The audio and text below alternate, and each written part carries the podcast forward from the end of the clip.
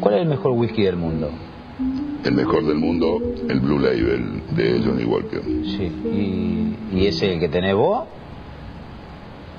Nah, tampoco me lo un Johnny Walker de etiqueta negra lo tomo, pero cuando es algo especial tomo un Blue Label. Ajá. Es un elixir. New Label Experience.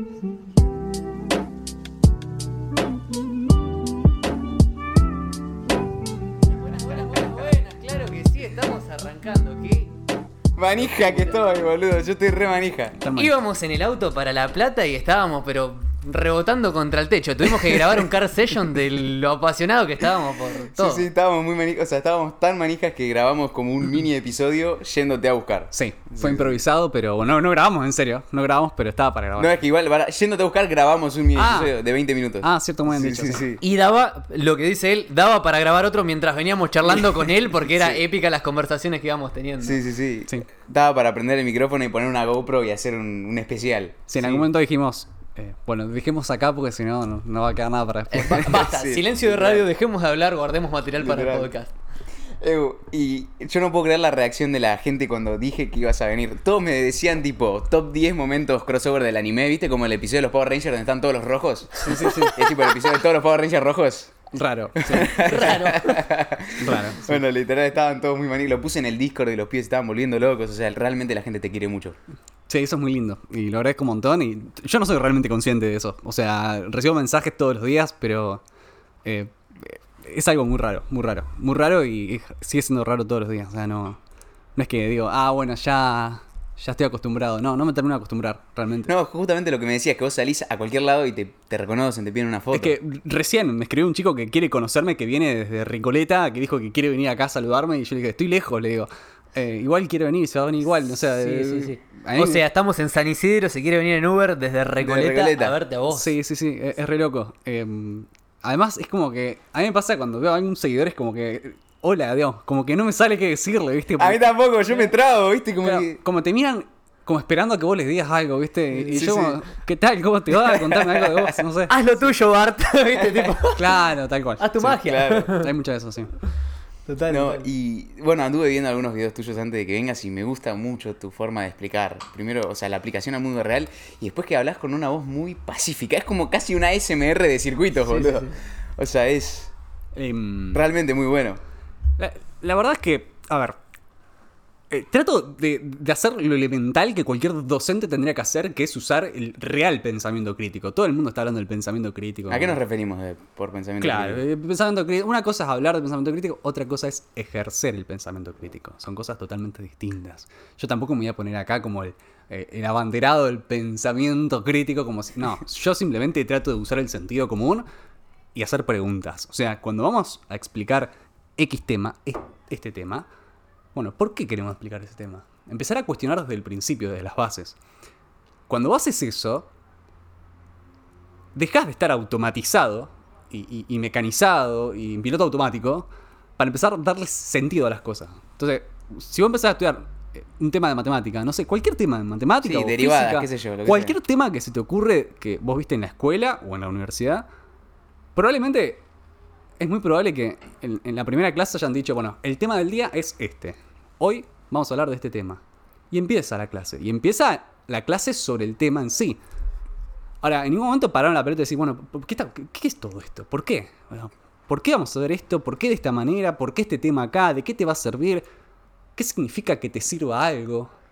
Porque también eso está, yo también eso lo cuestiono un montón, de que muchos dicen, bueno, si no me sirve, eh, ¿por qué lo tengo que estudiar?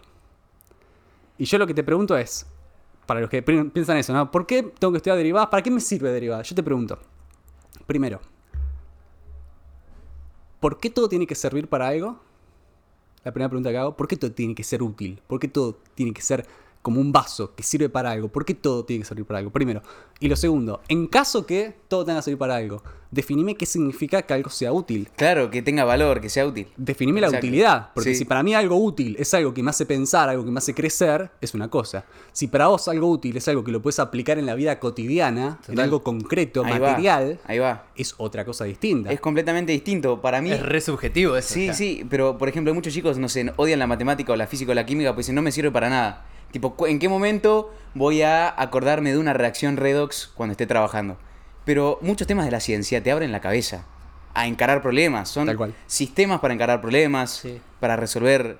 O sea, te, te abren la cabeza. Y lo que hablamos del podcast de la eso. semana pasada, que también es muy importante consumir contenido, consumir información, para después poder nuclearla. De repente, en sí, por sí misma la cosa, intrínsecamente no lo usás eso, pero lo mezclas con otro conocimiento y, y lo implementás.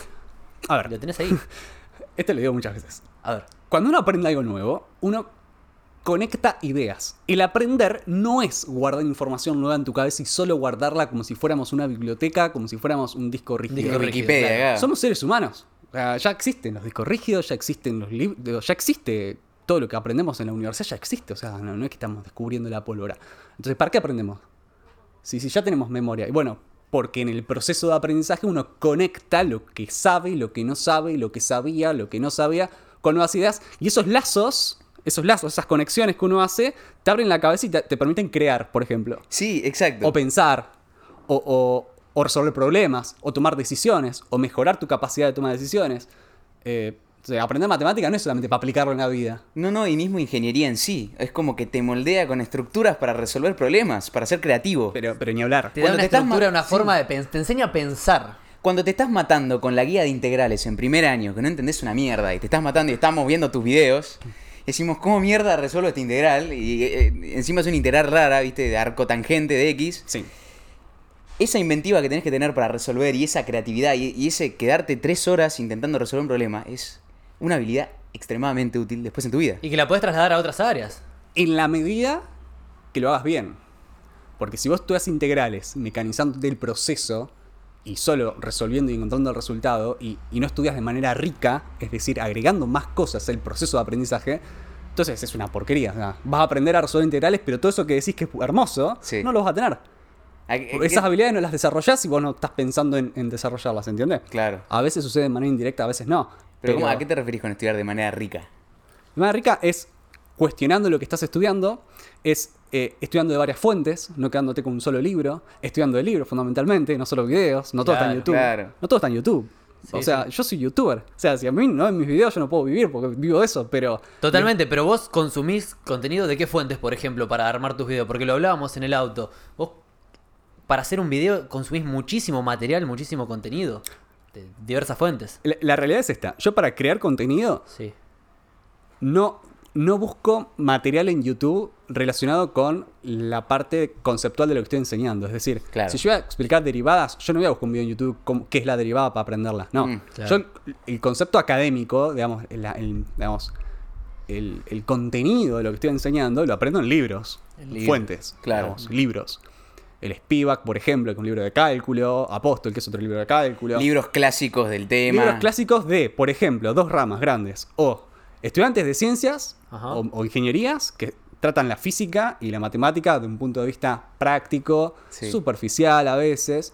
No equivocado, pero no tan riguroso, pero bueno, para ingeniería. Sí. Como por ejemplo el em, Stewart, James Stewart, por ejemplo, que es mucho para ingeniería, para primeros años. Eh, hay otro que se llama em, Thomas, por ejemplo, que lo recomiendo mucho también.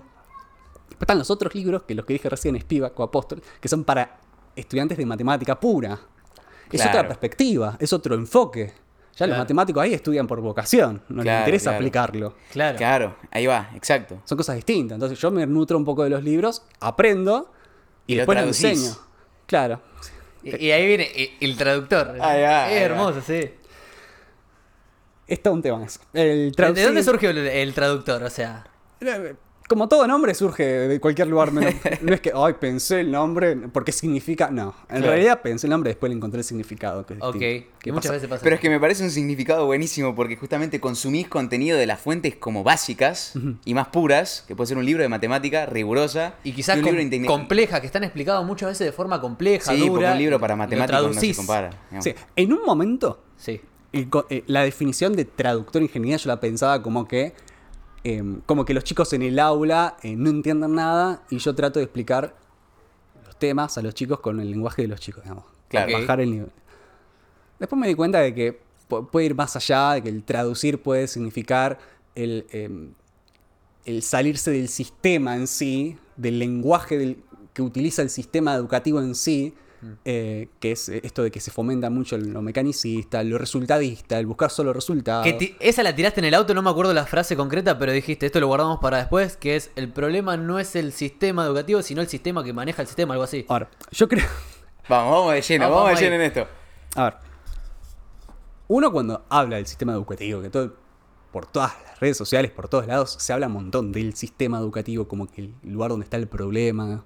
Eh, muchas veces, de manera implícita, se da a entender que el problema que tenemos con la educación es un problema interno propio de un sistema que se llama sistema educativo que implícitamente se da a entender que es cerrado, que tiene sus reglas, que no tiene conexión con el exterior, que es eh, acabado. eh. La realidad es que el sistema educativo es parte de un sistema más grande que no, no es ajeno, digamos, está súper conectado. En pocas palabras, si vos vas a la escuela a estudiar en la educación obligatoria y no sabes para qué vas, y no se sabe por qué tenemos que estudiar lo que tenemos que estudiar, y no se sabe cuál es el objetivo de la escuela secundaria, por ejemplo, yo les pregunto, ¿cuál es el objetivo de la escuela secundaria? La verdad no tengo idea. Calculo así, filosofando, que sería que te den las herramientas básicas que vas a necesitar para luego desenvolverte en alguna clase de mundo. No sabes si en el mundo que le sirve a alguien, de qué modo. Yo creo que para ser un poco más civilizado y poder convivir en sociedad. No sé. Claro, o sea, la, la definición que a mí me gusta, digamos, No, es idea. prepararte para ser un ciudadano, digamos, un ciudad- ciudadano del mundo. Que, más o- que, que no vayas y le pegues una piña en la cara a un random, no sé. Que te comportes. ¿No? Ahora, hay otras, otros enfoques que dicen que en la escuela hay que preparar a los chicos para que vayan a trabajar. Y tengan una profesión, claro. Claro. Entonces, eh, yo soy de los que pensamos que primero hay que ser ciudadano y después, en todo caso, empleado o tu emprendimiento. Digo, Em, primero tenemos que convivir entre nosotros para, para poder eh, sobrevivir. Claro. Eh, porque si no es una selva. Entonces, ese es el, ponele en todo caso, más allá de que estemos de acuerdo o no, hablemos del objetivo de la escuela. ¿Cómo puede ser que un chico vaya a la escuela y no sepa para qué va? Yo tengo una duda, y quizás Claro. vos la, la sepas responder mejor, que estás mucho más interiorizado. En algún momento, hablando con profesoras eh, que ya hoy en día tienen 70 y pico, 80 años, me decían, por ejemplo, que la idea de la escuela, por ejemplo, normal, era que era una escuela normalizadora, que te daban normas para estructurarte y para que vos de repente ejecutas y repitas procesos y que sea de forma todo sumamente lógica para repetir procesos porque eso después era útil para ir al, no sé, en la revolución industrial a trabajar a fábricas y a servir para lo que después venía. ¿Va por ese lado también lo que decís? Eh, La, la palabra, hasta donde yo sé, el Sí. concepto de normalización o escuela normal, hasta donde yo sé, o sea, Ok. tómenlo con pinzas, Sí. buscaba que estemos to- que todos más o menos tengamos el mismo nivel, digamos que todos sigamos una norma, un estándar, por así decirlo, de nivel de conocimiento, de habilidades y demás. Seamos todos iguales, empezamos con todo guardapolvo mismo color, digamos. eh, ahora, eh, sí, o sea, hay, hay que. Estamos en pleno siglo XXI, digamos, tenemos que preguntarnos para qué vamos a la escuela. Es, esto es. eh, se miran, ustedes, ustedes se miran como diciendo, sí, es lo que pensamos nosotros. Sí, sí, sí. Pero, pero, o sea, ¿cómo podemos pedirle a los chicos que tengan ganas de estudiar en la escuela si, si no se les dice para qué van? Exacto. o sea, sea, es fundamental. Es un sinsentido. Es un sentido. Y lo hablamos también con el invitado anterior, que por ejemplo cuando te explican derivadas o cuando te explican integrales o cuando te explican el teorema de Pitágoras en el secundario, no te- muchas veces nos dicen para qué. Claro. Y, nos está- y, por ejemplo, estábamos charlando y decís, bueno, en un partido, eh, nos contaba el invitado, ¿no? no, en un partido de tenis con un amigo el otro día, siempre se le escapaba la pelota y la tiraba. Y, yo le- y, y nos contó que él le dijo, bueno, te empezás a tirarla en diagonal, tenés cuatro metros más, de Claro. cancha. Y como el otro ¿Entendés? también sabía de matemáticas y todo eso, le dijo, usá Pitágoras. O sea, usá la tangente, dice. Claro, pero son ejemplos revoludos, pero Bueno, que... Ahí estás aplicando la, eh, la, la utilidad práctica, pragmática del concepto. Sí, ¿Se entiende? exacto. O sea, le estás diciendo al pibe, "Ve- ves que te sirve para la vida. La realidad es que yo quiero, yo quiero ir más allá, digamos. Porque hay conceptos de matemática que muchas veces no tienen aplicación inmediata, pero sí te hacen pensar y te revientan la cabeza. Sí, sí, Entonces, exacto. matemáticas, física, ciencias Física. exactas en general.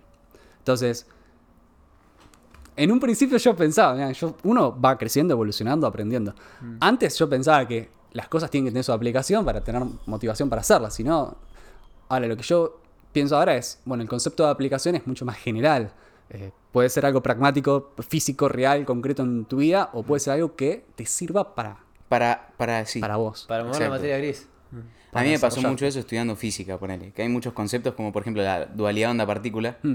Que se trasladan de una manera filosófica a la vida, por ejemplo. Y Sí. y sí, yo eso lo pensaba como que capaz, justamente con ese ejemplo en particular de la dualidad onda-partícula, capaz es la forma del universo de decirnos que no hay exactitudes, no todo es blanco-negro. Eh, bueno, capaz eso se da estudiando ciencia más avanzada, pero realmente lo conecté con lo que dijiste vos. Sí. Que no necesariamente tiene que ser la utilidad pragmática de esto te sirve para, no sé, jugar un partido de tenis como la, la, sí, la- la diagonal de Sí. Pitágoras, Oh. sino que también te puede servir para la cabeza, para abrir la cabeza y pensar de distintas maneras. Mm. Sí, o, o cuestionar el- eh, la, la práctica de definición. O sea, cuando uno está acostumbrado a definir las cosas, eh, uno tiene que decir qué es eso, uno también tiene que decir qué no es eso. Y a veces ciertas cosas no las conocemos lo suficiente como para definirlas. Exacto. Entonces, no- por- Sí. A veces no estamos preparados para definir las cosas y queremos hacerlo por, por una cuestión intuitiva de decir, quiero saber qué es eso. Sí. ¿Sabes que el otro día estábamos hablando así en un ejercicio práctico con unos amigos y decíamos que me decían, no, porque vos tenés que conocer algo a la perfección para poder explicarlo bien a alguien que no sepa. Ok, le digo, explicarle a una persona que nunca vio un árbol ni una planta qué es un árbol. ¿Qué es un árbol? Y normalmente trabajamos por asociación, empezás a decir es algo que se parece a, pero ¿cómo explicas qué es un árbol? ¿Entendés? Y ya conceptos tan básicos como eso. Me cuesta. Te, te- te parte la cabeza porque ¿cómo explicas qué es, qué no es? Eh, eh, te lleva a filosofar eso, te lleva a abrir la mente. Sí. De cualquier manera, eh, no, esto es de epistemología, pero No, no, mandale, mandale. Sí, el sí. conocimiento científico es constructivo, en general está conectado con otras definiciones. Digamos, cuando uno quiere eh, establecer qué es algo, en matemáticas funciona, pasa mucho, en ingeniería también. Mm. Uno necesita cosas previas. Entonces, bueno, le puedes pedir a alguien que, que defina qué es un árbol si no sabe algo previo. Claro. Algo, algo tiene que haber antes, creo. O sea, eh, Claro, el conocimiento Claro, se la, pro- sobre la proteína es un conjunto de aminoácidos, por ejemplo. Bueno, ¿Y ahí qué es un va- aminoácido? ¿Y qué es un aminoácido? Ahí, Y ahí vas. Y después bajás hasta el átomo, Y ahí, bueno, y ahí es cuando uno puede animarse a definir qué es entender, por ejemplo. Que esto lo he dicho muchas veces. Eh, porque otro tema, vas a la universidad y decís, yo entiendo este tema y yo te pregunto, bueno, todo es lindo, ¿entendés? Ahora, ¿qué es entender un tema? Me encanta porque mezcla matemática, física y le mete una filosofía que te deja. ¿Qué, qué- qué es entender un tema? Porque si yo lo entiendo, bueno, ok, pero eh, eh, viene otra persona que sabe más. ¿Esta persona lo entiende más que vos? ¿Lo entiende menos? ¿Qué significa entender? O los dos entienden en tanto categorías distintas. Eh, definamos qué es entender. Entonces, en eso que dijiste recién, de, de decir la proteína, aminoácido, qué sé yo, bueno, podemos pensar que entender algo sería como un, bueno, cuanto más, cuantas más ramificaciones de respuestas a los por qué puedas eh, argumentar, eh, más entendés.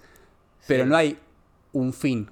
Claro, es que no. yo ya entendí, sino puedo entender más que el Ahí va. otro. ¿Puedo entender más que? Ahí va. Porque logro más conexiones, o logro más respuestas, o logro más argumentaciones, pero no es que ya terminé de entender. Claro. Y eso, es eso, eso creo que es. Y también empieza con un propósito, un para qué. ¿Para qué quiero saber tanto? Como veníamos hablando en el auto de, de las luces halógenas y la diferencia. Rama me pregunta cuál es la diferencia.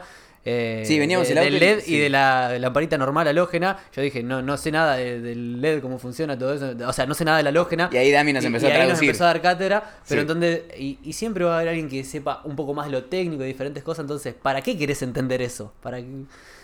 En el Sí. fondo. Pa- ¿Para qué? Y fundamentalmente entender que el entender no termina nunca. Eso, eso. Porque una vez que decís, Entender que entender no termina nunca. ya entendí, digamos, estás como diciendo que no necesitas saber nada más Claro. al respecto. Y te estás limitando. O quizás logré un nivel de entendimiento. Puede ser también. Y hay distintos niveles de entendimiento. Para mí es como un límite que tiende infinito y es como una asíntota. Nunca- Nunca llegas a tocarla. Algo así. Creo que sí.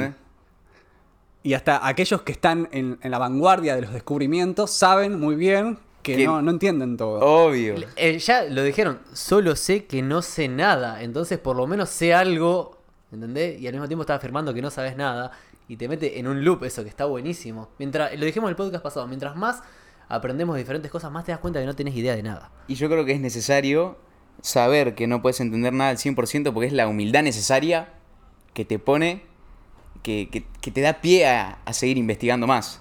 Porque mientras sepas que no vas a saber todo, significa que hay mucho por conocer todavía. La pregunta sería, ¿por qué querés saber todo? Claro. ¿Por qué querés saber todo? Tan... tanta arrogancia. Yo creo que eso es muy humano igual. Sí. Tanta- Querer darle una explicación Pero a todo. Es, una postura arrogante del ser humano de pretender Sí. saber todo. Somos Sí. nada, somos una- un pedazo de polvo en el universo. Sí, Querés saber exacto. todo. Pará, flaco, tranqui. Viví la vida que es corta. Aprender algunas cosas, tratar de hacer bien para la humanidad y bueno, qué sé yo. Pero bueno, sí, está bien. Entiendo el, el punto, sí. Sí. Que está bueno. Esto. Sí, sí, es, sí, yo creo que es muy humano. Mm. Siempre le queremos dar una explicación a todo y definir todo. Lo que hablábamos en el auto, que yo te dije, eh, qué loco que sabemos, por ejemplo, manipular tan bien la electricidad y no terminamos de saber qué mierda es un electrono. No podemos definirlo visualmente o algo así. Mm. Y ahí fue cuando me dijiste.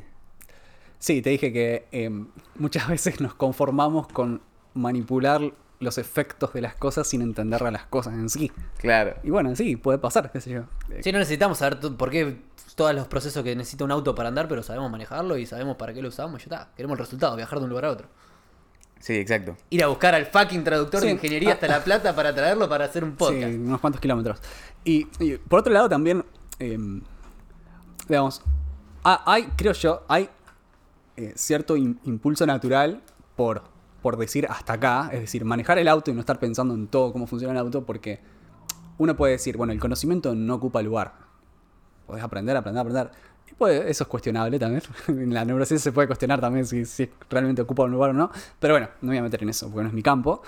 Eh, lo cierto es que no hay una respuesta de si ocupa lugar o no. Pero bueno, lo cierto es que la pregunta que te haría es, bueno, ok, no, ponele que no ocupe lugar, caso optimista.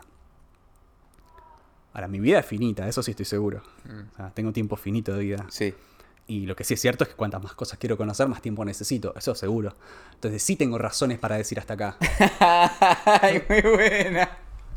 Muy buena. Nunca lo había Entonces, pensado así. no, no está tan mal argumentar y decir, bueno, soy productivo en mis acti- actividades porque tengo tiempo finito. No porque, porque me conforme con poco, sino porque mi vida es finita y tengo que saber elegir hasta dónde. O sea, el conocimiento sí es finito porque.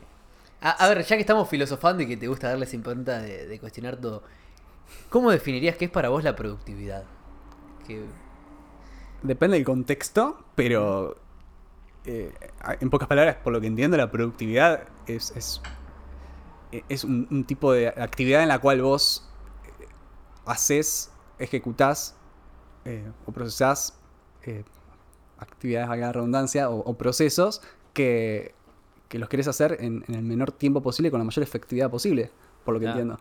O sea, concretar efectivamente algo, una tarea, eh, en el- con la menor cantidad de recursos posibles, siendo los recursos eh, materiales, eh, em, recu- em, tiempo, energía. tiempo fundamentalmente. Una respuesta claro. muy ingenieril es esa. Sí, sí, Claro, me, sí, me bueno. gusta, me gusta. Como si fuera Vamos- ingeniero. Sí, que, que es como que es la Como si ingeniería. fuera la respuesta a eso.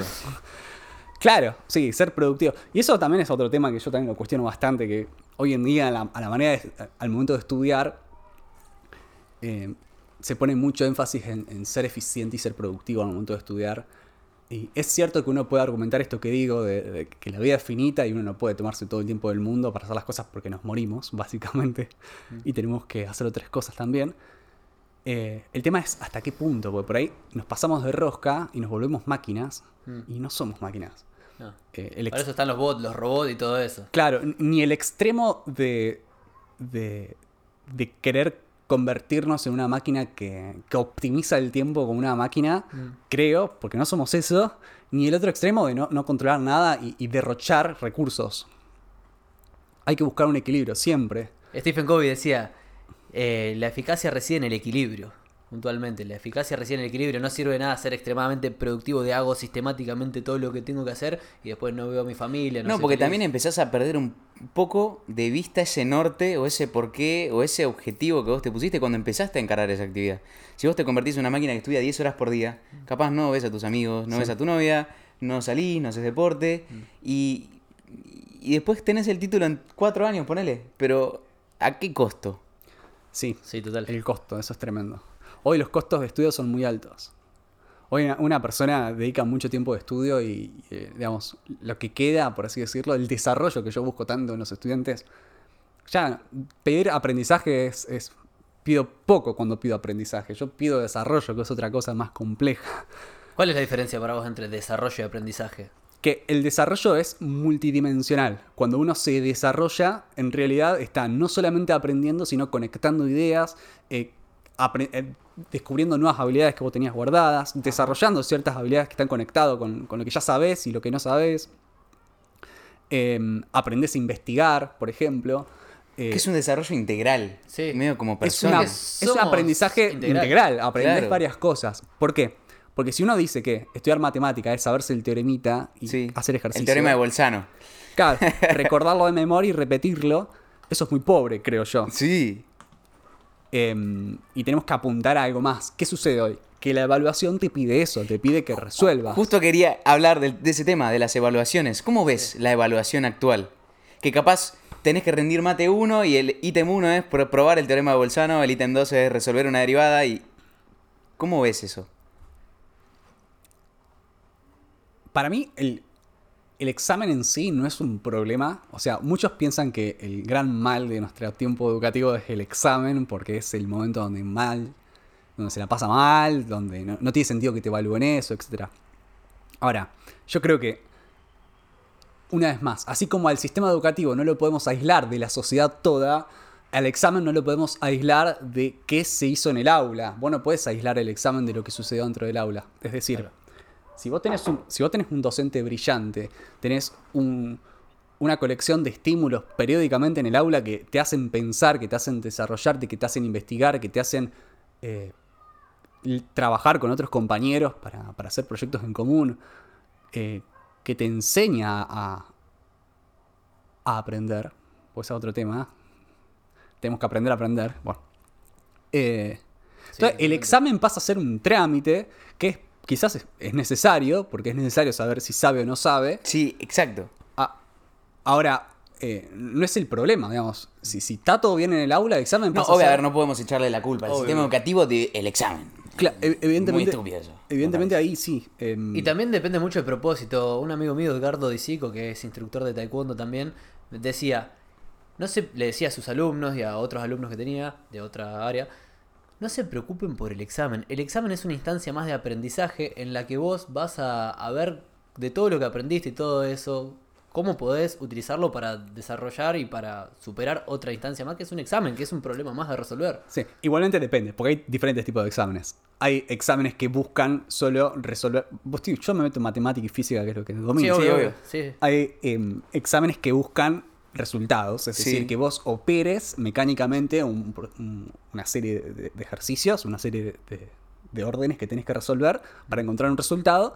Y si el proceso está bien y el resultado es correcto, estás aprobado. Sí, Digamos. Es- exacto. es eso. Por supuesto. Hay, hay otros exámenes que lo que buscan es que vos no solamente sepas operar, porque operar es fácil, aprender a operar es fácil, Sí. simplemente hacer muchos ejercicios. Sí, iterar. Vos haces muchos Una serie de pasos hasta que lo automatizás. Iterás, ya el examen, repetí, ya está. Eso lo hace cualquiera. Ahora, hay otro tipo de examen en, en los cuales te, eh, Te piden que vayas un poco más allá. te juzgan el concepto, si vos entendés el concepto, es decir, la esencia del tema. Claro. Sí.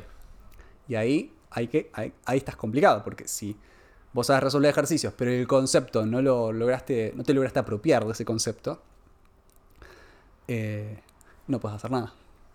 Es que claro, pues que hay un problema. Es que hay un tema ahí, porque por ejemplo vos, en un tema como transformaciones lineales, vos te puedes aprender perfectamente los pasos para resolver un ejercicio y no saber qué mierda es una transformación lineal, no tenerlo en tu cabeza, no, realmente no entender el tema. Eso es terrible. Hoy sucede. Y te puedes sacar un 10 en el examen. Sí. Sin saber qué mierda es una transformación Hoy sucede muy, es muy frecuente que el estudiante sepa derivadas sin saber qué es una derivada. Sí, Que sepa integrar sin saber qué es una integral. Exacto. Que sepa estudiar funciones sin saber lo que es una función. sí. Es terrible que sepamos eh, hacer cosas sobre un objeto sin saber qué es ese objeto. Eso habla de que estamos tan sumergidos en un nivel de abstracción y de mecanización tan eh, grande Sí. que, que nos olvidamos de lo importante. ¿Cómo te va a poner a estudiar algo si no sabes qué es ese algo? Yo cuando expliqué física en, en el canal, eh, eh, trabajé con el movimiento, bueno, cinemática, MRU. No Sí. sé si en la escuela habrán visto el Sí, movimiento, obvio. movimiento rectilíneo uniforme. Sí, que es cuando las cosas se mueven a velocidad constante. El otro día vi el de eso. de funciones lineales también vi. Ah, sí. Sí, sí. Claro, bueno. cu- Cuestión que, básicamente, cuando las cosas se mueven a velocidad constante o con velocidad cambiando de manera lineal, no importa, no me meto en eso. Em, vos podés hacer unas dos o tres formulitas que te explican cómo se mueve eso. Es decir, puedes describir cómo es la posición, la velocidad y la aceleración. La aceleración es el cambio de velocidad, cómo cambia la velocidad, en función del tiempo. Pueden encontrar eso. Ahora, ¿cómo se enseña eso en general? Y bueno, se da la formulita, dicen. Sí, obvio, viene y, y sí. Eh, be- be- Aceleración de V a dt. Fórmula MRU es esta. Velocidad de X dt, Re- chao. reemplazá la velocidad Claro. inicial, reemplazá el Sí, valor y resolvé. Y después te dicen, bueno, te voy a hacer pensar y te lo hacen al revés. Te doy la formulita. lo mismo, es lo mismo, pero del otro lado. Entonces, sí. no- que no nos mientan porque eso no es pensar. Eso es lo mismo, pero en otro sentido. Sí. Pensar es eh, a- arrancar. Pensar es preguntando, bueno, ¿qué es el movimiento? Eh, definamos qué es la velocidad, por qué queremos estudiar la velocidad, de qué nos sirve estudiar la velocidad, eh, cómo deducir, digamos. Em, yo, ahora podemos hacer algunas cuentas, si querés. No, mentira. Pero se pueden hacer cuentas elementales siguiendo el sentido común y encontrar la fórmula de movimiento rectilíneo uniforme. Siguiendo el sentido común. Sí. Yo había visto ese que diste el ejemplo del auto que va, eh, hace 100 kilómetros. eh, Sí, bueno, tal cual.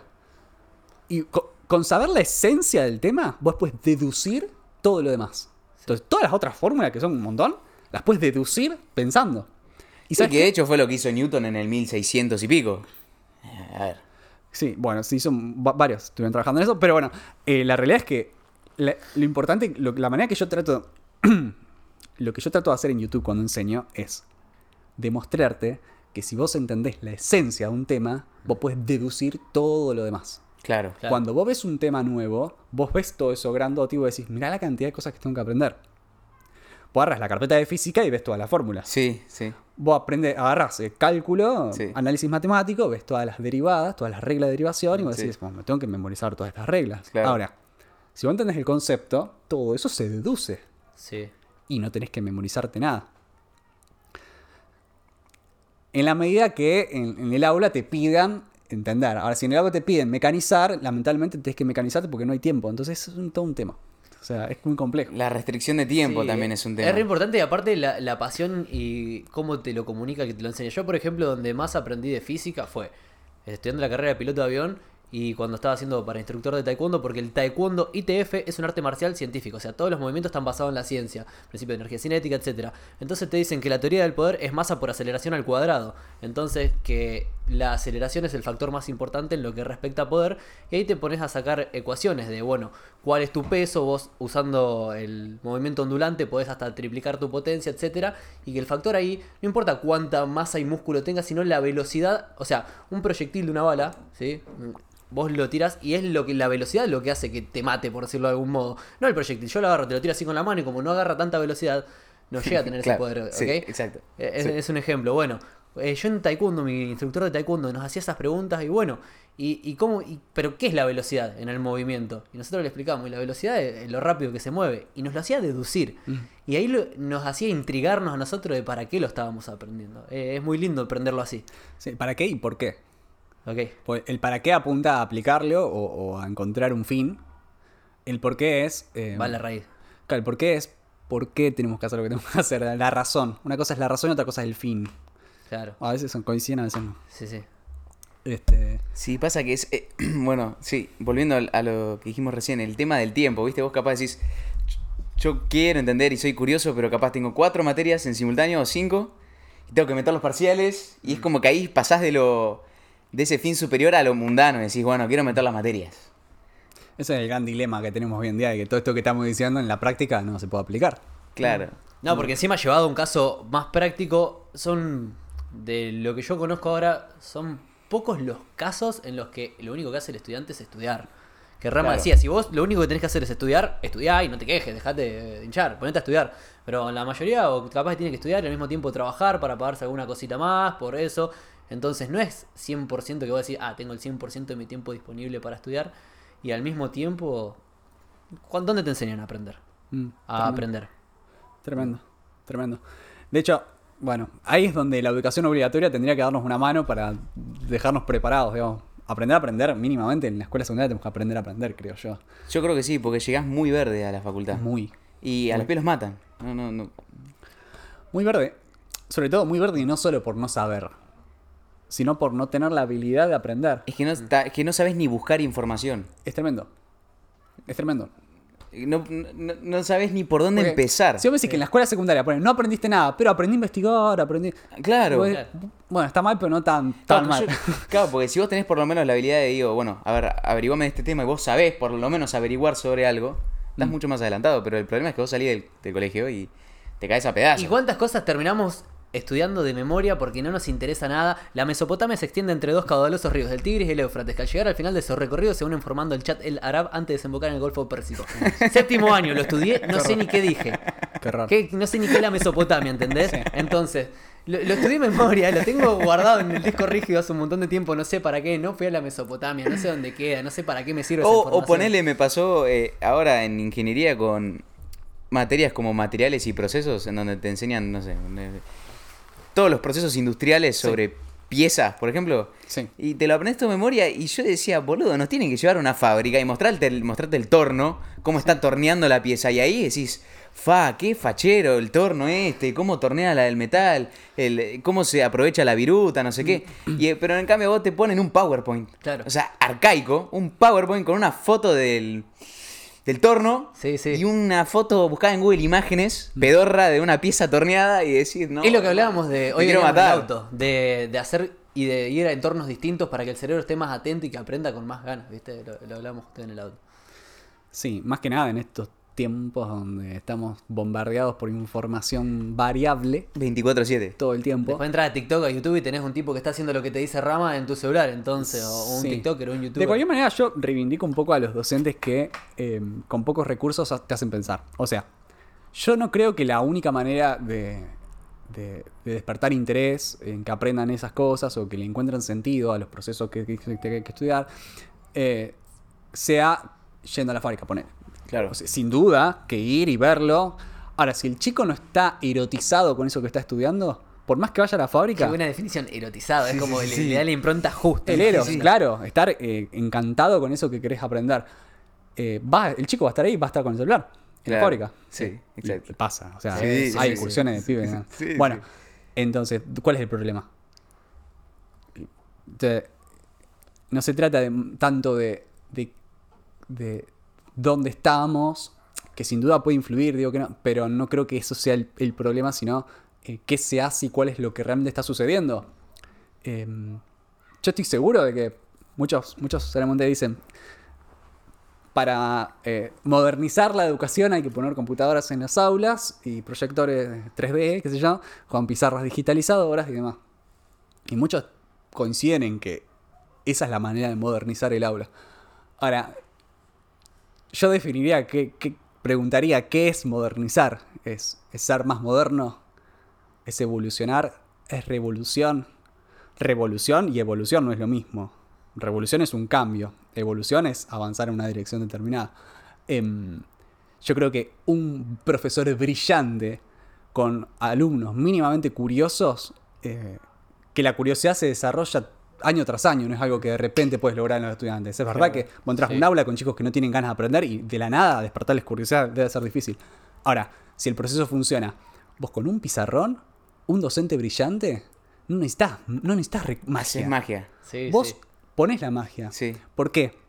¿Por qué? Sí, un pizarrón y un profesor brillante es desastre. No, no estoy diciendo de que. No estoy diciendo que. Bueno, no le den nada a las aulas, total, van a poder con No, obvio. No, no estoy diciendo eso. No, Estoy son diciendo- herramientas totalmente útiles, pero que no son Pero necesarias. que primero tienen que tener criterio y tienen que No tener. son imprescindibles. Imprescindibles. Entonces, vos podés llenar de computadoras, pero si realmente no lográs ese eros en los chicos, por más que tengan las computadoras, van a estar en- jugando al, al, Sí. al- con el League of Legends o esas cosas. Sí, sí, el League of Legends. sí, sí, sí. claro. Esta juventud que juega estas cosas, yo no sé. Sí, sí, sí. Yo me siento un viejo.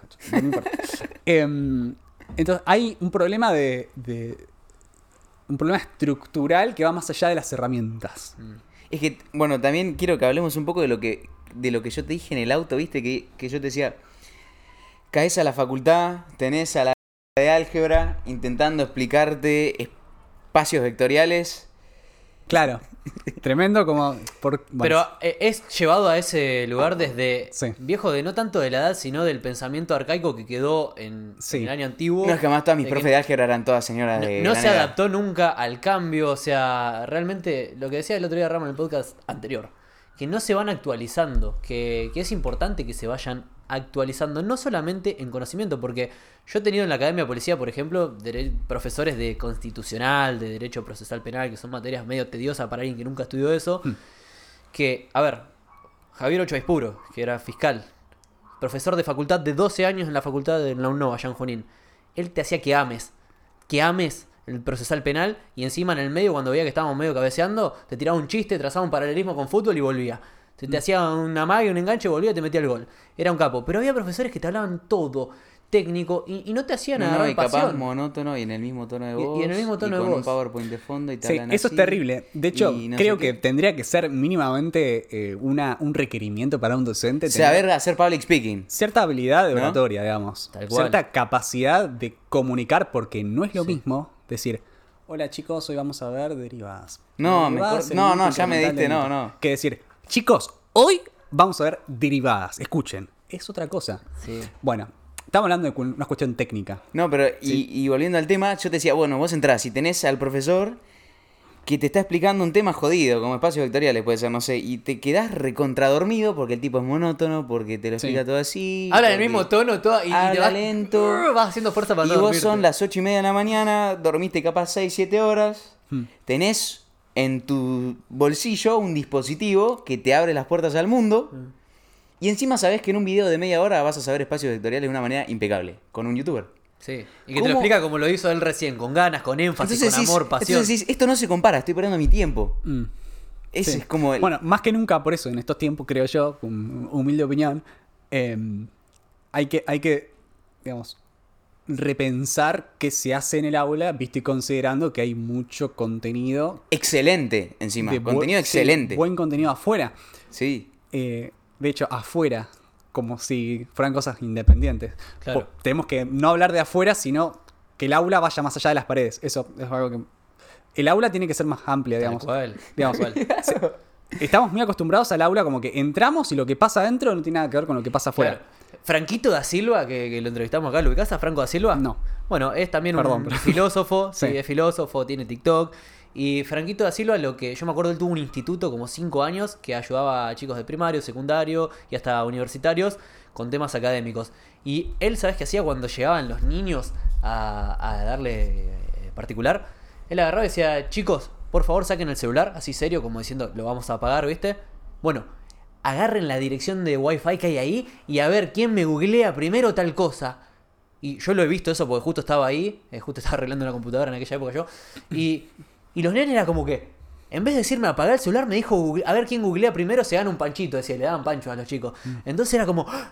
Y agarraban, en vez de guardar el celular, lo usaban como herramienta para buscar información y para googlear. Esto Sí, lo o hizo hace ponerle- 10 años, Franco. Ponerle a hacer un Kahoot, ¿viste? Mm. Que la gente se recopa Sí, sí, sí. y... Eh, Sí, sí. es impresionante, o sea. Yo creo que es, es es un eso, aliado. Es que no hay que intentar competirlo, hay que... Lo dijo, viste que lo dijo. eh. No, ¿De qué vamos a competir? Sí, hoy veníamos en el auto hablando de eso. de- vos decías cómo puede ser que una profesora en un aula con un pizarrón tenga que competir con Instagram, que tiene un montón de contenido, o YouTube, que tiene un montón de videos. Sí.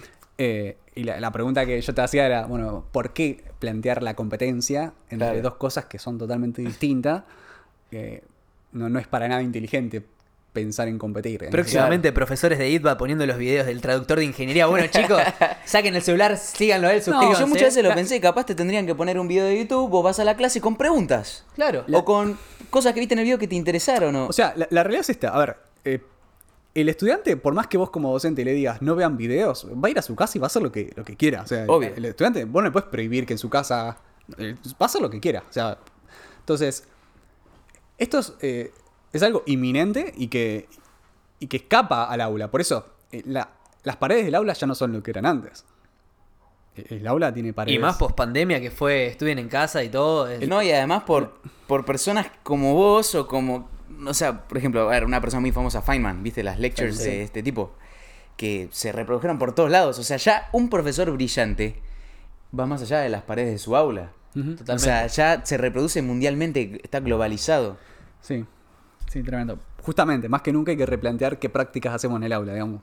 Yo, ay, esto me da mucho pudor porque yo no estoy en el aula, digamos. eh, estoy en el aula, pero no en el aula tradicional.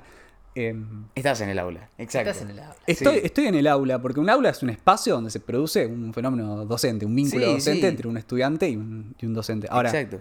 eh, ese fenómeno de aprendizaje es multidimensional y sucede de muchas maneras, no solamente en un aula tradicional. Por eso creo que estoy en un aula y por eso creo que soy un docente. Pero sí, es cierto que los que están en la trinchera, luchándola, en serio, nos miran a nosotros y se cagan de risa porque dicen, ¿esto qué, esto qué saben? Tienen que venir a la cancha para saber lo que realmente es. Eso hay que escucharlos a ellos también Sí. muchísimo, Obvio. porque desde la teoría se puede decir mucho, pero en la práctica es otra otra realidad. Y que aparte, eh, de repente, yo he hablado con muchos profesores y quizás los profesores más radicales que he tenido yo, por ejemplo, tuve una profesora Noemí Lucano, que creo que era de química, algo de eso. sí, de química. Nos decía, ustedes tienen que aprender a aprender. No saben aprender a aprender, entonces yo le voy a enseñar a aprender a aprender y nos hacía tener pensamiento crítico. Decía, para la clase que viene investiguen tal cosa. En- yo tenía, o sea, cuando yo estaba en sexto, séptimo grado, no tenía computadora con Google, existía Google, pero nosotros no teníamos ninguna escuela pública de eso. Entonces era ir a libros acá.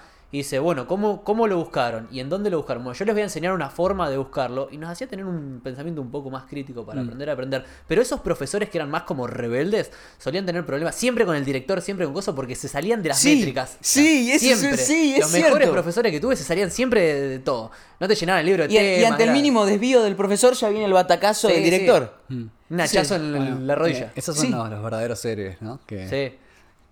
Que se escapan del statu quo y tratan de mostrar otras, otras herramientas. Y todos tenemos un profesor de la secundaria que nos acordamos que decimos, este tipo era un capo. Sí. Tipo, este, Mm.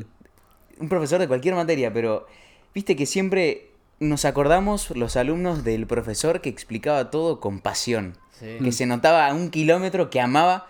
Yo, por ejemplo, mi profe de mate 1, yo me acuerdo que se notaba que amaba la matemática, la, pero la adoraba. Entonces a mí me motivaba mucho y me incentivaba mucho a aprender porque yo decía, imagínate si algún día a mí me puede llegar a interesar tanto esto como a ella. Sí. O sea, ¿dónde ve tanto amor esta mina en esta disciplina? Entonces me, me- me- inspira. Claro, eso es porque sucede algo que. a ver, esto lo- eh, las- cuando uno estudia un concepto, una idea, un, o un tema, lo que sea, eh, uno puede elegir estudiarlo de manera aislada, es decir, apartarse de eso y decir yo voy a estudiar eso, lo voy a aprender y ya está. O uno puede apropiarse de ese conocimiento, que es otra cosa totalmente distinta. Cuando vos te apropiás de eso que estás aprendiendo, vos lo conectás con lo que sabés, con lo que no sabés, con tu pasado, con tus deseos, con lo que te gusta, con lo que no te gusta de ese tema, de los otros temas. Vos como que de alguna manera lo incorporás dentro tuyo, ¿sí? Bueno.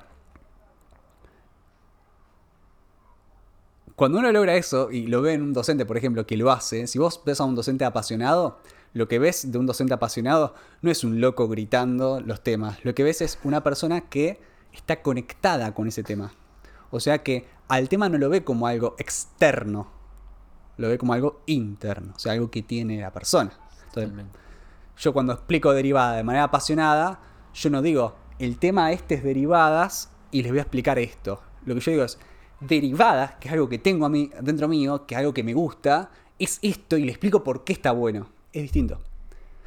Si vos como docente haces eso, contagiás. O sea, Contagias. Contagias exacto. entusiasmo, porque lo tenés al entusiasmo. Y porque la gente, a ver, a nosotros como personas nos gusta sentirnos bien, nos gusta sentirnos entusiasmados. Entonces, si yo te veo a vos entusiasmado, digo, ¿cómo puede ser que este loco esté entusiasmado con un circuito? Yo también quiero sentirme entusiasmado con un circuito. claro. Enséñame. Tal cual. ¿Entendés? Tal cual. Tal Neuronas cual. espejo a full ahí, fa. Exacto. Sí, sí, sí. De hecho, eh, sucede que un docente, en todo caso contrario, un docente que no tiene ganas, que está desmotivado, y los chicos van a copiar un poco de eso, es... Chicos, muchas veces copiamos, como estudiantes copiamos lo que pasa, lo que le pasa al docente. Sí. Es sí. muy difícil que un docente que le ponga todas las pilas y que esté enamorado de lo que enseñe, la mayoría esté... Sí, no, sin darle bolilla. Yo me acuerdo de Hugo Ferrari, profesor de Derecho en secundario, viene un día y dice, ¿por qué ustedes están acá? Porque no se obligan, ja, ja, ja, empezamos a tirar chistes. Dice, no, no, no. Bueno, ustedes no quieren venir a la escuela, pero a- alguno suponiendo que quiere venir a la escuela, ¿por qué pueden venir acá? Y nos empezó a, a sembrar dudas y preguntas y no entendíamos nada hasta que nos dice, porque hay algo que se llama la Constitución, que acá dice que tienen derecho a tal cosa. ¿Por qué Oh. no los pueden obligar a esto? Porque está en la Constitución. ¿Por qué, Muy ¿por qué bueno. ustedes tienen derecho a caminar por la calle y no puedo ir yo y llevármelos a mi casa? Y encerrarlos y atarlos. Porque tienen derecho... Y fue como que nos empezó... Ah, o sea que... ¿Por qué? Por ejemplo, nos decía él, ¿por qué no puede venir alguien, un policía, y simplemente porque se le ocurre llevarlo y dejarlo en algún lugar? porque tienen derecho. Entonces fue, ah, entonces existen algo que se llaman derechos y que me sirven para algo, hablando de la aplicación, pero al mismo tiempo que te sirve nuclearlo con otras cosas. Mm. Y ese tipo nos pudo transmitir conocimientos. Exacto, vos fíjate que te puedo transmitir conocimientos sobre un libro que se escribió hace más de 200 años. Aguanta el verde. O sea, que en una clase tradicional capaz te lo explican de memoria. O sea, en realidad lo que me hace pensar eso que vos contás es que no importa qué estés explicando, sino cómo. Sí. Que cualquier tema puede ser apasionante, pero el que lo explica tiene que encontrar la forma de hacerlo Mi- Mira, mira, apasionante. desde la PNL está comprobado que lo que más importa no es tanto el mensaje que das, ¿sí? sino el lenguaje corporal que utilizás y el tono de la voz que utilizás. ¿Ok? No es lo mismo decir, hoy vamos a ver derivadas. Así que hoy vamos a ver derivadas, como dijo él. Entonces estás comunicando con pasión, estamos transmitiendo. O sea, lo más importante es el cómo, no el qué. Eh, ¿Qué no- opinas, no, estoy señor? tan de acuerdo. ¿No? Pero, Me- me encanta, sí, te quiero. Sé que, sé que el cómo es importante, pero no está al nivel del qué. Porque yo puedo ser un charlatán y, y con buena oratoria y todo, terminar diciendo, convenciéndote de algo que es falso Sí. Sí, un sofista. Obvio. o irte en contra. Hay un montón de gente carismática. Claro, que- entonces mucho, o que sea, te vende bolazo. Claro, Sí. o sea, las- creo que las dos cosas son importantes y casi al mismo nivel. Eh, no hay que descuidar ninguna. O sea, hay que saber lo que estás diciendo. Tenés que Obviamente, no sí, mentir, decir las cosas correctamente. Y sí, sin duda, digamos, que uno se enfoque en hacer las cosas bien y decir las cosas con, sentido y correctamente no significa que uno deje de lado la, la manera. Las dos cosas son para mí de- importantes. Em, hoy dijiste recién algo que me dejó pensando que, eh, que te lo cuestiono. Un tema apasionante, dijiste. Sí. Un tema apasionante. Para mí los temas no son apasionantes. Porque si vos decís que un tema es apasionante, estás reduciendo la categoría de pasión a la cosa. Un Y tema que me apasiona, se podría decir. Es distinto.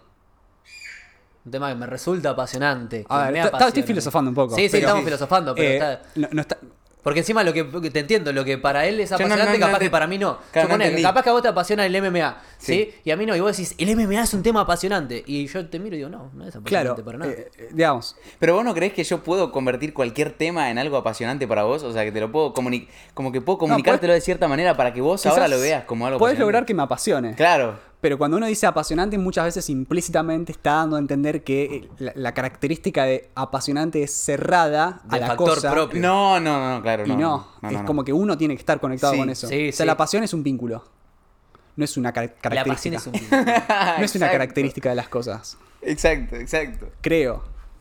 Em, bueno, y eso es tremendo para, para. Eso que acabamos de hacer recién.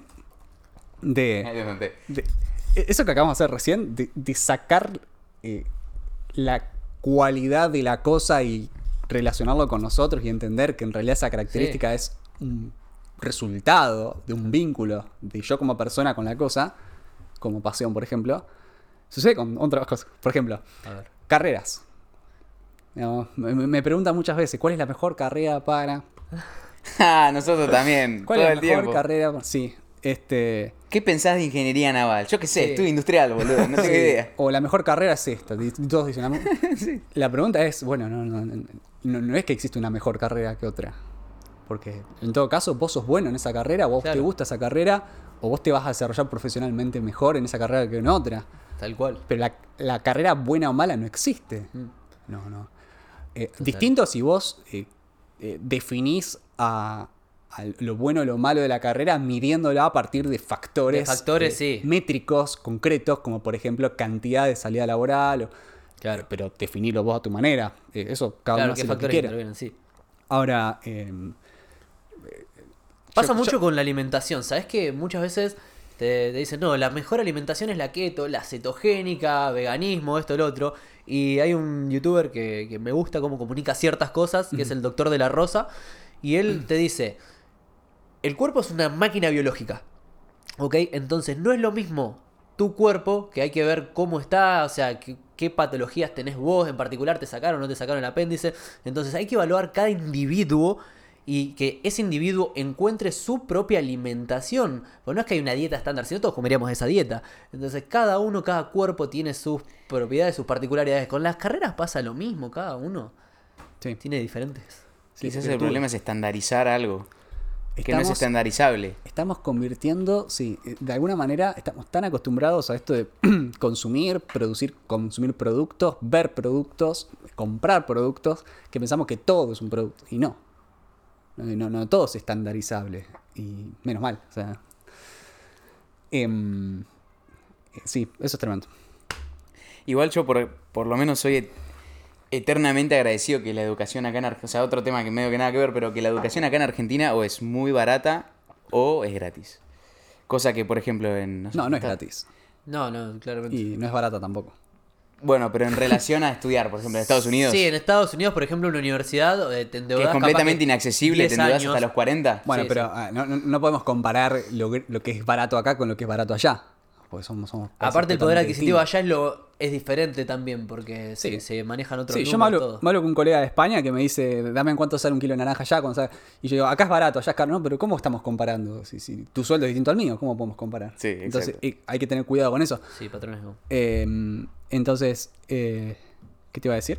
Ah, que no es gratis, o sea, la pagamos. Eso No, bueno, sí. La pagamos todos y. De yo- hecho- yo fui a la pública toda la vida y, y si- siento como que tenía que aprovechar cada minuto porque Sí. la gente que está ahí afuera está pagando. Entonces, Claro. Incluso. Marcos Cornaglia, un amigo mío que es eh, juez de garantía del juego juvenil de menores, Mm. él era apasionado por eso y decía que hizo estadística en base a eso, que empezó a pedir estadística en un montón de instituciones y que en las universidades, principalmente los que se reciben, no vienen de familias realmente pobres, o sea, vienen de clase media, media alta o más bien ricas, loco. porque sí, la educación es gratuita, pone, ¿no? Está a través del Estado, que yo- bueno, impuestos y todo eso. Pero al mismo tiempo, esa persona, dependiendo de su nivel socioeconómico, también tiene que comer, tiene que vivir, tiene que alquilar, esto y lo otro. Entonces, si no tiene satisfecha lo que dijo Rama hoy en el auto, todas sus necesidades básicas, no tiene tiempo para ir a estudiar a una universidad y eventualmente terminan dejando la mitad de la carrera porque tienen que trabajar, porque tuvieron un problema personal, tuvieron un hijo o cualquier otra cosa. Entonces, no, es tan gratis y no es que todos se reciben. Tal cual, tal cual, sí. Eh, de hecho, o sea, algunos piensan de que, eh, bueno, universidad pública está bien, es, es un derecho, es un derecho, es importante y, y con eso es suficiente. Como decís vos, o sea, no. O sea, por eso es tan importante que, a mi entender, que el Estado esté presente para que quienes no pueden comprarse la comida para estudiar, eh, mínimamente puedan tener un empujón para tomar eh, ritmo por su propia autonomía. Em, yo toda la vida, o sea, esto muchas veces lo he dicho, o sea, yo desde que empecé a estudiar hasta que me recibí viví con becas, o sea, vi- viví en una casa becado, eh, cobraba dinero becado, tuve mi primera computadora gracias a, un plan este, del Estado. Eh, llegué a cuarto año con esa computadora y con el dinero de, de una beca que se llama Bicentenario pude comprarme la primera computadora con la que empecé a hacer los videos. Ah, mirá. Eh, empecé a pensar, empecé a hacer los videos. Em, la pizarra, la primera pizarra que tuve me la encontré tirada en la facultad. O sea, un empujón empecé, enorme. em- sí, muy de Hay abajo. una aula vacía, me la llevé. No, tal cual, sí, sí, yo me acuerdo de, o sea, los primeros videos los empecé con muy pocos recursos, pero nada de recursos. Sí. Todo era prestado. La primera cámara me la regaló una chica con la que salía, o sea, Ah, imagínate, o sea, no, empecé con nada. Y, y nada, y yo más que nunca, o sea, siempre soy consciente de que todo lo que hago es tratar de devolver un poco lo que me dieron. O sea, a mí me dieron mucho. O sea, yo soy, yo estoy acá hablando por ustedes gracias a, toda esa gente que está ahí afuera. Si, no hubieran bancado la universidad eh, pública, no, no, no hubiera podido. Eh, realmente, una privada no podría haber pagado. Y si hubiera podido pagar, no hubiera ido tampoco. Pero es otro tema. Depende cuál, también esto, hay muchas. Pero mm, amo la universidad pública y la, la voy a defender a, siempre. Que, qué importante que es, eh, a mí me gusta darle siempre la impronta del desarrollo personal y humano a todo.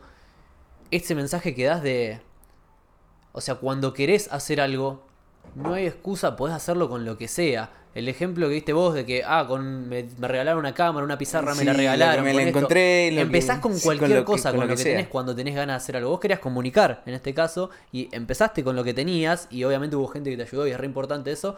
Pero lo importante es que lo seguiste haciendo, que no nos quedemos en la excusa de, Ay, no, tengo tengo, plata compu". cámara, no tengo plata para esto, no tengo plata para el otro, sino de ver, no lo tomes como un obstáculo eso que te impide y que no puedes avanzar, sino bueno, ¿cómo lo puedo hacer? Pido prestado un celular, pido prestado esto, es importante Sí, eso. sí y no. O ¿Por sea, en la medida que uno tenga las necesidades básicas eh, Cubiertas. cubiertas, uno puede pensar en salir a pedir prestado. Pero si vos no tenés un plato de comida, No, no, obvio, no va a tener ganas de salir a Exacto. pedir Sí, prestado por para hacer supuesto. un video. Yo de lo que estoy hablando igual es de la gente que te está comentando eso en un video de YouTube Sí. que tiene un celular con internet. Sí, sí, sí. O sí. sea, que capaz te está viendo desde un iPhone 14 que le costó mil dólares y No, dice, seguro, no, yo no puedo ser youtuber porque no tengo una descartado, cámara. No sé qué. descartado, sí, eso sí, eso sí. eh, quienes son, quienes tienen los- las necesidades básicas cubiertas y tienen la posibilidad de tener mínimos recursos, sí, sí, a eso sí les digo, vamos, ya, ya puedes empezar a hacer cosas. Claro. Claro. Sí, descartado, sí, sí. Claro. sin que a- de hecho a mí me pasó, yo eh, tenía un celular, un Motorola, que tenía Mm. una cámara paupérrima. Y dije, bueno, me voy a comprar las cosas para la productora. Y después tuve una cámara mirrorless de última tecnología, todo, y no grababa los videos para YouTube. Y, y después, ah, no, por el micrófono, mentía, ¿viste? Me, me mentía a mí mismo, no, por el micrófono, no, porque no tengo luz, no tengo esto, no tengo el otro. Y un día Martín, que es amigo mío, que es coach, lo nombré varias veces, me dijo, tenés un miedo de fondo que te está limitando, tenés miedo o al fracaso o esto o lo otro, hacete una sesión de coaching y fíjate por qué es. Y era porque yo tenía miedo, ¿entendés? Tenía miedo a hacer el ridículo, a que alguien con mayor autoridad en el tema me, me dijera que no, no era así, entonces fue como, bueno, me empecé a capacitar más y a todo eso, pero... los Sí, el, mi- el miedo, eh, el miedo está presente eh, hoy en día en la educación, o sea, en- cuando vos entras a- ya en la escuela, o sea, en la primaria ya empezamos con miedo. Miedo a que la profesora te rete, digamos, ya, ya en casa ya nos asustan con miedo, digamos. Sí. No en todas las familias, yo por suerte no, pero eh, el miedo es como una herramienta, una herramienta del poderoso muchas veces para, para poner control, digamos, en el aula fundamentalmente. Pero en el aula vos también tenés... con las notas. O sea, si vos, vos empezás desde chico y ya si tenés malas notas, ya tus compañeros capaz te piensan que sos un boludo, que no te da la cabeza. Capaz te- no te importa el colegio, capaz. Jürgen capaz decía, por brillante, sos ejemplo, Einstein, que en el estamos, le iba mal. estamos hablando de nuestra época, nosotros tenemos 20 y largos, 30 y pico. Yo tengo entendido, sí. Eh, en nuestra época el miedo era usado como herramienta muchas veces para poder poner orden. A mi mamá le pegaban con una regla de madera en la mano. Tremendo. Mi mamá tiene 51 años y le pegaban con una regla de madera en la Yo mano. me acuerdo con un compañero Y la, madre le decía eh, a la profesora, está bien que le haya pegado por insubordinada. Por, eh, o sea, tus viejos le decían al profe que estaba bien que te pegue. Claro, claro. Tremendo. Eh, ¿Cómo cambió? Eh, también hay que ver ese, ese Sí. cambio que hubo. Es tremendo. Que el miedo se use como herramienta es tremendo. Lo que, suce- lo que veo, creo, que sucede hoy es que ya nadie tiene miedo. O sea, los chicos ya no, no tienen miedo a que les reten. Entonces, en- los, los chicos ya, eh, digamos, tienen cierta em, seguridad en, en el aula, digo, en la escuela, Sí. que se comen a los profes vivos. O sea, les, les importa poco. Pasa lo en que el todos, los, profesor- viste, en todos los ámbitos. Cuando yo era policía, por ejemplo, antes la gente tenía miedo al policía, ahora la gente lo escupe al policía, le insulta todo porque y vos no me puedes pegar por los derechos humanos y por esto y por el otro. Entonces pasó en todos los ámbitos, fue un cambio radical de, de mentalidad. Fue como Sí. una overcorrection. Sí, Eh, en cierto punto eh, es bueno y en cierto punto no. O sea, es bueno en la medida que uno reconozca que no tiene que obedecer, siempre obedecer lo que tiene enfrente. Sí. Está, está bueno parar la pelota y decir, que- ¿por qué me está diciendo eso? ¿Por qué tengo que hacer eso? Está bien eso. Sí, pero es como que no es un. No es, a veces no es un cuestionamiento productivo, porque igual capaz entra el profesor y le hacen bullying al profesor y el profesor no puede dar clase Claro. tranquilo, pero igual después estudian lo que les dicen, aprueban con lo que les dicen y cumplen con el sistema. Eh, el- Eso es una rebeldía como inútil, porque no estás cambiando algo, estás Bueno, molestando al profesor nada más. El problema de ese tipo de, de- de práctica es que el cuestionamiento se convierte en un fin y no en un medio. O sea, si, si vos querés eh, mo- molestar a tu profesor Sí. solo por molestarlo, eh, eso es un fin. O sea, querés Ahora, si vos querés cu- cuestionarle las cosas porque querés aprender, es distinto. Claro, Entonces, en medio de la clase, parás la clase para preguntar y molestás y molestás y molestás y molestás y cuestionás todo lo que está diciendo el profesor. Y sos molesto, realmente sos molesto. Sí. Pero eh, eh, usás al- al- a la molestia o al cuestionamiento o al romper las pelotas como un medio. Medio. Claro. distinto. Completamente distinto. Porque si no es una rebeldía por el hecho de ser rebelde, por el hecho de mostrarle a mis compañeros que soy un capo y cuestiono la autoridad. Y, y al mismo tiempo no creen, filosofando entre nosotros, que eso también pasa por nuevamente lo que decíamos, que de repente el profe no logra captar la atención del alumno, mostrando el tema de forma apasionada. Es que es lo que decía. Dami también, tienen que tener un cierto, un cierto entrenamiento en dinámica social, en, decir, tengo que controlar un grupo de pendejos que capaz nacieron en otra época que no es la mía, tengo que entender a qué están adictos al teléfono. La, la pregunta que haría es: ¿por qué controlar? Ah, ¿Por qué controlar? ¿Es ¿Cómo un control, un control remoto? ¿Qué? ¿Que ¿Los chicos que son televisores que le tenés que controlar? Eh, cuestionemos eso. Si el docente se tiene que parar en el aula para controlar a los chicos, creo que estamos empezando mal. Uno de mis profes en la academia de policía, que era Pablo Fernández, que hoy es jefe departamental de allá de Junín, decía, hay que saber conducir a la gente. Ahí pero va, para bueno, saber exacto. conducir, hay que saber hacia dónde vamos, de Liderar, dónde quizás, venimos, sería, ¿no? Una mejor palabra. Comunicar. Liderar Eh, a te, los te doy otra palabra mejor: inspirar. O sea, el Pero es docente. que con inspirar creo que no alcanza nada más. El docente despierta algo en vos para que vos te muevas solo. Para que vos puedas pensar solo, para que vos puedas decidir solo, para que vos te motives solo. Em, en todo caso, no te tengo que tanto motivar yo, sino vos motivarte a vos mismo, Sí, inspirándote. O sea, ¿cómo te puedo inspirar? Dando el ejemplo, por ejemplo. Por ejemplo. Sí, porque eh, dando el ejemplo, queriendo que eso que querés, pretendés despertar en los chicos como pasión, emoción, ¿verdad? Lo hagas vos primero. No, obviamente. ¿Cómo querés que sean Sí, apasionados si vos no tenés esa pasión? Eh, inspirar me parece un- una práctica eh, tanto filosófica, si querés, pero mm, me gusta porque no es invasiva, no es controlar, Claro. no es eh, eh, decirle lo que tenés que dar órdenes. eh, No, no, exacto. es inspirar, es algo eh, a distancia, si querés, eh, no invasivo, que, que me parece que, que- que va por ahí, digamos. Este, Sí. Un, un gran desafío también, desde el lugar, vamos a ir a una escuela convencional, como fui yo y a todo eso. Hay que tener en cuenta también el contexto, porque, por ejemplo, yo cuando iba a la escuela, tenía, o sea, había pobreza, mucha pobreza en casa, y estaba el tema de la copa de leche. Y cuando vas con hambre a la escuela, no tenés ganas de aprender, estás pensando en quiero la copa de leche, quiero ir a comer allá, tengo ganas de ir a eso. Entonces, nuevamente, volvemos cuando no tenés resuelto eso. Y aparte, había muchos de mis compañeros, y había muchas situaciones que el chico está yendo a la escuela para escaparse de su casa que lo están fajando. El chico se está yendo a la escuela porque tiene problemas en la casa, entonces el profesor, ¿cómo haces para enseñar y transmitir un conocimiento? Estamos hablando de primaria y no de- en esa época, digo. Eh, cuando al mismo tiempo tenés que ir trabajando porque en la casa no tienen, no le enseñaron la educación normal, formal, los modales, todo eso, porque hay violencia en la casa y todo Pasa eso. que también la Ese es un gran desafío. La educación primaria es radicalmente diferente a la de, a la de universidad. la Pero son universidad, la, mayoría son una sola educación, ¿entendés? Porque sí, es, la es el jardín, pero después está la primaria, secundaria y después viene la universidad. Pero la primaria y secundaria están casi nucleadas.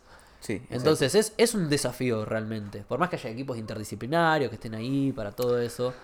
Ahí viene lo que decía Dami, que el sistema no es el sistema educativo, es un sistema socioeconómico más grande, de trasfondo. Y no puede separar uno de otro. Igual me, me, me hiciste acordar algo que yo sigo a un filósofo que se llama Darío Stanriver que plantea una vez, una vez planteó que eh, eh, con la secundaria, con la secundaria en particular pasa algo que no tiene razón de ser clara y evidente, que es que en la primaria, Sí.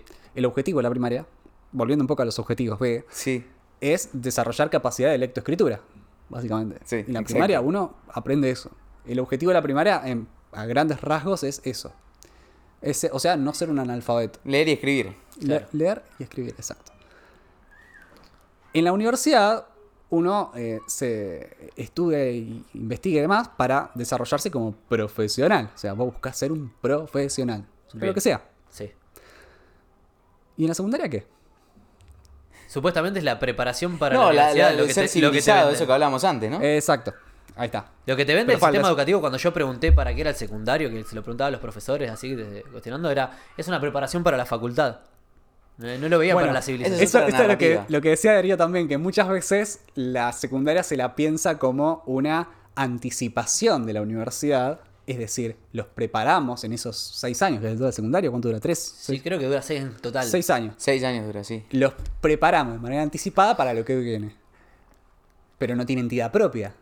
O sea, no, no tienen. un- No es que te van preparando como las preparatorias de Estados Unidos, que ya va- vas entrando ahí a todo eso, ¿no? No, eso pero a lo que voy es que si pensamos al secundario como una práctica Mm. en la cual se anticipa o se prepara para lo que viene. Sí, es la previa sí de la facu, no tiene en sí No, no intrínsecamente tiene algo. intrínsecamente una razón de ser. Claro. Es como una previa de algo, no, no tiene entidad, ¿se entiende? Sí. Ahora, otros piensan que el secundario es como una fortificación o un, em, un- una especie de primaria con esteroides. Es decir, aprendieron, a, aprendieron a leer y escribir, bueno, ahora aprenden un poco de matemáticas. Un poco de cultura general. Un poco de cultura. Pero en sí sigue siendo como una extensión de la primaria. ¿Se Sí. entiende? Si lo piensan Es así. como no ser un analfabeto on steroids. Claro. vos. Ahora, eh, está, ¿qué, qué es eso? O sea, una, la otra, las dos, o pensamos que la secundaria es para prepararnos para ser ciudadanos. Bueno, lo dejo como tarea para el bar. Que, que encima, pero al mismo tiempo, el ser humano nace, salvo la memoria filogenética de algunas cosas, con el disco rígido prácticamente en blanco, podríamos decir, y a través de la neuroplasticidad y de diferentes cosas, se va amalgamando con el entorno, con sus modelos de referencia. O sea, vos vas conformando una personalidad en base a todo lo que va sucediendo a tu alrededor en tu entorno, a los modelos de referencia, lo que lees, escuchás, etcétera, etcétera, etcétera. O sea, cuando sos más chico, o sea, tenés más cantidad de neuronas, todo, después viene la poda neuronal y vas conformando esa personalidad. Cuando sos chico, es fundamental que ahí te pongan los valores, que ahí te pongan las cosas que. configurar el ser humano de chiquitito, programarlo ya de chiquitito, para que sea un buen humano, próspero, ¿entendés? Con valores que hacen grande al ser humano. Y, y después sí le vas dando información y le vas dando, enseñando cosas, pero que ya en esta teoría que tenemos de que el secundario es para que sea socia que sea una persona sociable y civilizada, etcétera, ya lo agarraste tarde, papi, tiene 14 años, o sea, ya tiene, tenés que desaprender todo lo mal aprendido para modificarlo por algo mejor. Sí, es cierto, para mí ya es Sería tarde. obsoleto. ¿Qué opinas vos? Eh, sí, es cierto, eh, pero nunca es tarde primero, o sea, Sí, obvio, se, obvio. se puede. Eh, pero por otro lado, eh, entender que uno nunca termina, de- digamos, no es que programas, viste que... Sí, sí, obvio. respecto a la personalidad, y también tiene que ver con la vocación, que muchas veces dicen, ¿cuál es mi vocación? Que piensan a la vocación como algo cerrado y acabado. eh, ¿Cuál es? Yo nací para esto, como Claro, si no... no. Y la realidad es que las vocaciones cambian todo el Y tiempo. para mí los test vocacionales que te hacen en el colegio son una garcha. Claro. Bueno. Terribles declaraciones. Es que siempre te dan cualquier cosa. Es como que te ninguno, encasillan mucho. No puedo No sé, me parece a mí. ninguno.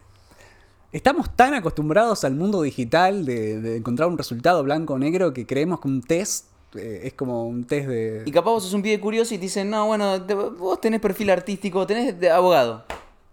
No, y si quiero estudiar ingeniería, ¿cuál hay? Y, o sea, capaz me cuesta más, pero ¿cuál hay? Sí, ¿Entendés? sí. Algo que me gusta a mí, que sería súper importante, que lo, escuché alguna vez de Jürgen, que él quería como revolucionar la educación así, sería que en los primeros años de jardín, de la primaria, todo eso, le vas dando herramientas a los niños de inteligencia emocional, súper importante, ayudar. No te enseñan en el jardín, ni en primero, ni en segundo, ni en tercero de la primaria, cómo ser feliz uno, cómo gestionar tus emociones dos. Eh, esas cosas no te las van dando, entonces empezar a meter un poquito en la educación es sumamente importante. Esas cosas que de repente en la mayoría de los hogares no está instaurado y estaría bueno sumarlo al sistema educativo, para mí es re importante. Gestión emocional, gestión financiera, que no nos dan gestión financiera, Sí. nada. O sea, se está moviendo el mundo financieramente. eh, lo usamos, la finanza la usamos todos los días, por más que quieras o no quieras, por acción o inacción la estás usando y no te enseñan a cómo, bueno, cómo gestionar tus ahorros, tus finanzas, cómo invertir, cómo manejarte vos. Entonces, para mí, todo lo que es inteligencia emocional y eso, de chiquitito ya tendrían que estar dándotelo para que realmente puedas desenvolverte mejor como un ser humano ya desde chico y fomentar la creatividad. Y algo que estaría buenísimo que tengamos todos, no solamente los profesores, porque es como que decimos, ah, el profesor no hizo su tarea, ¿viste? Como si lo tiramos al profe, sino todos como adultos, ya somos adultos, a los niños, darnos cuenta en qué son buenos. Si te das cuenta que un nene es muy bueno dibujando, decírselo. Qué bueno que sos dibujando, sos muy creativo y que se vayan dando cuenta, que tenga la autoconciencia de, me, ah, me dicen que soy creativo, para que vayan sabiendo cuáles son sus virtudes y todo eso, y darnos cuenta, ah, vos, sos-".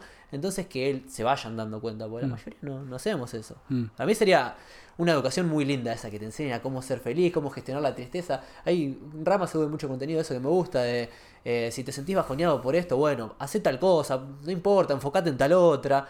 Y le sirve mucho a los chicos, porque no nos han dado herramientas de niños para, para eso.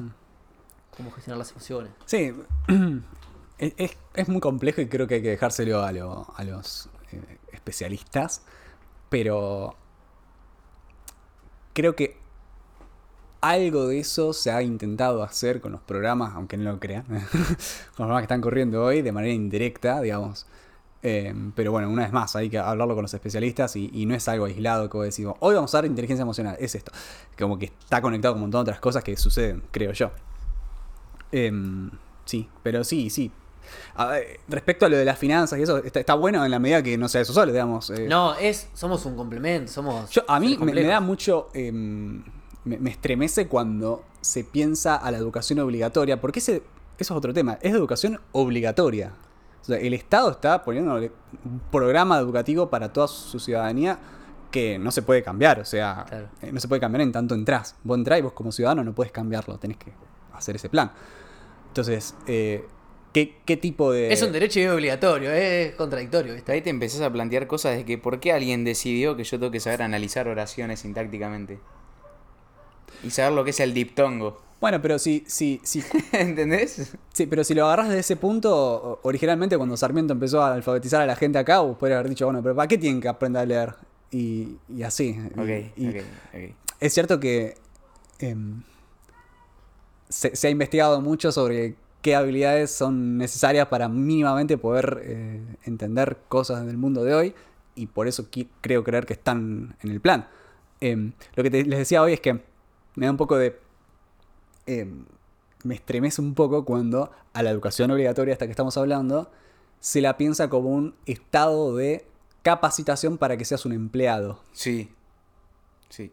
¿Se entiende? Sí. Se los piensa productivamente como para que sean eficientes, para que... Sí, sí, sí. Eh, y eso me preocupa porque em, si todos somos empleados, Dios, que, que va a quedar para el mundo creativo, Sí, para el mundo de las ideas, para el mundo de los... ¿Con quién lo hablamos? ¿Con Gonza? Con Gonza lo hablamos en el podcast anterior o en el previo. Hablamos de que estábamos, ¿cómo ves el mundo acá a 10 años? Le digo, estábamos charlando. Y hay muchos trabajos que, van, que ya en ciertos países no existen más, como el playero de estación de servicio, los kioscos y todo eso. Vos, O el del ahí está todo automatizado. Y está bien que pase eso. Y decía Rama, y estoy totalmente de acuerdo, que vamos a empezar a utilizar más las características humanas que viene la creatividad, cómo unimos ideas y la sistematización dejásela a los robots. la- hay cosas financieras que también la puede hacer un bot. Entonces, Sí. ¿para qué vamos a hacer ciertos trabajos que son repetir, repetir? Si ya no lo necesitamos, tenemos una herramienta tecnológica que sirve para eso y destaquémonos por ser humanos, por use- Sí, yo creo que el trabajo en el futuro va a migrar a eso. Igual esta idea la saqué de Naval. O sea, Ah, no sí, mía, sí, a la, a la creatividad. pero él siempre dice que el trabajo va a migrar al ámbito creativo. Sí, Porque estoy lo que de- se puede automatizar, se va a automatizar. Estoy de acuerdo, sí, sí, sí. Tenemos que tratar de diferenciarnos de las máquinas Ahí y va, explotar lo que lo nos hace distintos. Porque si no, ahora te están preparando para hacer una tuerca de un pedazo de una máquina más grande. Que ya no funciona más porque fue pensado eso hace varios años y ya cambió el mundo. Cambió de- muy rápido. Pensado desde la revolución industrial. La revolución industrial y cambió muchísimo. Mm. Sí, pero hay, hay grupos concentrados de- del poder que no quieren que, evidentemente, no, no, no quieren- Exacto, no quieren exacto. que haya gente pensando, digamos. Pero el problema es que es- eso cosas. que estás diciendo ahora, no sé si la, no sé si el problema es que la gente no se lo plantea o, o no hay suficiente gente que lo comunique o, o ese contenido se, se, se- no sé, se apaga, se suprime, se saca el algoritmo. No sé cuál es el problema verdaderamente, pero yo creo que no hay concientización sobre eso que estás diciendo. Mm. Que muchas veces te preparan para que seas una tuerca de un sistema.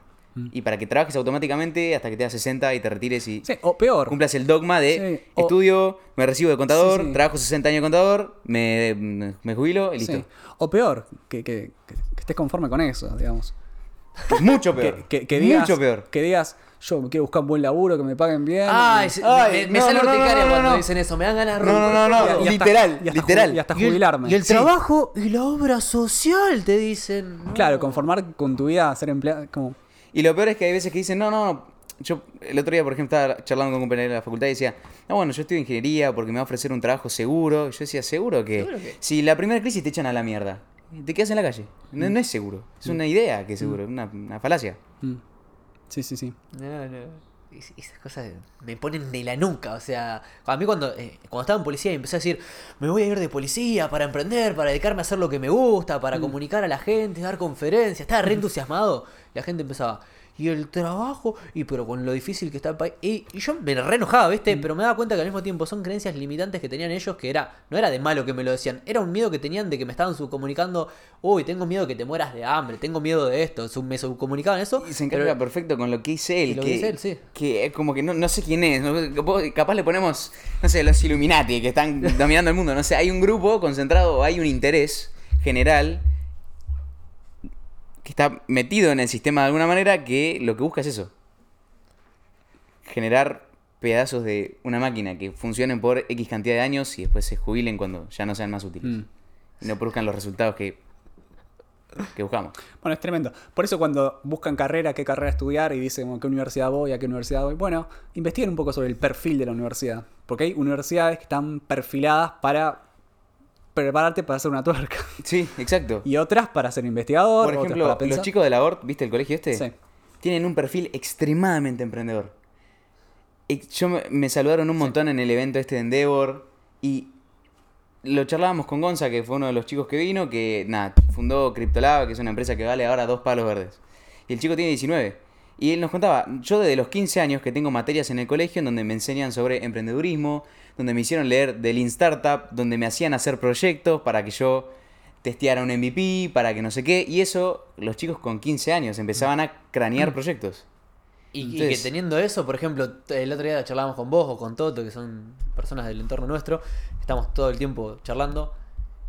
No, no queremos ser empleados para alguien más. O sea, nosotros, por cómo nos fuimos creando y por todos lo- los valores que tenemos, que es como que queremos emprender y aportar algo desde nuestro conocimiento, toda nuestra Sí, experiencia. el tema es que el, el mundo que vemos ahí en ese cuadro, que es- eso es Nueva York, creo, no sé qué es Sí, eso. creo que sí. Sí, Eh, ese mundo eh, funciona con muchos empleados. sí obvio. Y, y sin empleados no funciona. Exacto. Ojo, para y, ta- y también reivindiquemos esto que, que gozo.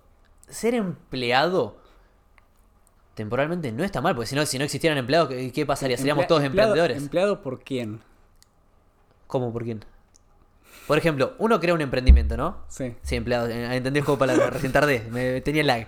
Eh, venía con... No, porque no, es- no es inocente la palabra. No, no, sí, sí, y cada palabra tiene un porqué, hasta persona es un personaje, o sea, hay muchas palabras del léxico que tienen un trasfondo interesante. Pero a ver, no importa, trabajar para alguien, con alguien o como sea, en una empresa, también está bien si, como dijo el, el original Pier Paolo Barbieri, el fundador de Walla, si vos tenés una misión y una visión, si vos te entras a trabajar, por ejemplo, a Walla, ¿sí? que es una empresa que su idea es llevarle las finanzas a cualquier tipo de Sí, o. SpaceX que quieren colonizar Marte, yo qué sé. Claro. X misión. Vos agarrás y tenés una misión y vos te sentís parte de ese emprendimiento desde el lugar que ocupes. A mí me parece noble, me parece que está bien porque estás compartiendo un fin y vas trabajando mientras vas creando algo y el día de mañana si querés te vas, si creas lo tuyo o lo que sea. Pero si vos sentís que es un propósito, si vos sentís... Tengo una amiga que me dijo, yo siento que nací para atender a la gente y ser hermosa porque a mí me encanta que me atiendan bien y quiere eso. Y el día de mañana tiene la visión, por ahora es moza, tiene la visión de poner su propio restaurante en el que todos los mozos. Está genial. Y está bien si por ahora querés ser moza. O sea, no, no es que también trabajar para alguien está re mal. Si vos lo haces con pasión, lo haces con garra y, y encima tenés un propósito, pero no lo hagas en automático porque te dijeron que tenés que ser esa tuerquita. Sí, cada, uno tiene su derecho también de elegir su, su, su propósito de vida. Si es que existe un propósito de vida. eh, eso es un derecho también. Que la moza, si quiere ser moza, tiene el derecho de ser hermosa. O sea, y por más que nosotros lo veamos como algo. No, no, y a ver, capaz, qué sé yo, tenés un laburo que son 6 horas por día y decís, bueno, las otras 6 horas del día entreno. O viajo, así soy nómada digital y laburo de O la sea- compu y eso me da la libertad de viajar. O sea, Cada uno a mí tiene. eso me parece bien en la medida que es una decisión. Claro, Claro. que sea una decisión. Eh, ah, ahí Exacto. está. ¿Y qué, qué es una Ahí decisión? va, ahí va. ¿Qué es una decisión? ¿Cuándo estás decidiendo algo? Porque uno, esto lo hablamos con Julián Aniceto, un amigo mío que tiene una empresa de marketing, y me dice, nosotros creemos que somos libres, porque nos pintan que la libertad es esto. Pero ¿qué es ser libre? ¿Libre dentro de qué? Dice, vos, vos no, no sos libre de no pagar impuestos si querés, y te meten preso, entonces no sos libre. Sos libre siempre y cuando me pagues los impuestos. Eh, ¿Entendés? Hay siempre ciertas, ciertas limitaciones entonces, que, que es decidir. Es que, es que, a ver, la, la- ¿Quién pone las reglas dentro de las cuales podemos decidir? La, li- la- la libertad es, es, es, digamos, sería muy difícil vivir en, en una libertad em, eh, po- definiéndola como algo ideal, digamos, eh, donde todo vale, donde sos libre de hacer lo que quieras, porque hay una puja de derechos ahí, somos una sociedad, no podemos, realmente no, no, no, no existe, la, a mi entender, la libertad en tanto ideal. Exacto, sí. Porque si vos tenés la libertad de hacer lo que querés, entonces tenés la libertad de prenderle el fuego al departamento de arriba. ¿Y dónde están los derechos del departamento de arriba? Sí, yo tengo un amigo que, que es muy liberal y que dice, bueno, pero si vos dejás que todo sea libre, el mercado se acomoda solo porque si vos le... Si hay total libertad, vos le prendés fuego al departamento al de arriba, viene la familia y te mata. Entonces vas a dejar de hacerle mal al otro. y nos por- convertimos en una selva. Claro, y claro. nosotros somos más que eso, porque somos seres pensantes. Claro. Y es ahí donde entra la ética y donde entra la moral a decirnos, che, podemos hacer algo mejor. Claro. Y ahí entra la constitución. Sí, o desde la religión como se hizo una Biblia, ¿entendés? Algo, un conjunto de reglas que vos decís, esto, che, marquémonos acá para ser ciudadanos prósperos, buenos y que, la cual. civilización sobreviva. ¿Y cómo ves el traslado de la confianza que antes era en la religión, que ahora es en la ciencia? Como que ahora somos... No, ya en la tecnología, ni siquiera en la ciencia. en la es te- como- Sí, en la tecnología. Ya pasó ahora a la inteligencia ¿Estás seguro de artificial, eso? Yo creo que sí. Bueno, ca- capaz es mi realidad. Sí, que ¿no? yo confío o, o tiendo a confiar absolutamente en la ciencia. Mm. No, yo, yo creo que no, son cosas que van por caminos distintos.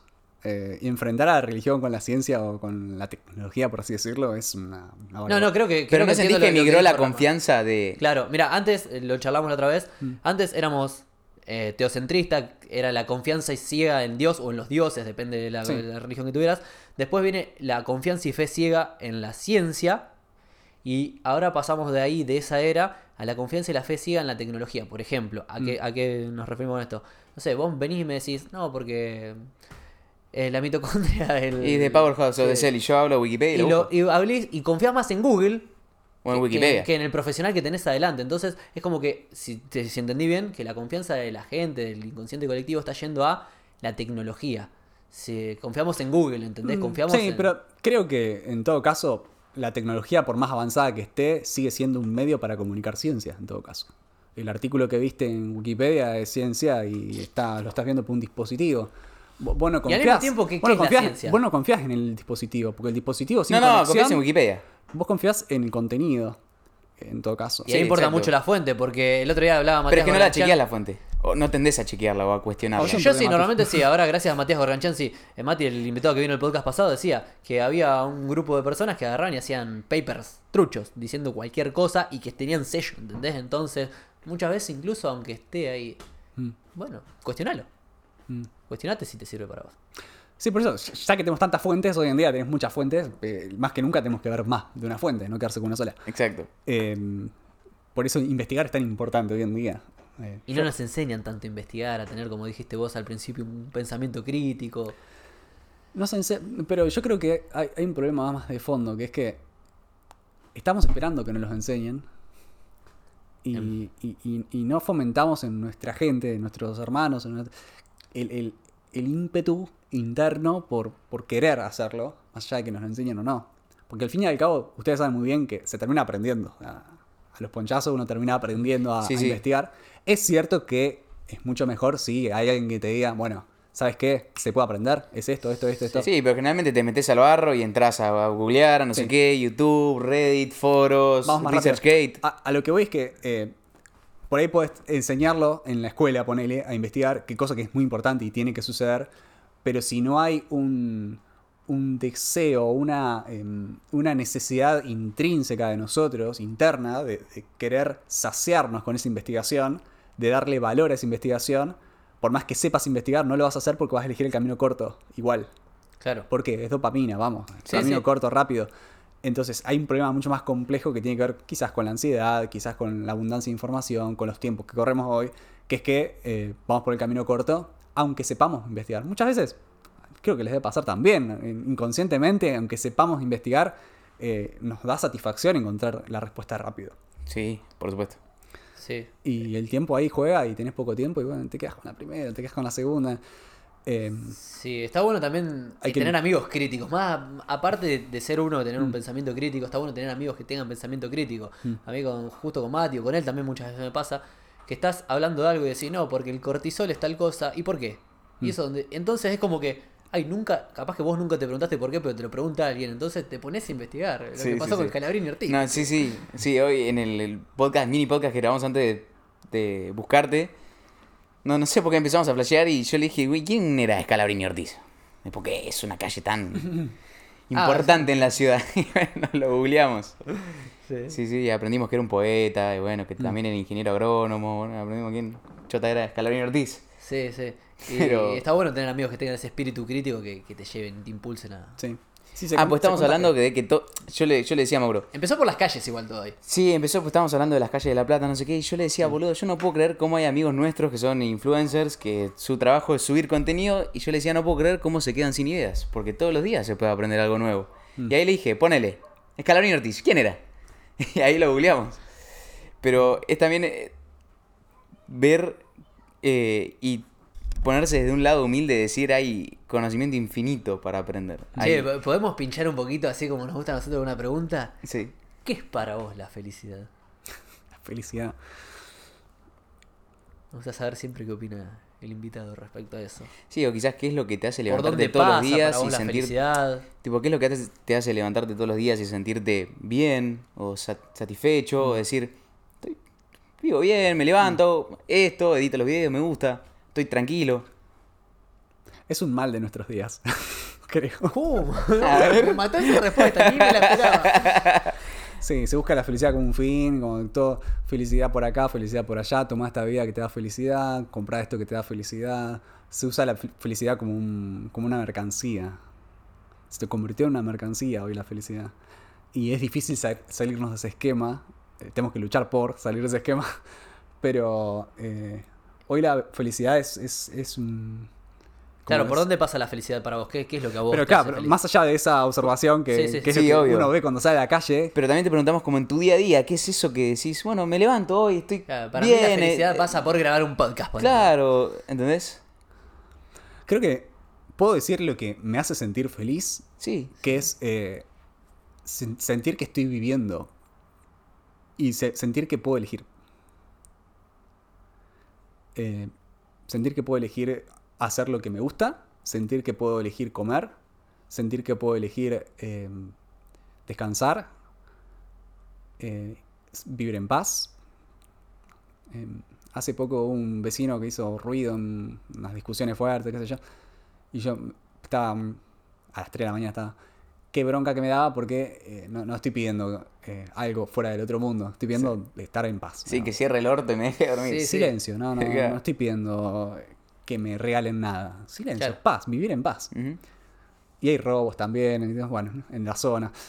Eh, y a mí me, da- me daría felicidad, por ejemplo, vivir en paz, digamos, eh, saber que, que mis seres queridos están bien. eh, hoy te puedo decir eso.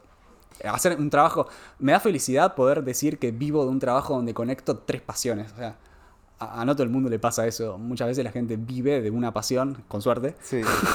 O sea, las tres pasiones serían. Tengo tres pasiones. Una es eh, las ciencias exactas, todo lo que tenga que ver con eh, pensar, mover la cabeza de manera racional, eh, matemáticas, física, ciencias en general me gusta mucho. Eh, la parte artística audiovisual, o sea, la producción de contenido audiovisual, el cine, la Claro, esto es importante que nos lo contaste en el auto y que quizás la gente no lo sabe. Vos producís tus propios videos, o sea, desde el pienso cómo va a ser, lo grabo, pongo la luz y lo Cont- edito. contanos si querés el proceso, porque dijiste que nunca lo habías contado. Claro, ¿cu- ¿Cuál Si es el parecen- proceso creativo? Sí, todo? Re, re. Pará, la tercera es la docencia, listo. Bien. Eh, O sea, sí. docencia, la parte creativa y la, y audiovisual la- y la ingeniería. Sí, esas tres las combino. Em, bueno, la parte, eh, para mí, crear contenido, mm, eh, a diferencia de por ahí eh, otros lugares donde se, se piensa la creación de contenido como algo que hay que hacerlo tipo máquina de chorizo, va, va, va, dale que hay que subir contenido, Mm. yo me tomo el tiempo que sea necesario, em, las horas, los Sí, días, las nos pasa semanas. veces a nosotros. Ay, qué bien, qué bien. Me metiste un dedo en una llaga dolorosa. en el culo. así. Claro, No. porque, No porque quería decir, pero sí. Sí, Llaga dolorosa. tal cual. Si yo me tengo que tomar un mes, para, dos meses para pensar un video, lo, No, es que además lo se tomo. nota mucho en tu calidad y se nota, sí, se nota. Ah, Es- te digo una cosa. sí. Muchos piensan, a ver, cada uno piensa lo que quiere, pero muchos piensan que cuanto más mejor, o sea, más contenido, te van a ver más cosas. Yo creo que hoy en día lo que abunda es cantidad, digamos. Claro. Lo que realmente Lo abunda. es quality over El quantity. diferencial, sí. es Lo que realmente abunda es cantidad. O sea, si realmente hay algo, es cantidad. Sí, tenés Entonces, si razón. querés hacer algo distinto, Completa tenés que razón. enfocarte en la calidad de lo que estás haciendo, cómo lo estás haciendo, cuál es el objetivo, cómo lo haces, para diferenciarte. Vos no te vas a diferenciar por tener más videos. Vos te vas a diferenciar por hacer buenos videos. Sí. Sin ir más lejos, por ejemplo, en mi caso, los videos que se me viralizaron, que llegaron a millones y pico de reproducciones, fue una ingeniería de pensar qué iba a decir, qué quería comunicar, de qué forma lo iba a comunicar, pensé el guion y después armé esquema de iluminación, armé todo y fueron los videos más producidos con mayor cantidad de tiempo de producción en todo, en la edición, en todo. Entonces, sí, totalmente, la- le fue la calidad de eso. Bueno. Después, vos- Sí, igual hay que preguntarse qué es un buen video. Igual Porque- también a mí me ha pasado de agarrar el celular, grabar 30 segundos y que se viralice y, Bueno, a eso voy. y transmitir un mensaje re potente. A eso voy. Está la parte técnica y la parte de la esencia. ¿De qué decís? ¿De qué transmitís? Claro. Sí, sí, creo es que si mezclas los dos mundos ahí es como que pff, un superpoder, sale un super saiyajin, viste, tremendo, una buena fusión. El- la buena calidad del mensaje con la buena calidad audiovisual también Mm. acompaña. No es lo mismo tener un audio lindo, nítido, que se escuche bien, que un... No, no, claro, claro. En mi experiencia, creo que la parte de la esencia de lo que estás comunicando, es decir, el contenido real, el mensaje que estás dejando, es el 80%. 85 si quieres. 90 en algunos casos. El resto es calidad técnica. Para mí. Aún así, ¿Qué sería para, para la calidad técnica? La calidad técnica, la- la- digamos, eh, qué tan bien iluminado está el lugar, eh, qué Ok. ta- qué- qué- cómo es la calidad del audio, eh, si hay eco, si no hay eco, Claro. cómo te ves vos visualmente, si estás... esto también está un poco en contra también del, del que todo tiene que ser lindo hoy en día. ¿Por qué todo tiene que ser estético, carajo? Sí, sí, ¿Por qué sí, todo sí, es sí. bonito? ¿Por qué todo...? Hoy mirá, todo están todos pintados, ¿por qué todos arreglados? Sí, sí, sí. Si te queda un copo para acá arriba, yo una vez grabé un video de integrales, un- que tenía como una antena acá. Acá yo me movía en bicicleta y había ido en bicicleta a la mañana. Yo grababa a la mañana. En el aula grababa a la mañana porque era el único espacio que me daban a la mañana para grabar. Y iba en bicicleta y claro, se digo el pelo mojado y me quedó una antena así. Yo, como estaba solo grabando, nadie me dijo nada. Terminé de grabar el video, llegué a casa, miré y tenían así. Eh, Los comentarios decían, por esa antena recibe toda la información. Lo usa para comunicarse con alguien. la gente, La, la gente es muy ocurrente. Muy ocurrente con Y ahí fue cuando miré el video y dije, ¿qué, qué hago? Opción A, lo grabo de vuelta. Porque no me gusta cómo me veo. Posta, estoy ridículo. Si ustedes ven el video integral, véanlo que tengo una cosa atrás. Opción 2, como el video estaba bueno y había grabado bien y estaba bien el contenido, lo dejo. Y que al mismo tiempo es más congruente y real, porque ¿cuántas veces nos despeinamos a lo largo del día? No estamos siempre todo perfecto, pintuquito, pintado, maquillado. No pasa. Que eso es muy liberador para el, para el que lo ve, que dice, para, es un ser humano. Exacto. Sí, sí, sí. Basta de... Y da más cercanía de también. perfección. Mira, yo también a veces estoy despeinado así. Claro, Sí. no convirtamos a las redes en televisión. Claro. O sea, la Igual tele- creo que ya se convirtieron y se sobrepasaron. Lamentablemente, pero... Creo que ya pasaron más que la tele. En la televisión pasaba eso de que se maquillaban hasta el carajo para poder ser muñecos de torta. eh, y ahora en las redes tenemos la posibilidad de grabar en nuestra casa y nos peinamos, nos maquillamos. Para, flaco, un cambio. O sea, tranqui. Eh, más que nada hoy en día que, que en- la gente se da cuenta de todo. De todo se da cuenta. Se da cuenta cuando están nerviosos. Hay veces que te comentan algo que te meten el dedo en la llaga y decís que hijo de puta, ¿cómo te diste cuenta? Sí, sí. Sí. ¿Viste? Sí, saben todo. O sea, se dan cuenta de todo. Eso te das cuenta en los comentarios. Sí. Capaz vos estabas hablando en video integral y decís, ¿en qué pasó? ¿Te peleaste con tu novia? Y vos capaz te peleaste con tu novia y decís, ¿qué hijo de puta? ¿Cómo te diste cuenta? Sí, sí. ¿Entendés? Sí. Pasa, pasa todo. Ma- Mati Laca, el amigo mío que da conferencias de seducción, yo estaba mirando una charla TEDx, que fue la última que dio él, y estaba mirando así, y me di cuenta por el tono de voz que tenía y por cómo estaba, que estaba nervioso, y como le había llamado a la novia al escenario, digo, le va a proponer casamiento.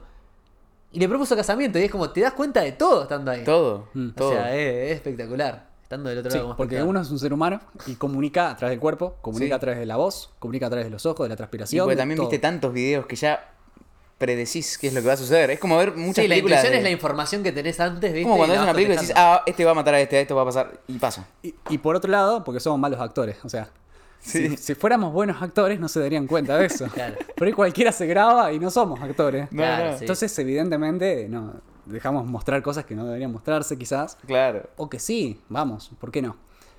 Pero hay creadores de contenido que son muy buenos actores y vos no te das cuenta de lo que está.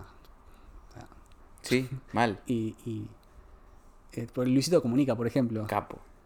Eh, Luisito, capaz que está mal y vos no te vas a dar cuenta. No te vas a dar cuenta. El tipo está tan, tan, tan, tan aceitado, tiene lo que hace que, que es Sí, profesional. A mí uno que, que para mí fue uno de los primeros youtubers de habla hispana que, que, que dejó una huella fue Germán Garmendia, Sí. con el canal Hola Soy Germán. Y hoy en día todo lo que hacen los que tienen buenos números, por decirlo, por no decir éxito, buenos números Sí. en las redes, hacen lo que hacía él.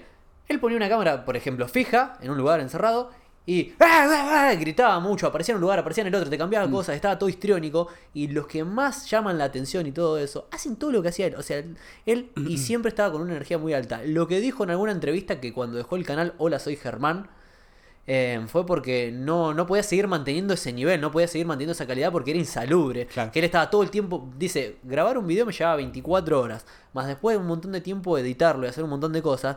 Dice, yo no podía estar todo el tiempo así y él, vos ves todos los videos del canal de Hola Soy Germán y son todos iguales. O sea, el nivel de energía, todo va mejorando a lo largo de su historia, pero no, Mm. no te das cuenta de nada. Capaz que el tipo había estado llorando el día anterior, pero no. Y es impresionante cómo actuó. entonces. Sí, es tremendo como en general la gran mayoría de los creadores de contenido algo de, de Germán tienen. Sí. Si no es la edición, es algún corte, el tono o la algo algo tienen, algo tienen. Eh, este, hoy de cualquier manera hoy como que creo que se generó una especie de estereotipo. eh, Un commodity, como que estamos todos bastante Sí, parecidos en ha- ciertas cosas. Hay un estándar de creador de contenido que es, hola amigos, bienvenidos a este canal, no se olviden suscribirse, dejar-". Eso se repite. Ah, yo lo odio en YouTube cuando tienen Cuando un me minuto de piden, cuando me hacen un call to action lo detesto. Tipo, te voy a dar dislike si me pediste like, boludo. No sé, porque me, me molesta. A, a mí lo que, lo que me molesta mucho es el. tipo, pasa- dame like, suscríbete, no sé qué. No me pida nada, En, boludo. en ya YouTube estoy viendo que tu te video. el primer minuto y pico, los tres, o los tres primeros minutos, que pasa mucho con lo que te enseñan a editar y todo eso. Que TikTok es más sintético en eso, por lo menos. Eh, el que te enseña a editar eh, en TikTok te enseña a editar en un minuto o en tres y, y va directo a enseñarte a editar. En YouTube es como, hola amigo, soy Mauro Domínguez y hoy te voy a... ¡Callate! Enseñame a editar, quiero saber la transición nada más. No quiero todo el resto. Y Te voy a dar like y te voy a seguir por la calidad del contenido que me das, no porque me da que te siga. Claro, claro. Sí. Y lo Eso- hacemos todo el tiempo, yo lo hago. ¿Entendés? Es un error común. Sí, eso es tremendo.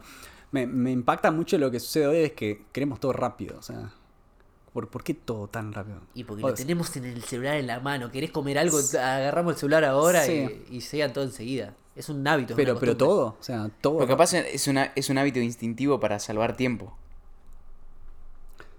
¿No? Sí, pero el tema es cuando es para todo. O sea, cuando todo lo que es rápido es como que. A- al mismo tiempo, yo eh, hay algo que noto que la mayoría de las personas están en modo hyper, se llama en inglés, no sé cómo sería la traducción, pero la cuestión es así. Es como que están con la atención en 35.000 cosas a la vez y en nada al mismo tiempo. Y por ejemplo, están en reunión con amigos, pero al mismo tiempo están con el celular Y lo así hablamos en el scrolleando, auto también, y no le prestan sí. ni atención al celular ni al Ni amigo. atención a los amigos. Entonces como que le estás prestando atención a todo y al nada al mismo tiempo. Mm. No, no llegan a decir, disfrutar o a presenciar o a estar presentes en el momento, ¿viste? Y, No son tipo zombies. Claro. Eh, el otro día miraba a un chico así en el bondi que iba scrolleando en Instagram, pero iba... Le daba like sin mirar el video, eran reels. Tremendo. Y, y entraba a los comentarios y los scrolleaba, pero la velocidad que manejaba, yo digo, no, así son los que miran el contenido. Sí. ¿Cómo, cómo haces para que frene y que mire el contenido tuyo? Eh, a mí me pasa cuando enseño que muchos dicen, dale, anda al grano, anda al grano. Y mis videos duran una hora. o sea, Claro. ¿Yo qué hago? Todo lo contrario. O sea, ¿vos querés que te explique en un minuto? No. No. ¿Por qué querés aprender en un minuto? ¿Porque estaba apurado? ¿Por qué estaba apurado? ¿Porque quería aprender? ¿Qué querés aprender? ¿Este tema? ¿Qué es este tema? Claro. Y empezamos, empezó a preguntar. Y trato de ir un poco en contra de esa corriente. Es una lucha, porque Sí. los chicos, vos, vos ves en la retención de audiencia Sí, ¿dónde está la mayor? cómo van, se saltean las partes y demás. Sí. Pero yo siento un poco que nos estamos yendo un poco al extremo de. Uno cuando se está entreteniendo, ponele que vos podés ver videos rápido y todos duran un minuto y te puede, ponele porque te estás entreteniendo.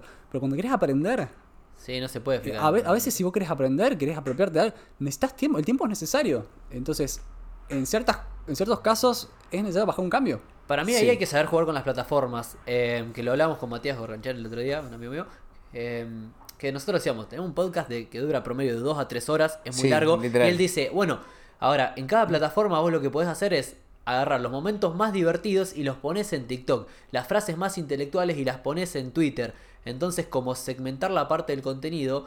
Y después que el que entró por un lado tenga la posibilidad de elegir en cada una de las plataformas, ah, la parte más intelectual, la frase más, la quote, eh, va a, a Twitter. Entonces, ah, te leyó en Twitter y el que se quiere divertir y dopamina barata, ah, se ríe con lo que hiciste ahí. Y en YouTube, la posta, todo. La verdad de la Para milanesa. que quiere el macro. Sí, Y- es algo, algo bueno que pasa con YouTube que se transformó en una especie de gran biblioteca donde, Sí, sí. donde ahí no hay reglas, digamos, de... Ahí se, querés subir algo largo, lo subís. O sea, y ahí está todo. O sea, como tenés la libertad de hacer un video largo y... Pero a mí también me da esperanza, porque hay gente que se escucha y se mira los podcasts de tres horas. Claro. Entonces a mí eso me da un montón de esperanza. Escuché es- tres veces el podcast de Gonza, le dijeron una cosa, Rama. Sí. Tres veces, o sea, Sí, un podcast sí. de tres horas, no sé. O sea, no es que falta curiosidad ni faltan ganas. Falta no, no, no. Fal- O sea, la gente tiene curiosidad y tiene ganas. Simplemente eh, hay veces que optan por la vía más rápida, que es, bueno, TikTok o Instagram o, o lo que sea, pero... Pero es un problema de cómo llegar efectivamente a la gente. No es un problema de que no haya interés en la ciencia o en el contenido que estás presentando. Y algo que nos pasa también, que, que yo te vi que vos también lo haces, eh. O sea, incluso Seguro. cuando estamos aprendiendo, Mm. Lo ponemos en 1.5 el video, no lo ponemos Ah, lo pongo en un... por dos. En, sí, dos, tres. Eh, Sí, sí, es como. no, no, olvídate. todo, todo rápido, todo rápido queremos. Sí, eso lo hago mucho para a- estudiar los temas de la Facu en 1.5, 2, 2, sí. Y terminás escuchando a vos. Hoy vamos a hablar sin. Y no, pero puede ser que una vez hice una encuesta en, en YouTube para ver qué velocidad lo escuchaban ¿no? Los videos. ¿Y qué ¿Y decían? qué te digo? A mí, sor- para mi sorpresa, la la- el 90% a uno. O sea, normal. ¡Wow! Me sorprendió, porque yo esperaba que, que muchos lo vean más rápido. Así que me sorprendió eso, no me lo esperaba. Igual también depende del tema, porque si es un tema muy complicado, tipo integrales o, o algo Sí, así, sí, sí. capaz lo tenés que ver. A mí me pasa con lo de lectura veloz. Yo hice cursos de, lectu- de lectura veloz y es como que vas haciendo vista de águila y vas leyendo por bloques de texto. Mm. Pero Kahneman, pensar rápido, pensar despacio, era como que. tenía que prestar atención y leer dos o tres Claro, la complejidad de la información también depende de qué tan rápido lo consumís. Claro. Ahí pensaba despacio. Ahí va, claro. Sí, la complejidad y también vos cómo estás preparado para, para consumir eso. También. Si vos no estás preparado vas a necesitar tiempo. Y si la tenés clara, capaz que vas más rápido. Claro. Que es mucho lo que otra cosa que hablábamos. Educación formal o informal. Eh, estudiar por tu cuenta, autodidacta o estudiar con alguien. Y que vos dijiste, bueno, de repente si ya estás acostumbrado a estudiar por tu cuenta, a aprender por vos mismo, de repente sí, agarrás a alguien, mirás un video, leíste un libro, ya está, lo aprendiste.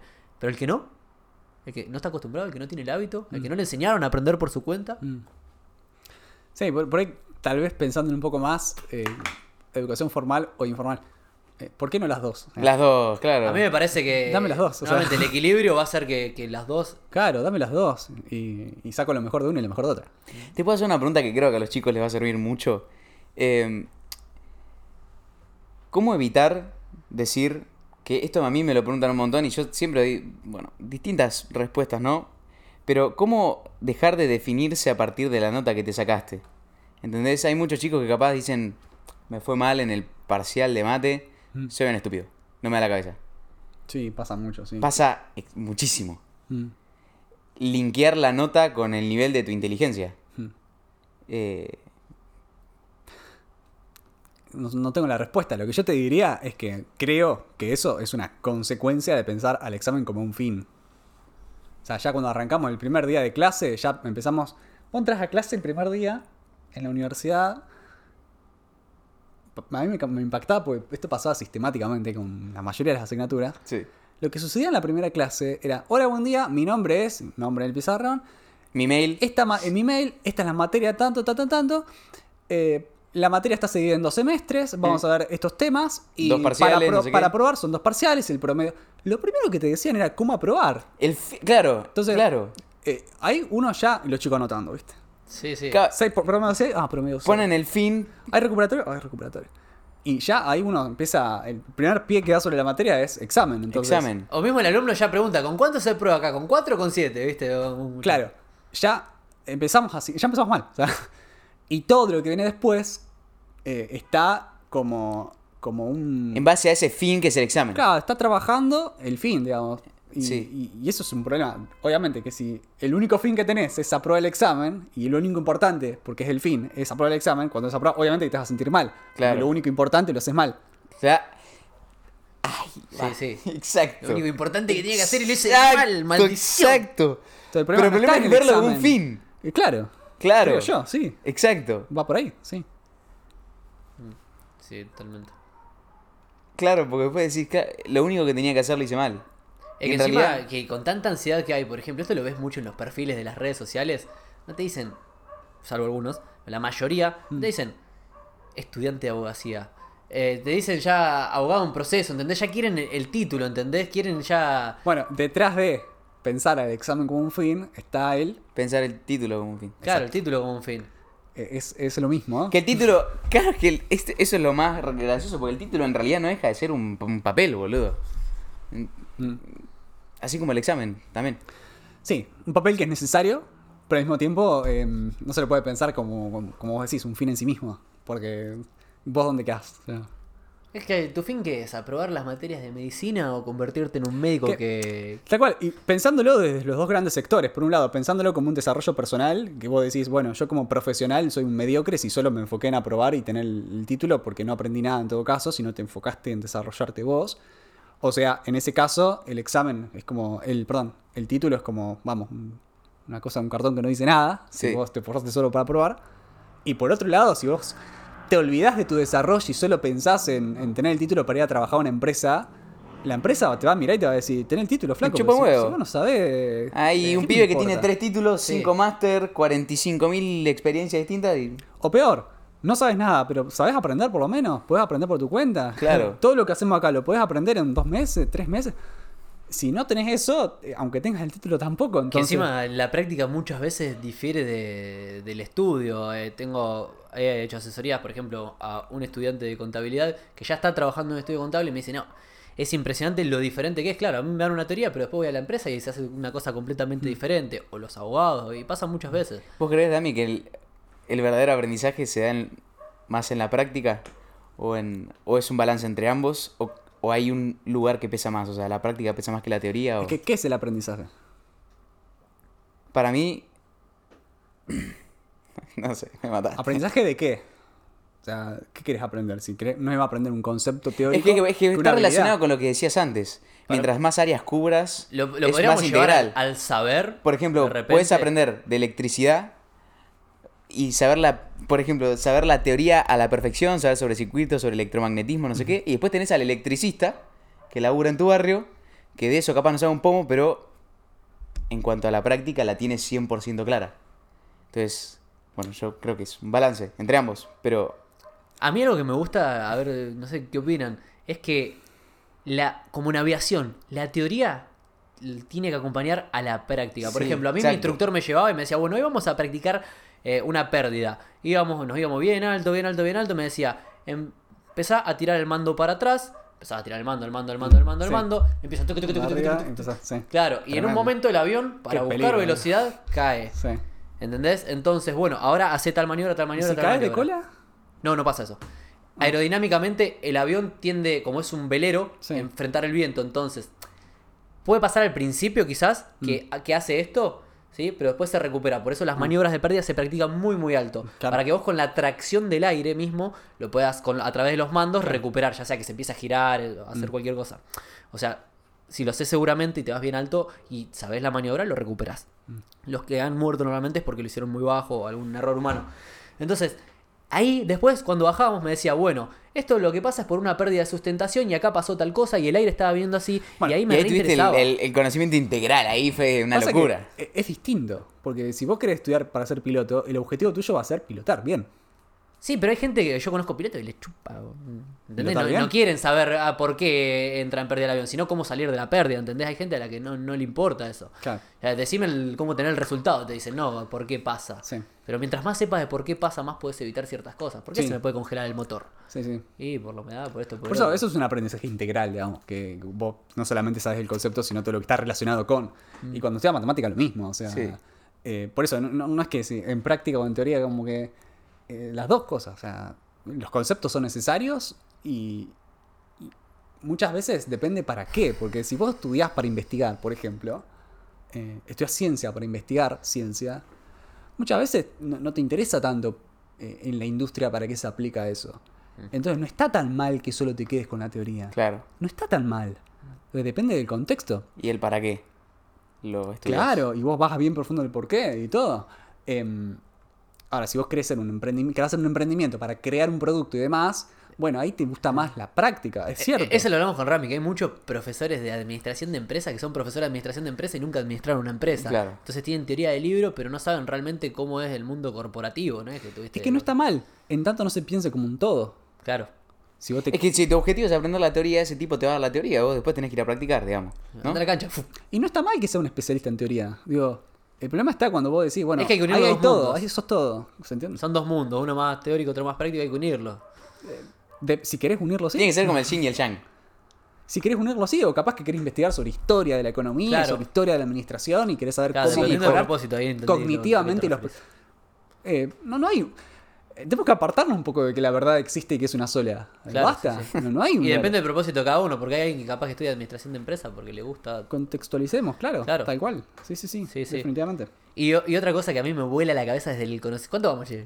Eh, una hora 52. Ni se nota. No, no, no, Algo que me, que me mata a mí es que nosotros, como seres, somos complejos. O sea, no- hay a través. Esto te lo enseñan en PNL. Vos podés percibir principalmente la realidad, o sea, lo que sucede más predominantemente a través del sistema visual, del auditivo, del sinestésico.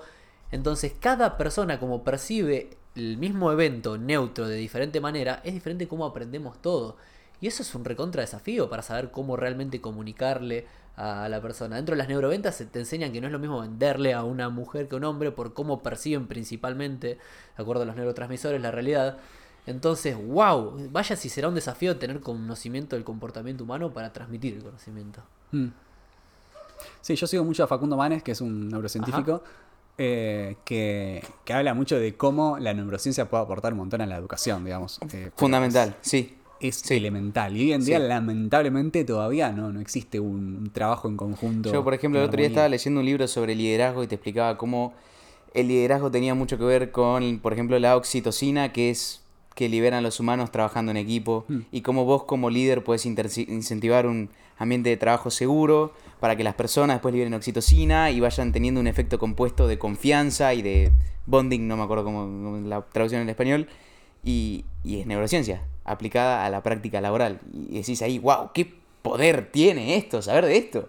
Sí. O sea, cómo... Estamos hablando de tu cerebro. ¿Cómo funciona Exacto. tu cerebro? Que o sea, todo no- parte de ahí en no realidad. es algo ale- alejado, digamos. Exacto, todo parte de ahí. Que incluso, esto lo leí en uno de los libros de Stanislao, eh, que dice, ¿cuál es el órgano encargado de las emociones? La mayoría decimos el corazón. No. No, en serio. El área límbica del cerebro, la parte de- del cerebro que se encarga Mm. de eso. Entonces es como que incluso hasta en las emociones, conjunto de reacciones químicas, ¿entendés? Que tiene tu cerebro en base a la información que interpreta del entorno y a todo lo que fue aprendiendo. Como... Está buenísimo. A mí me encanta. No, no es limado. Pu- Puedo explicar varias cosas, pero no todo. O sea, hay un montón de cosas que hasta donde entiendo la neurociencia no lo puedo explicar y, y por eso... Sí, no hay una sola rama que Por eso, todo. por eso es tan importante que sea un aprendizaje integral, digamos. Si vas a la escuela, que sea un poco de arte, un poco de literatura, un poco de ciencia, eh, un poco de todo. O sea, un poco de finanzas, si querés, todo, todo. Pero un poco de todo. Porque ni la ciencia tiene la respuesta para todo, ni la filosofía tiene la respuesta para todo, mucho menos. Ni la literatura. Hay un bebé. Ahí va, ahí va. Hicimos una breve pausa. Espacio publicitario. Va. Auspicia. Patagonia Así que bueno, eso. Sí. Se le dio a- al niño del vecino por llorar. Sí. Música de fondo. Una música de fondo. Estamos escuchando. en, en espera. Sí, sí. Ay, Dios. tenemos- Ah, igual es parte de la. No, no, esto, esto- Tenemos esto- que poner ahí un emoticón de un nene llorando, ¿viste? Sí. En la edición. Sí, sí, sí. El show es espontáneo, esta es la, Sí, la sí. gran... la- Es como cuando vivía en Junín y yo estaba grabando el- los videos para YouTube y estaba el gallo de fondo del vecino. Mandaba audios a mis amigos de acá de Capital y se escuchaba el gallo de fondo y, y se reían todos como diciendo. Y a veces me preguntaban, ¿no? hoy en día me preguntan, ¿y el gallito de fondo? Y no, no está más el gallito. No veo más, Junín. Ahora estoy en Capital. sí, e- es la vida. Algo que generalmente no hablo mucho en los, en los podcasts y eso que me invitan, porque nunca me preguntan qué es lo que te decía hoy, que era eh, toda la parte de producción, Ah, digamos. de- estábamos hablando de eso. ¿Cuántas Eso. horas te lleva? ¿Qué- ¿Qué, es lo que, haces? Sí, sí, exacto. Mira, em, en realidad, digamos, pensar el contenido me lleva una, sema- eh, una o dos semanas, eh, grabarlo un día. Pero ¿cómo pensar? ¿A qué te referís con pensar? Y nada, ¿qué vamos a enseñar? Ah, ¿Qué, qué tema? ¿Porque lo pide la gente? Eh, también es todo un tema. ¿Vas a hacer algo porque lo pide la gente o vas a hacer algo porque Pero a ver, crees por ejemplo, el video de integrales, a ver, ¿cómo fue el proceso ese? ¿Cómo es? Ah, donde yo recuerdo fue un tema clásico, un tema que a muchos les cuesta y un tema que, eh, a ver, que... ¿Pero que toda una la- semana estás pensando eso? ¿Todas esas preguntas te haces? No, estoy pensando qué voy a enseñar. Ahí va, ok. Porque bien. ¿qué pasa? No te da el tiempo. O sea, en general yo quiero explicar la esencia de un tema para que vos, con tu autonomía, con tu manera de pensar, puedas hacer todo lo demás. Claro. Yo no voy a venir acá a darte todas las respuestas. No, no. Yo quiero ha- hacerte preguntas para que vos encuentres las respuestas. Claro. ¿Se entiende? Es distinto. Qué, qué bueno, qué bueno. Por más Es, profesores es- es así, distinto. qué es bueno. distinto. ¿Se se entiende la diferencia? Sí, sí. Porque es muy fácil venir yo a decir, yo como profe te voy a dar las respuestas a tus preguntas. No, no. Entonces, ¿qué es una integral? Es esto. ¿Cómo surge? Es así. ¿Cómo se resuelve? Se resuelve así. ¿Querés un ejercicio? Sí, hago ejercicio. Y te piden, y te piden, y vos respondes. Hay muchos creadores de contenido de ese tipo que están eh, respondiendo las dudas de los chicos como si fueran, eh, como si tuvieran la obligación de hacerlo.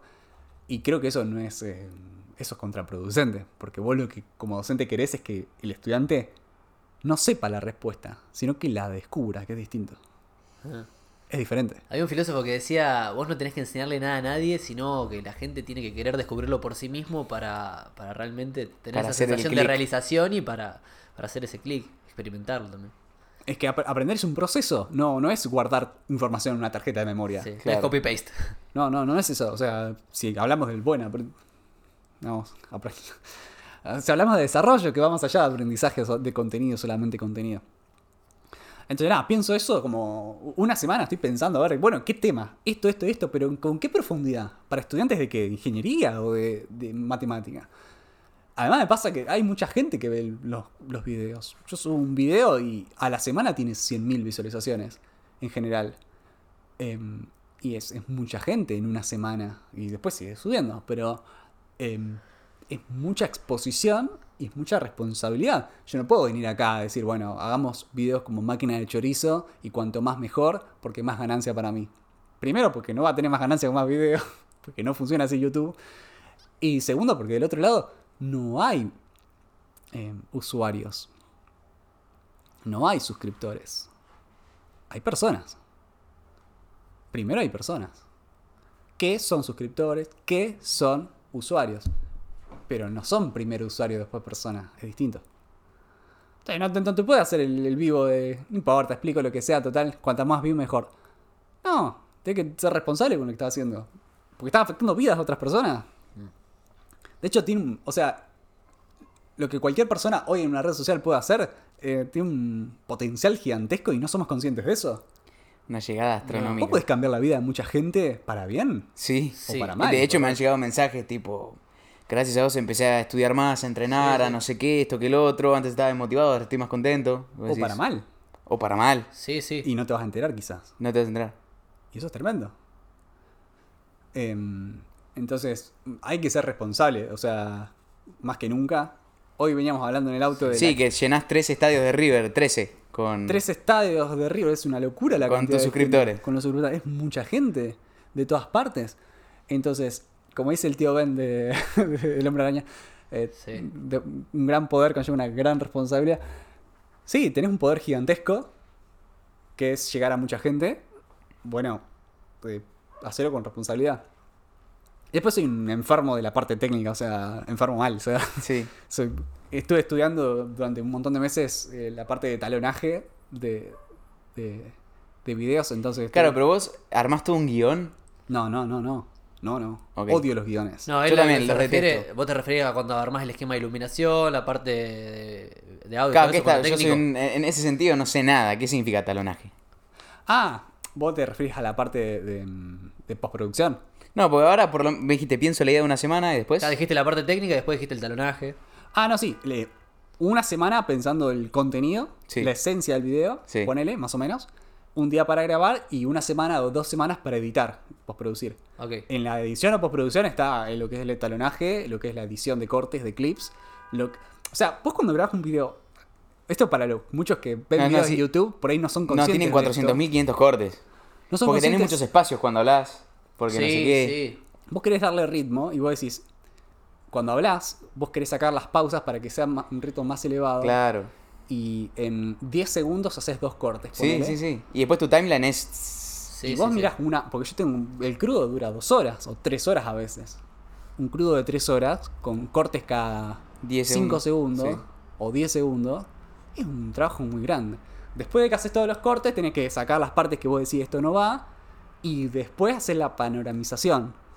Que es básicamente eh, recortar lo que querés recortar de la imagen. Entonces de repente convierto a una cámara en dos, con un plano corto y un plano general. Claro. Entonces guardo, en- grabo en 4K y puedo hacer eso. Claro. Eh, y eso es fotograma por fotograma. Eso es eh, empezar con elegir el clip, digamos, ubicar la cámara acá.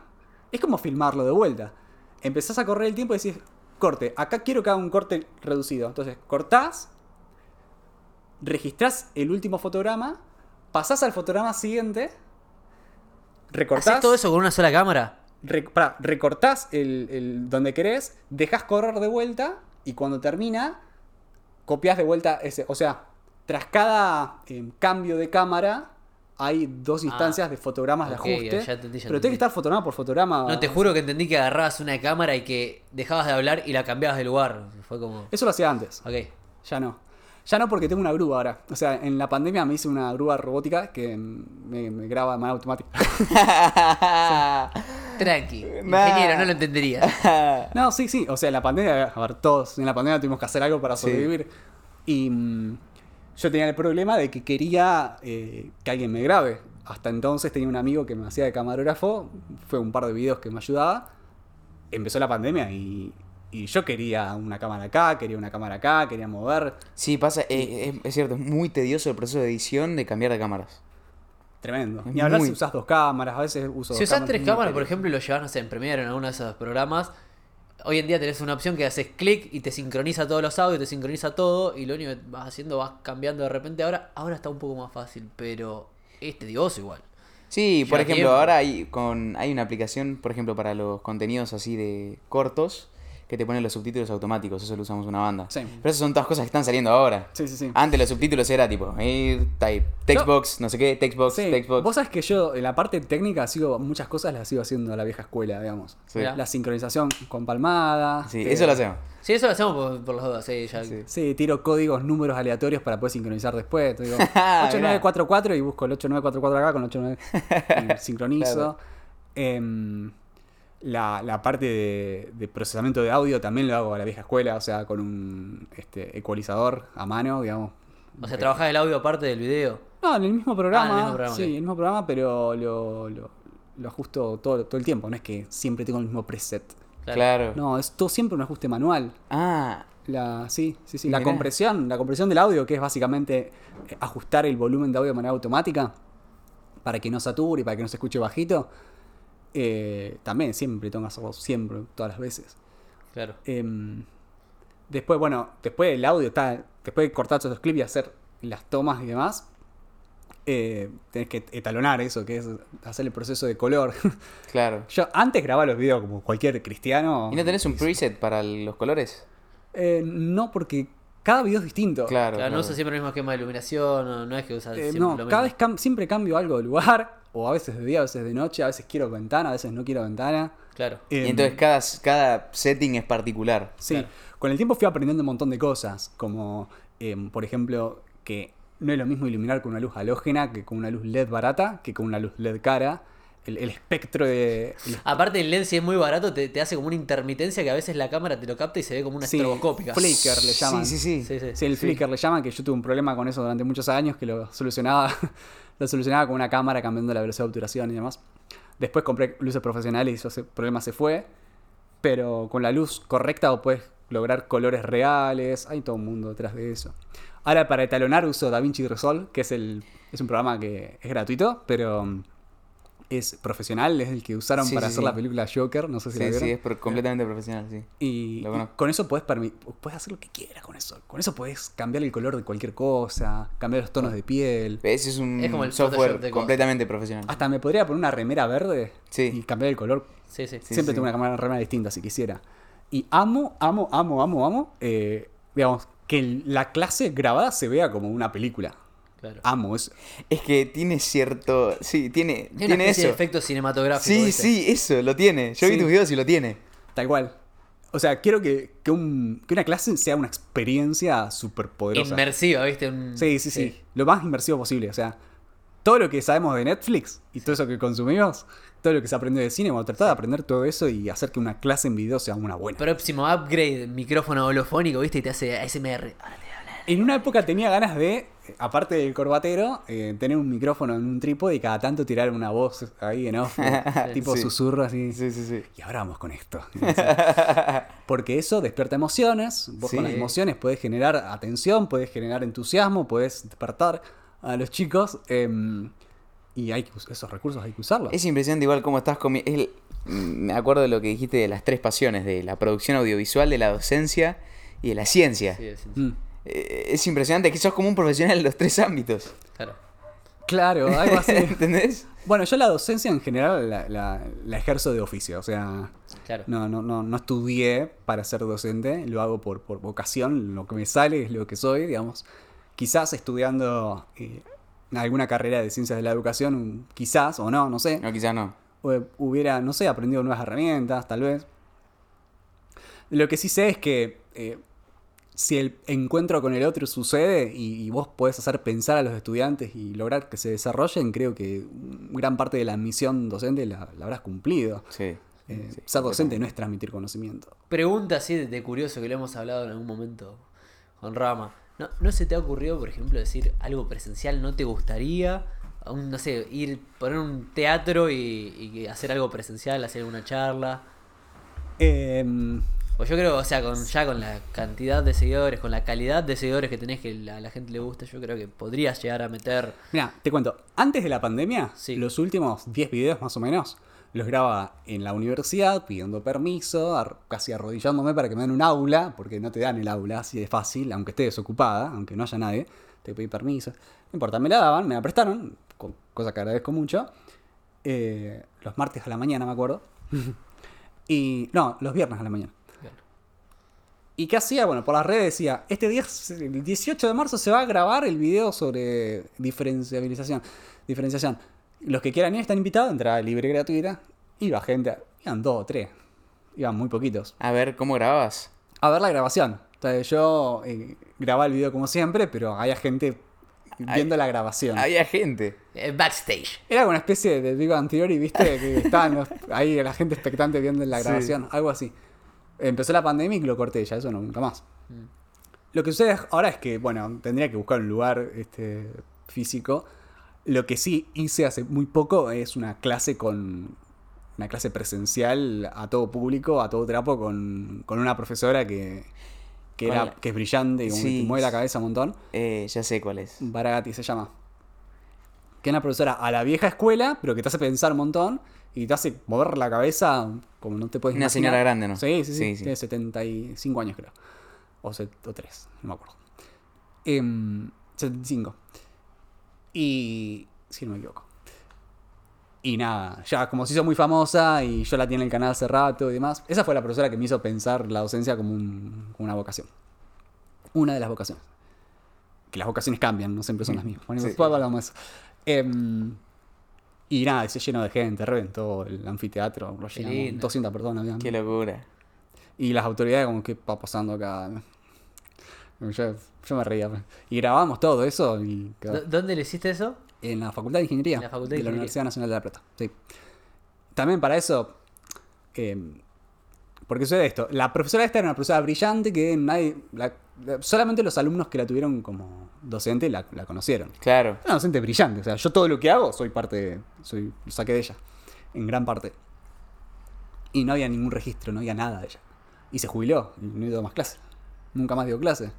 Y yo dije, bueno, vamos a grabarle un video. Sí. Pero para grabar un video le dije, profe, ¿le gustaría grabar un video? Así la, la gente lo conoce. Yo voy a la casa, le digo, por correo, y grabamos un video y usted explica un tema, así la gente la conoce en YouTube, porque usted explica muy bien.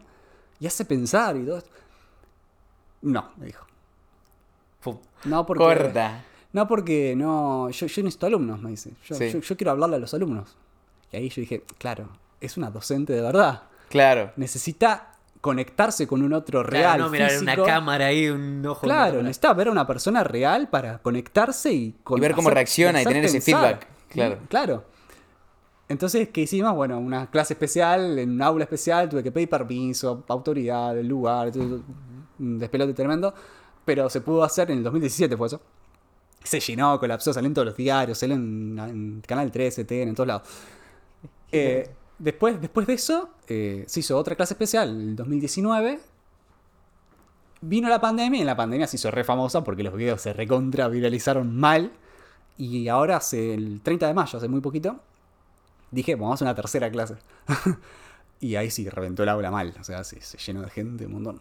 Qué bien. Qué locura. Que a mí algo que me encanta, yo he dado conferencias y conferencias en varios países y algo que me fascina, me, me apasiona, es lo presencial. Yo puedo agarrar el celular y hablar TikTok y ver la cámara y qué sé yo, y crear un contenido mirando mi cámara o lo que sea, y le pongo la mejor onda. Pero eh, lo que hablamos en el auto, no es lo mismo tener un auditorio con 200 personas, la energía que moves, moverte entre la gente, ver el feedback, la gen- gente saltando, sintiéndose bien, por ejemplo, las conferencias que hago yo, a 1.300.000 vistas en un video de TikTok. O sea, 150.000 sí, likes, 45.000 compartidos y vos. Es como, sí, está bueno, pero no es lo mismo que tener la gente ahí y no es tampoco la misma la experiencia para la gente. Se va viviendo algo transformada, es, es espectacular, se va inspirada, que es lo que decías vos hoy. Sobre todo cuando uno eh, enseña, por ejemplo, o comunica, en tu caso, em, también enseña, supongo. Sí, sí, sí. Em, el estar de manera presencial y ver a la gente te recuerda que lo que estás haciendo eh, no es direccional. ¿Cómo que, eso? que no es un mensaje que sale y llega. sino que del otro lado también hay una vuelta. Sí, hay una claro. persona que te está respondiendo, una persona que no le está gustando o le está gustando lo que estás diciendo. Claro. Y Sí. si es una clase donde hay interacción, que es lo Sí. deseable, Sí, sí, sí. es un camino de ida y vuelta. Sí. Entonces, eh, eso está bueno porque, porque habla de que el vínculo es real, digamos. No, no, y es como cuando estábamos organizando el podcast que me dijiste, bueno, pero vivo muy lejos, capaz lo podemos hacer por Zoom y era tipo las pelotas, Ah, te vamos a buscar a Mendoza, no importa. Sí, sí. Claro, tipo, sí. tenemos el podcast en vivo, porque es muy... Sí, sí, sí, es otra cosa, sí. Es una Realmente. locura. Sí, Este, encima somos, diría mi amiga Cristina, somos seres de contacto, somos seres, ¿entendés? De, hola, ¿cómo estás? Más acá en Occidente, serotonina, oxitocina, todo de abrazarnos, de cómo estás, todo bien, nos damos la mano cuando nos saludamos. La interacción es- Necesitamos los... Sí, que involucra los sentidos. Sí, sí, ¿no? eso es fundamental. Eh, Sí, es, es tremendo como se transformó en la excepción, ¿no? Sí, y me duele un poco que esa sea la realidad. O sea... Que, que estemos tan acostumbrados que con audio y video alcanza, Sí. tan acostumbrados porque estamos todo el tiempo con eso, Sí. que de repente la excepción es vernos eh, cuando, ten- cuando Y para uno- mí la experiencia más rica es cuando estamos Sí, todos juntos compartiendo algo o aprendiendo algo. Sí. o- No es lo mismo que cumpleaños tu papá y llamarlo por FaceTime que ir y ir a la casa, ir a cenar, es otra cosa. claro, por ejemplo, ayer Tano, justo un amigo o nuestro. sea, no tienen que ser cosas que reemplacen, sino que nos ah, complementen. Mm. Y muchas veces termina siendo el reemplazo. Me acuerdo del Tano ayer dijo que decía que lo que estaba en el celular o en el metaverso. Porque Es un amigo nuestro que fundó un metaverso. Claro, un juego en un metaverso. Y, y decía, ¿qué es lo real? Decía, ¿no? ¿Por qué esto es real y lo que ves acá no? Si tu cerebro no difiere de ficción Matrix. realidad. Yo creo que Sí, sí. la ficción y todo lo que son los artefactos le falta muchísimo para simular realmente lo que sería un... A través de todos los sentidos. Hay hasta cine, no sé si tirando fruta, me parece que vi el otro día uno 5D, 8D, no sé qué, que lo que hacen es juegan con el movimiento, con las sí, sensaciones, sí. con todo. Te tiran Ni- agua o... Ni siquiera Sí. eso te llega a simular lo que es un ir a una montaña rusa de verdad. Sí. ¿Entendés? Las sensaciones, lo que te genera en el cuerpo. Entonces, en algún momento quizás se parezca mucho a la realidad. O sea, a lo que pasa, qué sé yo, por realidad, por decir lo que estamos tocando en Sí, este quizás mundo un día sea indistinguible. Sí, se Sí, llega ahora, a ese punto. ahora les pregunto algo. Eh, estamos hablando de que todos los sentidos son súper importantes para, para- para nosotros, para entender, para aprender, para pensar y demás. Ahora, ¿qué diferencia hay entre ver un video de una profesora explicando X tema, volviendo a la docencia un poco, Sí. y estar en un anfiteatro en la última fila viendo y escuchando una clase de una profesora? Si en la clase estoy viendo y escuchando, y en el video estoy viendo y escuchando. Es que, ¿por qué dijiste la última fila? Y porque es el menos lugar, el lugar menos favorable. Claro, ahí es lo mismo. A mí me parece lo mismo. Ahí, Es como los que van a ver el recital de, de Kiss y lo ven Y por la a 8 pantalla. kilómetros. Lo ven por la pantalla. Claro. No, o estando en la primera fila. No, ¿sabes? En tanto no, interactúes. Si, estoy en Sa- ¿Sabes para En tanto no interactúes con la clase, es lo mismo. En tres dimensiones. no, no sé si hace falta interactuar. Pero porque No, no, vos ahí tenés la conexión con la profesora, o sea, la ves, ella te ve a vos, tenés Pero una interacción con ella. A eso voy con interacción. En tanto no interactúes Eh, es un visualmente. feedback mutuo. La visual- ves, ves claro. cómo se siente y ella te ve a vos, cómo reaccionás a lo que dice. Exacto. Pero si no hay interacción, es decir, si la, la profesora o profesor te ve como un ente vacío, que muchas veces pasa que los profesores van a dar clase y le importa poco si Igual estás depende. ahí o no. Sí. Depende, hay algo que se llama energía contributiva, ¿sí? Por ejemplo, el que está ahí, el orador, tira una pelota de energía y el, el receptor lo recibe y si se, yo se la devuelvo a vos, ¿entendés? Como que yo digo algo y vos tenemos neuronas espejo todo. Y vos decís, sí, eh, eh, pero una pantalla lo puede simular. Pero pongamos el ejemplo un recital, ¿ok? Un recital en el que estás, no, lo, lo estás mirando por acá con los mejores auriculares. ¿sí? A, a Chayanne vamos a poner, no sé, un, algo random. Estás mirando a Chayanne. Y de repente... y de repente... Yo estoy en el recital, pero tenés toda la otra gente, también es una experiencia eso, recital, no es una clase, pero bueno. Tenés a toda la otra gente que está en la misma que vos, tenés una sensación de pertenencia. No, y eso pasa en las clases también, que capaz tiran una, una bomba que te hace pensar y lo mirás a tu compañero y decís, mierda. Pero hay interacción. Mirá la que tiró. Pero es porque interactúas. Exacto. Bueno, O sea, pero en las no, si redes estás en modo ameba, también. sin hacer nada. En las redes poner interactúas también, comentás, das like, qué sé yo, pero para mí no, no llega, no, no es lo mismo. No, no es lo mismo, no es lo mismo. Que a través de los sentidos tenerlo a Rama cuando dijo, ah, no, porque estábamos leyendo a Jordan Peterson cuando estaban grabando el podcast de Franco Basilo, yo estaba ahí y lo estaba mirando a Rama haciéndole Sí, sí, sí, así. Tiene, entiendo el punto, estábamos interactuando. a Si no hay de interacción, no hay nada. sentidos. Quizás, no sé, si lo hubiéramos hecho a través de una pantalla, a través de un Zoom. Mm. Sí, a lo mejor, eh, sí, entiendo dónde van. a lo que yo iba era eh, que qué poco, qué pocos sentidos usan para enseñar hoy en día. Solo la voz y, y solo Y a veces, que a veces ni la voz, porque si tu tono de voz es monótono, no. Sí, Claro, no, no saben usarlo como un músculo el aparato a lo, a lo fonador. que voy que en general... El aparato fonador. ah, tremendo. Bien técnica la dije. O sea, justo hablé de eso hace poquito. Tal cual. Zarpado. Sí, sí, está muy bien. Clip, el aparato Sí, fonador. sí. Está muy bien. No era la voz. Bueno, se entendió. Todos los músculos que intervienen. Ay, qué divertido. Se acabó el agua. Eh, ah, Ahí tenés el vaso mío, acá no lo toqué. Estoy tomando una botellita. Ah, lo tomo. Sí, sí, estás. Ni lo toqué. Qué buena mesa. Ah, acá, acá tengo. Acá Ahí tenés la Sí, botella. sí, te hacemos un refill. Sí, igual que. que- Qué loco que es que los jóvenes. Ya parezco un jubilado hablando así, pero los jóvenes. Juventud. que se están criando los niños hoy en día y, y los adolescentes más jóvenes, es natural para ellos porque lo naturalizaron, porque se criaron con eso, con lo virtual, con la tecnología, con lo táctil. Ya casi los, los más chicos no tienen contacto prácticamente con tecnología analógica, sino con todo lo que es mundo digital. Eh, ha- había un experimento social que decían, le preguntan a un niño, le decían, ¿hace de cuenta que hablas por teléfono? Saca una foto hacían. Y le decían a alguien de 40 años, hacé cuenta que hablas por teléfono. Saca una foto. Salvo que seas camarógrafo profesional que uses una mirror o algo de eso, la mayoría de nosotros vamos a hacer esto cuando digan sacar una foto. Le estaba mandando un mensaje, decimos lo que. Ey, los pendejos van a hacer 30. esto, claro. Claro, no, le estaba mandando un mensaje, va a decir.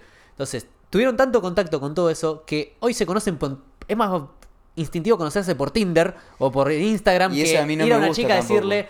Hey, ¿sabes que te vi parada en la parada del bondi y me llamaste la atención? Eso Hola, a mí me me, llamo Mauro. me- no me gusta. O sea, no me gusta que la. Que, no, me parece raro conocer gente así por las redes. Mm. Sí. ¿Qué opina? Que son distintos, distintas instancias de conocimiento, si querés. Eh, No es, no es lo mismo, no, no es lo mismo. No evidentemente. No, no. Para mí va de nuevo con eso que dijimos No, en la clase además- presencial además- de la interacción humana. Además, de... algo que creo es que hoy en día las redes sociales están hechas para cobardes. ¡Boom! ¡Corta! ¡Corta! Tiró el micrófono O sea, así se fue. Las Mierda. redes sociales, las aplicaciones y todo. Sí. Están, están fabricadas para cobardes. Para, para que los que son tímidos sigan siendo más tímidos Sí, todavía. sí, sí, Entonces, tienes razón. Eh, y, y esto es muy doloroso No, porque por no, ahí no, usamos- corta. nosotros usamos las redes, ¿viste? Sí, sí, sí. Pero por- de alguna manera como que fomentan el, que, el quedarte en, en- Cómodo, en tu zona de confort. Claro, sí. Sí, sí, tal cual. Tal cual. Sí, Ah, buenísima. Y que encima, si lo trazás con el mundo de las ventas, que estoy dando justo ahora un curso en ventas, eh, hay vendedores que son malísimos, que tienen una tasa bajísima de venta, pero por estadística, como hacen tantas llamadas, venden. Bueno, llevándolo al Tinder, hay algunos que son malísimos interactuando con otros seres, pero por estadística en algún momento como que la pegás y, y no tenés un, un progreso, no creces, no te desarrollás como humano, con Simplemente te sociales. el algoritmo de Tinder, ponele, y tenés 40.000 Claro, matches te por pagás. Tinder, no sé, Platinum y... y- Sí, o, de- o- o Y descubriste que el algoritmo te beneficia si tenés una foto así, o una foto haciendo windsurf, ponele por decir algo. Y, Y, después en la cita te caes, en la cita te caes porque Te no caes a pedazos, claro. No, no, me encantó lo, lo- me, me encantó lo que Y pasa mucho con el anonimato de los comentarios. O sea, yo te digo, ah, me Ah. parece una pavada lo que estás diciendo, no sabes nada. Te tiro esa bomba, me fui. Sos un pelotudo, no sabes nada, user 9940 con una foto de un perro. Matimateo 69, ¿viste? Sí, sí, sí. Eh, Sí, el tema de los comentarios anónimos tiene, yo le veo algo positivo y algo negativo. O sea, lo negativo es que eh, se presta para el- el- lo- decir lo que se te ocurra sin faltar al respeto a lo que sea y mintiendo incluso. Se, se presta para para que no haya límite de ningún tipo. Es el lado negativo, creo. Y el lado positivo es que al escribir de manera anónima, al comentar de manera anónima, el que quiere realmente hacerte un comentario de algo que siente, no va a tener miedo. claro. No va a tener ningún tipo de... pre- de- Como de- nos pasó en Discord no, no. con los chicos cuando hacíamos los streams, que permitíamos que alguno se conecte y que nos diga algo, se podía poner como anónimo y decirnos, no sé, me pasó tal cosa en la mi vida. posta. Y te, y te puede decir la posta hablando Claro, honestamente. o algo que siente y que personalmente nos animaría Claro. por miles de razones. Obvio, miles obvio. de razones. Y eso es muy bueno. O sea, Sí. muchas veces muchos comentarios que leo en YouTube, en los comentarios, son genuinos muchos de Sí, ellos. Pero sí. genuinos al 100% porque no hay nada que los bloquee para, en general, que los limite para decir lo que piensan. Sí, Yo siempre sí, me suelo sí. guiar por la regla general de que no te digo nada en un comentario que no te iría a la cara. Mm. Esa me parece una buena regla general. Pero también, eh, si vos tenés para decir, capaz hay un chico que te diría una crítica constructiva, que capaz a la cara no se animaría a decírtelo porque no te quiere hacer sentir mal, ponele. Claro. O no te quiere afectar Pero a no vos. tiene los huevos, tiene miedo que le pegue o que te ofendas porque te vas a sentir mal O que igual. tiene si miedo- y ahí sí es realmente valioso porque es, no es que te estoy bardeando, te estoy diciendo algo que... No, no, no, te estoy dando crítica constructiva, estoy dando un feedback que a vos te va a ayudar en, en definitiva. Y eso Sí, es lo rico de los comentarios anónimos. Mira, en el entrenamiento este que No estoy dando allá sí, en La Plata, por ejemplo, eh, los empleados no se animaban a decir ciertas cosas a, a los jefes, ¿ok? Por, por miedo, no sé, a represalias o a esas cosas. Y yo le digo, bueno, vamos a hacer lo siguiente, le digo a mi socio. Vamos a mandar un enlace, un formulario que ustedes llenen de forma anónima, que a mí no me dice ni siquiera quién lo llenó. Entonces, ahí desde ese anonimato ellos pueden decir, y la verdad que está, vamos a tener un ejemplo, eh, esto no, no sirve por tal cosa, ¿entendés? Porque fulano no hace X. Entonces bueno, no está levantando la mano Mauro Domínguez, Ramiro, no, no estamos levantando la mano nosotros. Y ahí, desde ese anonimato, se pudieron expresar mejor para decir cuáles eran las cosas que no podían lograr en la empresa. Que capaz que si se lo dicen al encargado, no sé, te echan, ¿entendés? O cualquier cosa. Entonces, sí, el anonimato ahí a veces En cierto sentido, sí. es útil. El, el tema está cuando eh, lo único que sabes hacer es expresarte en Eh, en anonimato. sí. Y en persona no te animas a decir nada, no te animas a enfrentar realidades. o qué sé yo. No, me encantó la de las redes sociales son para cobardes. Me Eh, encantó. muchas veces sí, Me- pero me eso. encantó. Es que sí, viste, desde el anonimato es fácil. A mí me pasa mucho que yo doy la cara en los videos y como que es una exposición muy Y grande. también para valientes desde el otro punto, ¿no? Es para valientes grabarse, animarse a decir algo sabiendo que... A decir lo que pensás, boludo. Claro, decir lo que pensás, o a Sí. escribir un texto, lo, no importa qué, Sí. pero hay que ser valiente. Sí, en cierto sentido Porque sí. como dijiste vos, hoy el miedo está presente todo el tiempo, simplemente tomamos acción a pesar del miedo. Y bueno, Mm. eso es ser valientes, tomar acción a pesar del miedo. Sí, A lo que te van a decir que no, siempre alguno te va a hatear, siempre alguno te tira. Sí, es mucha exposición y si, y si podés enfrentar esa exposición y los comentarios los podés superar y demás, es como que, bueno, Es todo un proceso, ¿viste? Cuando Sí. te tiran algún comentario que te bardea al principio, a mí al principio me dolía. Me Después, mandaba bueno, mensaje re enojado, eh, no, no puedo con los haters, me decía. Sí, sí, Y sí, después a ya me- más. y, y- Sí, ya los comentarios yo ya los tengo como, ya le saco la ficha enseguida. Sí, sí, sí, Si es constructivo, Sí, si, si quiere obvio. demostrar que sabe. Muchas veces recibo Pero eso es Sí, comentarios que te dicen, comentarios que te dicen, ay, muy lindo el video, pero te equivocaste en varias cosas. Eh, no te las voy a decir porque no tengo tiempo. Claro, boludo. O, o sí, Los hay- dejé sordo del otro lado, me comí Sí, el micrófono sí, y sí. grité. hay un montón de hay un montón de errores en tu video. Eh, espero que tengas suerte. Dale, decilo, boludo. Cagón. Claro. Encontré, claro. encontré un error y yo sé que vos sos capaz de encontrarlo. me. Sí. Como- sí, sí, sí. ne- ne- Y vos ahí con esos comentarios ya te das cuenta de que... Pasa mucho también en lo presencial. En lo presencial me ha pasado a dar una conferencia Mm. y, por ejemplo, que se levante uno así, full NPC, que se levanta como diciendo, no, porque yo una vez leí un diario, una revista, no sé qué, y, y no termina diciendo nada. Como te dicen, no tenés razón, pero tampoco te, te voy a fundamentar por Ca- qué no tenés eso, razón. eso. No tenés razón. ¿Por qué? No te voy a decir por qué. Claro, Ya lo deberías saber, es obvio. sí. Claro. Y más si estás parado ahí adelante. ¡Eh! Sí, eh, eh, ahí está. Se, se sacan, enseguida te das cuenta de que no es un comentario Hay muchos comentarios que buscan likes, atención. Mm. eh, mucha gente también que está, qué sé yo, capaz está pasando por un. No sé, está enojada con la vida y Sí. se, Lo- se lo- descarga. Lo, lo que me da bronca muchas veces es que por ahí te escriben y en el minuto 4 hay un error muy grave. Eh, pasa sobre, eh, es por esto, por esto, por esto. Y están equivocados. Y la gente como cree, Lo likea. que ve, lo likea, Y lo después comenta capaz dice, tiene 300 "Ay, likes". Gracias por avisar, gracias por avisar, no me he dado cuenta. Eh, ahí qué, tenés- qué lástima que además no lo corrigió. Y así, viste, Y uno lo Pero puede- eso pasa porque. Eso pasa porque hay gente que. O sea, es como muy fácil la tendencia de ver un comentario negativo y likearlo. Mm. No sé por qué. Pasa mucho con los comentarios negativos que hay mucha gente que los likea, pero. Pasa que- porque es negativo el comentario. Sucede mucho de que vos como usuario ves los mensajes y si encontrás uno que dice, está muy bueno el video, pero lástima que en el minuto 1.45 se equivo- te, equivocaste- te equivocaste la X por la, X- por la S, no sé, Claro. X por S. Eh, gracias man por el video. Cualquier persona que lee eso dice, ay, qué bueno, no me di cuenta. Sí, le sí, cree, le cree. Es- es un haciendo poco una lo que hablábamos Está hoy. haciendo una corrección constructiva, es un buen tipo. Pero porque estamos diseñados antropológicamente para encontrar la amenaza y Y lo que estábamos tipo- hablando en el auto, que, Sí. que lo negativo antes nos ayudó a sobrevivir, entonces estás buscando, viste, 35 comen- ves una, reseñ- una reseña en Gozo, en Airbnb, en lo que sea, 45 comentarios, bueno, uno malo, no, el dueño me atendió mal, like. Sí, capaz en tu video, tipo, no, qué buena explicación, un choclazo enorme de por qué tu video fue fantástico. Después uno que dice, sos un boludo, 45 likes. Sí, igual cuando son vacíos así, eso es un boludo. eh, a, mí, a mí me preocupa cuando fundamentan mal. Bueno, cuando explican, porque, porque están, por ahí a veces uno entiende mal las cosas. Sí. Y, y te dicen, te equivocaste en esto, y están equivocados ellos en lo que están diciendo. Claro. Pero yo sé con lo que estoy diciendo. O sea, es, es muy raro que me equivoque y no lo corrija. en- Ahí está lo que está bueno de TikTok, que le respondés con un video al comentario como diciendo, no, flaco, pff, eh, eh, era esto lo que vos entendiste mal vos. ¿entendés? Claro. Yo muchas veces, yo igual generalmente ni respondo comentarios. Yo a veces sí porque me divierto. Es como, ¿no? Yo siento que gasto energía en... Pero depende, porque si en base al comentario ese va a haber algún Carlito que le creyó, yo te digo, no. eh, No, no, eh, es así por tal y tal motivo. te está- Yo creo que es injusto responder los malos comentarios. Porque si tenés tiempo para responder los malos comentarios, también tenés que tener tiempo para responderle a, lo- A todo lo a bueno. la gente de buena, buena onda y buena leche que te dice Bueno, pero cosas si ese comentario, como dijiste vos, que dijo, te equivocaste en tal minuto, tiene 600 likes y hay 600 personas que están creyendo eso, Mm. está desinformando a esa persona, entonces por eso de repente se puede cosas. Mm. Eliminar del canal. Sí, Sí, obvio. Olvídate. Sí, cuando se produce de manera sistemática es una manera así, lamentablemente, de, de evitar que se genere una bola de Sí, nieve lo de mala eliminás. información. A la verga. Sí. Yo, lo, yo lo hago también, obvio. Yo hago muy poco, pero, pero a veces es necesario. Por el bien de la comunidad. por el bien de la comunidad. ¡Te vas! Get the fuck out. Pero tengo que tener mucho motivo para, para, para hacer algo así. Este, tiene- tengo que estar, tiene que ser una persona que sistemáticamente bardee, una persona que sistemáticamente genere mala información. Viste que hay veces que lo, lo notás, que hay uno que siempre viene a tirarte mala leche. O peor, hay gente que a a un amigo le pasó, eh, que no le vamos a dar el nombre, pero creador de contenido, que se creaban perfiles con la cara de él diciendo, eh, me gustan los niños, me gusta toquetear niños, me gusta hacer esto, me gusta... En, en los lives se le metía y le decía, me gusta hacer esto, me gusta hacer otro.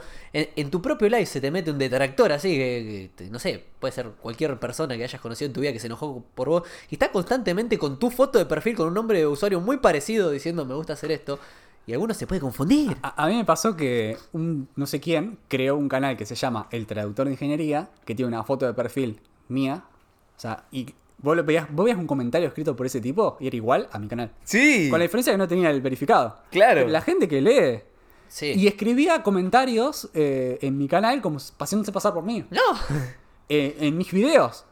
Y entonces la gente le recontracreía, imagínate. Claro, claro. Si le crea un cualquiera que dice Sí, sí, algo, no sí. le van a creer a Damián que está escribiendo. Claro. Porque era textual, el traductor, todo igual. Misma foto, le todo faltaba igual. el, el verificado. Claro. Pero. Entonces la denuncié a la cuenta y después de una semana la sacaron.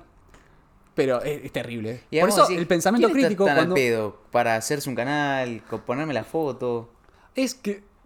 Yo, mi, mi- mi sospecha es que es eh, deseo de atención por vivir en una vida eh, en la que estamos oprimidos todos y todos somos parte de una masa, básicamente, y nadie se destaca y todos luchamos por destacarnos por algo. Como. De la, a cualquier cosa. A la escuelita de Carnegie podríamos decir que se tiene la necesidad de sentirse importante esa persona de algún modo y la única forma en la que lo encuentra es eso. Mm. Es como que el que de chiquito, no sé, se golpeó la rodilla y dijo, uy, cuando lloro me dan bolilla, eh, se pone en rol de víctima y está todo el tiempo victimizándose para que le presten atención. Es algo inconsciente que pasa en el cerebro. Sí, igual en el fondo los entiendo porque vivieron, habrán vivido una vida en la que no lograron, no lograron destacarse en algo y, po- o sea, me da, me da un poco de pena. Sí. Me encantaría ayudarlo para que puedan destacar en algo que, que- que les guste. O sea, Literal, re, sí. re. Eres muy bueno, GTA. Eres muy bueno simulando. ¿Por qué no te pones una agencia de simulación? Claro, claro. Un simulador. Notes en mi edad que hice como escribiendo así, ¿viste? No lo y. Dami, ¿a- ¿algún mensaje que quieras dejarle así en general a los chicos que te están escuchando? Público mayoritariamente universitario. Es. Mensaje, nada. consejo, Sí, sí, sí, exacto. que no tome ningún consejo. Claro, que, que tengan cuidado con los consejos cuando los toman como verdades acabadas. Hoy muchas veces eh, la gente busca contenido en internet buscando consejos o buscando respuestas a sus preguntas, eh, entendiendo a las respuestas o a los consejos como, como un todo, es decir, como Como una algo- verdad final. una verdad final, cerrada, acabada. Y, y no hay nada más lejos de la verdad que eso. Eh, somos personas que tenemos realidades distintas y el consejo que vos le puedes dar a alguien no puede funcionar a la otra persona.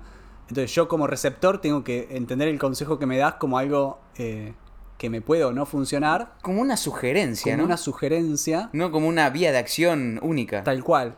En todo caso, lo que a mí me gusta mucho decir cuando me piden consejos o cuando me piden sugerencias, no es decir lo que te recomiendo, ni decirte lo que te sugiero, sino decirte lo que a mí me funcionó. Ahí va. Entonces yo te puedo, yo te digo lo que a mí me funcionó, vos haces lo que quieras con eso. Claro. Entonces, ahí de alguna manera te estoy forzando a que vos te des cuenta que el consejo no es una orden. Es una decisión propia que vos podés nada, tomar acción o no. Claro, el problema está cuando el consejo se transforma en una orden. Claro. Vos, vos eh, aconsejás a alguien sobre algo y esa persona se lo toma como, ah, tengo que hacer esto Sí. porque funciona. Sí, sí. Eh, y no cuestionarlo. Y obviamente que es más cómodo seguir una orden, vamos. Sí. O sea, Sí. A cualquiera, porque camino corto. Ahora es más difícil decir, ¿por qué tengo que seguir eso? En mi realidad puede no funcionar. Y también hablamos con el invitado anterior sobre ver quiénes son tus referentes. Mm. Sí, Y me parece muy importante. ¿A, a quiénes seguís en Instagram, en TikTok, en Mm. YouTube? Eh, Sí, de- teniendo en cuenta que nos amalgamamos con el entorno, lo que estás consumiendo, sea desde un celular, una plataforma. ¿Viste esa frase sea. que dice sos el promedio de las cinco personas con las que más pasas tiempo? Y bueno, los influencers o los creadores de contenido también son Estás pasando tiempo, que los estás mirando. Literalmente. tiempo todos los días de tu vida. Entonces te están influenciando mucho, aunque pienses que no. A mí me da mucho escalofrío cuando me dicen quiero ser como vos. Porque agradezco Porque te mucho- ponen como en un pedestal, Ah, sí. ¿no? Y Agradezco mucho el cariño porque eso viene un obvio. cariño, amor De- enorme. Eso viene desde lo más desde profundo el del corazón de que te quiere tirar la mejor, viste la Re. mejor. Pero me preocupa porque creo, quiero que cada uno se cree su propia, Claro. su propia vida. No quiero que me sigan a mí como un ejemplo. Sí, sí. A mí me pasa mucho que sí. una que- cosa es un ejemplo Sí. y otra cosa es una inspiración. Ahí va, exacto. Son cosas distintas. Son cosas distintas. Y al mismo tiempo, ¿en qué área? Porque, a ver, si me decís, quiero ser como vos en tal cosa, a ver, capaz que te gusta uno de los resultados que tengo o una de las formas de ser que tengo, pero no en todo, ¿entendés? No, no, No, en todo. y, y otro comentario que a mí me choca un montón es. ¿Hay algo que este tipo no haga mal? Me comentan a veces. Sí, sí. Y yo digo, brother, te puedo hacer una lista, un papiro de 7 kilómetros de las cosas que hago mal. Sí, ¿entendés? eso pasa creo porque estamos sedientos de héroes. Claro. ya está el nombre del podcast, Sediento de Héroes. Claro, estamos eh, necesitados de gente que, que sean genios. Entonces no- nos encanta Messi, nos encanta el- un guitarrista que toca muy bien, una banda que toca... Queremos héroes. nuestra- O sea, los héroes nos, nos, nos, nos dan ganas de vivir. Em, y no está mal, no está mal tener héroes para No seguir. está mal, no el está tema mal. está cuando el héroe se transforma en, en un en un en un en un faro al cual tengo que seguir eh, se- Y obedecer. se transforma en eso y obedecer y no en una inspiración, que es distinto. Vo- Vos como músico me puedes inspirar a mí a ser músico mejor, un mejor músico, no ser como vos. Yo ser mejor porque vos me inspirás, Claro. me transmitís cosas, me despertás cosas. Claro. Es distinto. Pero sí, estamos sedientos de héroes. Sí, Mismo en definitivamente. marketing te enseñan que si vos querés crear no sé, una marca personal o algo, tenés que hacer como el camino del héroe, que tenés que tener determinados pasos y contar tal cosa. Entonces, como que a la gente le gusta comprar eso. Hollywood Pero hay que entender que cada uno es puede, tiene el potencial de ser un héroe y te tenés que inspirar de otros héroes. Claro. Para ser es tu como con las héroe. canciones. Vos aprendés primero tocando canciones de los demás y después haces tus propias es un héroe? composiciones. Es una persona que no tiene miedo, que resuelve problemas rápido. Quizás que- es una persona que, a pesar del miedo, toma acción. Exacto. ¿No? Como le dijo Chespirito alguna vez. Lo- Sí. que héroe no es Superman, que tiene superpoderes y que eso no es un héroe. decía No, no, no, es que a pesar de sus limitaciones igual decide tomar Héroe sí, acción. que enfrenta los miedos con miedo, Con miedo. los enfrenta igual y los supera. Y se le va el miedo. Eso es un héroe. No el que carece de miedo, sino el que lo enfrenta. Claro, claro. Tremendo. Tremendo. Pasa que, bueno, a, a- nosotros tres nos pasa que hay veces que te ponen en un pedestal de perfección. Sí, y sí. eso no, no pasa. Hay algo que no sepas hacer. Y sobre todo ¿no? que somos, bueno, que ahora nos estamos conectando con muchos creadores de contenido y digo, "Ve, bueno, qué sé yo, no- somos todas personas, o sea, no Re, somos distintos sí. del que consume, somos todos iguales. No, Sí. Sí, somos personas. o sea, ¿Entendés? Por eso hay que mostrarnos como somos. O sea, yo detesto cuando hay cierta acartonamiento de la presentación en un video, en un contenido donde uno se prepara, ¿viste? Relaja, tranqui. Claro. Tranqui, o sea, sos una persona. o sea, Bueno, un video que me gustó mucho que hice fue cuando este cuatri me fue mal en un parcial. Yo siempre subo contenido de estudiar, de no sé qué. Y me acuerdo que salí a rendir, me rompieron el orto. y Dije, me acaban de romper el orto. Me acuerdo que me filmé un video y dije, me rompieron el culo. ¿Y por qué me rompieron el culo? "Po- Porque no estudié lo suficiente. Y, no- y dije, y no pasa nada. Y tengo recuperatorio. Y si me dan el recuperatorio, recursaré. Mm. Y si recurso, ¿qué pasa? Nada. No se acaba el mundo. Y ese video tuvo muchísimas reproducciones, muchísimos likes, pero me acuerdo que dije, wow, qué bueno mostrar esto, tipo, que no soy el héroe que... Nah, nah, soy un pibardo. Claro, porque empatizan con vos, porque ven en vos un reflejo de lo que les pasa. Tal cual. Claro. Porque ah, también el, el superhéroe, el que todo lo puede, el todo perfecto, el perfecto, Por eso rechaza. le, le cae mal a la gente Sí. porque sabe que no, que no sí. sos así. Entonces querés gente que sea como vos, gente real, Mm. ¿entendés? Que, que se parezca a vos. Tal cual, sí. Este, sí, tremendo eso. Sí, da- da- a cualquiera le puede dar un poco de, de bronca si querés ver a alguien que le sale todo bien, digamos. Mm. Por eso, a mí no me sale todo bien. Yo puedo contar mil cosas que me han pasado que, este, que me pasan todos los días y son problemas que uno tiene que superar y luchar, qué sé yo. O sea, yo nací en una familia muy humilde, mal, pero en serio, o sea, les puedo contar mil cosas. Y Encima, vos naciste en el interior de la provincia, no naciste en en la realidad Plata. nací en Conurbano, Morón. Ah, mirá. Y a los ¿Y ocho años, al- sí, viví en Buenos Aires, ahí primero con Urbano, en ocho años y después me mudé a un pueblo. Y ahí, o sea, yo iba en bicicleta, hacía... Tampoco, esto, tampoco quiero poner yo cuando era chiquitito, ¿sabes? Las cosas. Claro, claro. Porque yo la No, pasé pero es par- mal. es y- parte de tu historia, no, no, no es de no. víctima. Pero la realidad es que sí, no, no, no tuve nada servido y las cosas que he alcanzado las he hecho con esfuerzo y gracias a, gracias a que tuve una familia que de clase media, media baja, pero que pude tener un plato de comida todos los días y, y agua caliente para bañarme, eh, pude estudiar y pude aprender y pude investigar. Yo era muy curioso de chiquito, siempre rompía todo, desarmaba las cosas para ver cómo funcionaban. Todo. Igual que Mati. Sí, Sí, una vuelta mi vieja entró a la habitación y tenía el televisor de tubo dado vuelta. Me dijo, ¡va a explotar! ¿Por qué? Lo tenía dado vuelta porque con una lente vos podés hacer un proyector. Con una lupa. Pero lo tenés que dar vuelta, porque si no le das vuelta se invierte la imagen. Claro. O sea, yo quería invertir la imagen y no sabía cómo invertirla. Pruebe con espejo, pruebe con todo. La solución era dar vuelta el televisor. Y dije, bueno, voy a jugar a los jueguitos, a la Play 1 con, con- con el televisor así, con el proyector. Pero sucede que si hacen eso, la imagen queda invertida horizontalmente. Ah, Sí. Entonces la izquierda se transforma en derecha, la derecha en izquierda, entonces no puede jugar. Pero, pero Claro, me- ahí sí tendrías que como que reflejarlo en un espejo un quilombo. sí, sí, sí. Hoy con la computadora se puede hacer un montón de cosas. Pero sí, siempre, siempre tratando de romper las cosas y Mirá qué curiosidad que tenía, o sea. Sí, de esas miles, miles. O sea, de a poquito me voy olvidando un poco de las cosas. Pero, por ejemplo, muchos que eh, son niños o chicos de preadolescentes o adolescentes que dicen, me gusta la ciencia y no sé qué hacer para... ¿Qué consejo me das? Yo no te puedo dar un consejo, pero lo que te puedo decir es lo que yo hice que me funcionó. Que es que fui a una escuela técnica, por ejemplo. Fue un, a industrial. O sea, yo entraba a las eh, 8 de la mañana y salía a las 7 de la tarde. Es muy heavy la escuela técnica. ¿o no? Re, sí. A la mañana tenía las clases tradicionales y a la tarde taller. Aprendí de carpintería, electricidad, plomería. Otra cosa que quiero decir es que, por ejemplo, yo salí de nah, bachiller, ciencias sociales, no sabía hacer factor común cuando salí de colegio. Literal. Muy grave mi nivel de matemática. Y estudié ingeniería sin problema. O sea, tampoco es un factor limitante. Mm. Sobre qué bachiller tuviste. Mm. Hay muchos que me dicen, tipo, tengo que ir a colegio técnico para estudiar ingeniería y no sé qué. Mm. Tenés que ponerle huevo. Y sentarte a estudiar horas. Sí, sí, depende mucho de la universidad a la que ingreses. Claro. Algunas universidades son más. em, el ingreso es más gradual. Otras te encontrás un paredón de golpe. Sí, sí.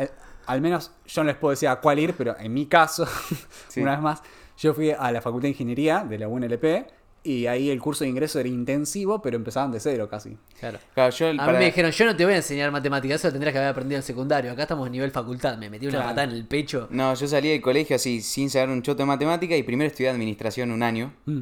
Entonces ahí como que, por lo menos análisis matemático básico aprendí y eso después me ayudó mucho a entrar en ingeniería. Eh, Claro, Pero tuve un periodo de acostumbramiento de un año. de, sí. aprender para el ingreso de administración, que no sabía un choto, aprendí, bueno,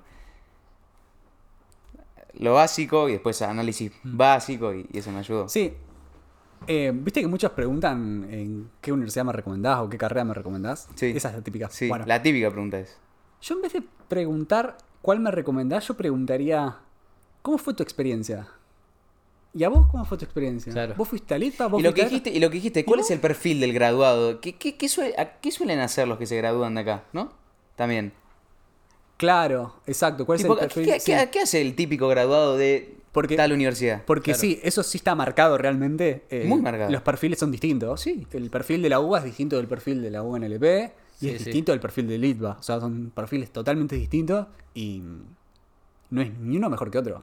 Depende de lo que vos Son quieras. diferentes y ahí tenés que vos, haciendo el análisis de ese mercado, después elegir, bueno, prefiero tal cosa. Mm. Pero va desde un lugar de autoconocimiento que también muchas veces a los 18 años no tenés ni idea. No, y otra ¿Qué cosa que a mí me pasó mucho es que in- in- investiguen por lo menos a qué es- es- ¿Cuál es el trabajo de, de- o, o por lo menos, cuál- qué es a lo que se suelen dedicar la gente que se gradúa de esas carreras? Porque, por ejemplo, a mí me pasó mucho que la parte de ciencia, de ingeniería me fascinó y amé de mate 1 a mate 4 y de física 1 a física 4 me, me encantó.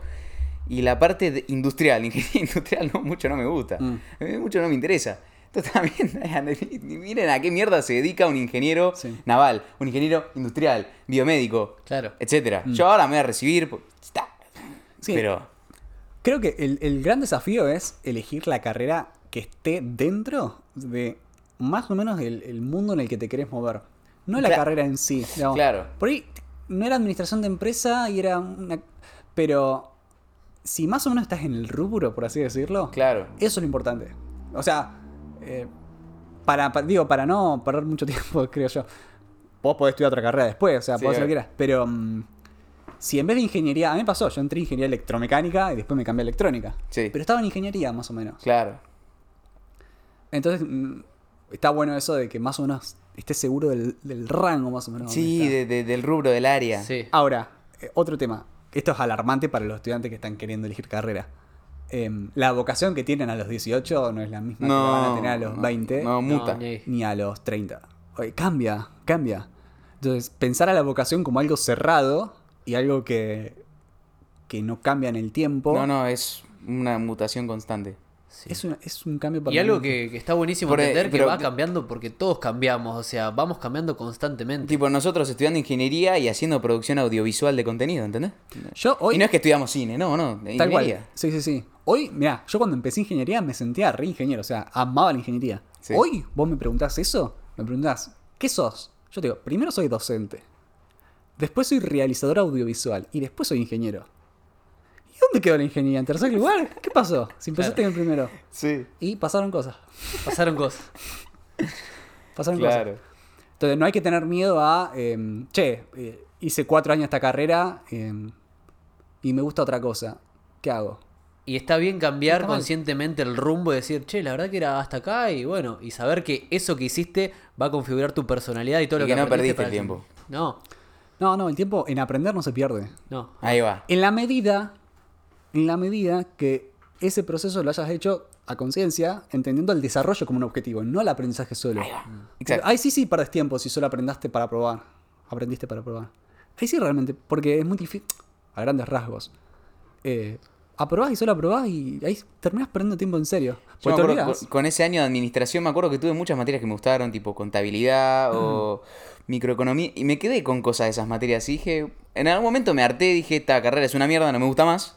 Pero eso que aprendí me, me gustó y me lo quedo todavía hasta el día de hoy. Entonces digo, piola, Sí. no, no, no perdés el tiempo aprendiendo mientras aprendas Sí, conscientemente. de hecho, se tilda de, em, de una persona que tiene problemas, problemas de vocación, aquel que cambia de carrera. digamos.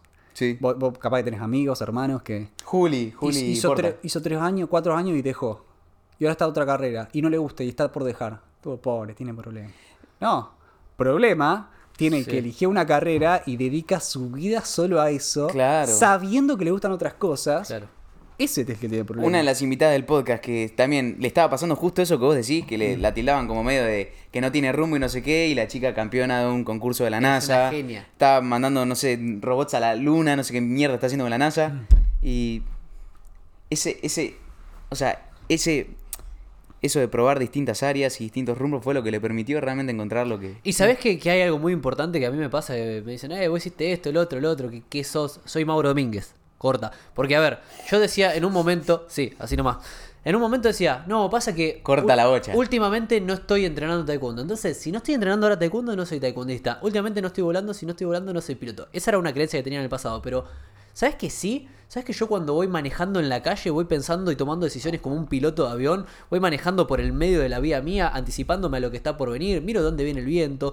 O sea, yo en la calle me manejo, por más que vaya caminando, en bici, como sea, como lo hace un piloto de avión y tengo el mismo proceso de toma de decisiones. En la calle ya no soy más policía, dejé la fuerza, me fui. Sin embargo, yo sigo tomando decisiones en base y veo el mundo como lo vería un policía. Veo las manos de la gente, dónde la tiene, me fijo a ver dónde está la sombra, de dónde da la luz. Ese y- personaje peligroso, el Claro, tal, no sé qué. Y voy evaluando todo eso Sí. porque es una parte mía. Entonces, dentro mío, por más que ya no sea más policía, no es que perdí tiempo. aprendí cosas que son parte de mi personalidad. Y todos tenemos eso. Si cambiaste cinco veces, perdón, de carrera, está bárbaro que sepas, ok, una parte mía es de esa carrera y es lo que configura y es lo que yo soy. Lo dijo Radagast, este que hace humor. Dijo, y vos que sos, no sos mago, no sos esto, no sos el otro. Soy Radagast. Bueno, Corta. ya está. Sí, eso es tremendo. De hecho, cuando muchas veces eh, te invitan a, ¿viste? a conferencias y demás, em, en muchos lugares como que buscan el, el prefijo. vamos a poner, El título, sí, el ¿Cuál es el título? Para nombrarte por el título. Entonces te dicen, ¿vos qué sos? Soy ingeniero. Bueno, ing, ponen el ing. Yo detesto que me pongan el ing arriba. Cuando participo en alguna conferencia así de, de alguna universidad, algún encuentro, jornada, lo que sea, eh, le digo, póngame Damián Pedraza, soy Damián. O sea, ing, detesto, porque esto en otros países de Latinoamérica su- sucede mucho, de usar al título como un chapeo, ¿no? Sí, Sí, sí. Chapeando Obvio. todo el tiempo. "Se- se- Doctor, señor. No, de hecho. hay- Honorable hay, ingeniero. Hay un, hay un chiste que circula por TikTok que están, se filman los pies estudiando y dicen, no sé, rompiéndome las pestañas para en cuatro años tener el Inja delante de mi nombre. Ese es el chiste. mm. Claro. Tipo, y el Inja delante de tu nombre. Me chupa tres huevos a mí, tres huevos al que te va a contratar y a todo el mundo. El que te contrata quiere la solución. mm. Por Y, ejemplo. o sea, ese Inja delante de tu nombre no dice nada más que Inja. Tiene Son un tres poco, letras. Un poco con el prestigio, ¿no? De querer prestigio. Sí, de chapear. La pregunta es por qué queremos De- del estatus, Sí, digamos. Sí. Sí, pero no, también es una cuestión de evolución. Hay una parte que es antes, o sea, cuando había mucha pobreza, la forma de conseguir dinero de nuestros abuelos, por decirlo de algún modo, bueno, era trabajar en el campo y romperse el lomo. Ellos consiguieron capitalizarse de cierta forma de ese modo y después no querían que sus hijos pasen por lo mismo que ellos y nace la educación. Entonces, no, hijo, vos tenés que estudiar para realmente ser alguien en la vida. Entonces, vos tenés que estudiar para el ser alguien en la vida. Claro, Sí. para, que no te, para que no te pase como a mí, que yo sufrí mucho, todo esto. Entonces ahí viene la educación. Después viene la educación secundaria, después viene el que trabajaba en la, en la fábrica durante toda su vida. Vos entrabas a trabajar en la fábrica y trabajabas para toda tu vida ahí. Y ahí sale la universidad. Y el que trabajó en la fábrica toda la vida le dice al hijo, no, hijo, vos tenés que estudiar en la universidad para tener un título, para ser alguien en la vida, para que no tengas que trabajar como yo toda tu vida en una fábrica. Entonces queda medio en el inconsciente colectivo eso de, tengo que tener un título para ser alguien en la vida. Ojo, igual también en defensa de los Ing, ¿no? También yo creo que, por lo menos, ¿no? Si, si tenés el título significa que fuiste lo suficientemente perseverante y, ¿no? Como para terminar la carrera que es difícil. O sea, también tampoco es para desprestigiar, obviamente. No, no, claramente. Pero no está bueno usarlo como un chapeo de soy el poronga, soy el Ing. No, no, no sos un poronga, sos un Ing. Sos un tipo perseverante, ¿entendés? Yo también voy a ser un Ing en algún momento, en dos años o en lo que sea, pero, pero tampoco darte un, un aura de superpoder. Es decir, sos un... Si basás tu identidad en un título o en algo, ¿qué pasa cuando. Ahí va, exacto, cuando lo ¿qué pasa cuando- exacto. O cuando no tenga más prestigio eso, ¿entendés? O lo que sea. Tu personalidad no puede ser que sos un ingeniero. No. Tremendo, sí. Sí, sí. La identidad, o sea, igual, qué sé yo. La identidad cambia también. Sí. O sea, Sí. quién sos, eh, eso cambia todo el tiempo, ¿no?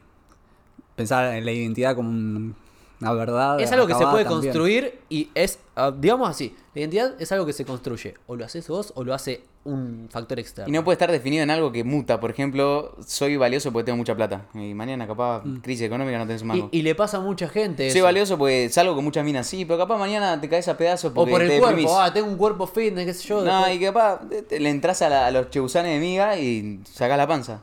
Sí, o tuviste un problema de salud, no sé, no importa. El tema es que si basás tu identidad o tu felicidad en factores externos, no tenés control de eso. Claro. Como dice Kobe, vos tenés tres tipos de control. El propio, el de terceros y el nulo o inexistente. Vos enfocate en lo que esté dentro de tu control ahí. Y en la identidad vos podés decir qué clase de persona querés ser. Mm. Ser. Eso lo leí hace poco, creo que en el resumen de los siete De hábitos, que lo, que lo volví a ver hace poco, que decía tipo, si vos te definís como buen estudiante, cuando termina tu carrera universitaria capaz ya no tenés más ganas de estudiar porque ya cumpliste el objetivo. En cambio, si te definís como alguien que le gusta aprender, toda tu vida vas a querer aprender. Mm. Y vas a estar motivado para Sí. aprender, ¿no? Sí, tremendo el pensar al estudiante como, como algo para toda la vida. Eso está bueno. Es que está bueno. un- eh, en un momento hay una canción del Cuarteto de Nos que dice, se llama El Aprendiz. Está espectacular, la recomiendo. Tiene linda letra. Y, y te dice cómo de cada cosa saca algo bueno. Y siendo, dice, siendo el eterno estudiante, el eterno aprendiz. Y me encantó ese título. un eterno aprendiz. Cuando te preguntan vos qué sos, un eterno aprendiz. Porque, como dijimos, vos podés profundizar en un tema. ¿Y experto en qué sos? Y en biología. Pero hay, hay tantos temas y se podés ir ramificando tanto que cuando realmente, ¿qué es un experto? Y algo que dice Jordan Peterson con respecto a esto es que tenés que tener la humildad suficiente para ser un novato. De nuevo. Vos capaz sos cinturón negro en taekwondo y no tenés la humildad suficiente para ser un novato en una disciplina nueva. Entonces tener, permanecer siempre con esa humildad de decir, yo en esto soy un boludo, no sé nada. Creo que en eso es Arranco de cero. La- las artes marciales son épicas en eso porque te enseñan, por ejemplo, en taekwondo a mí me enseñaron, no, no voy a hablar por las demás artes porque no practiqué todas, pero en taekwondo me enseñaron de cinturón blanco a cinturón negro. Muchos creen, mi mamá cree que, ah, ya llegaste a cinturón negro, listo, ahora dejas de hacer. No. Eh, en- a nosotros nos enseñan, vos de cinturón blanco, cinturón negro, es una preparación para empezar a practicar el arte marcial. ¿Entendés? Y la teoría dice. Muy buena, Por eso está la teoría de los colores, que dice el cinturón blanco y el dobok mismo, que es blanco, representa la falta de conocimiento, donde se van a ir escribiendo la- con la práctica, con el aprendizaje, con todo, todo lo que vas aprendiendo. Y eso tiene que ser visto como algo bueno. Que es algo bueno, porque tiene que estar en blanco para ponerle conocimientos, hay que vaciarse de conocimiento para poner algo nuevo.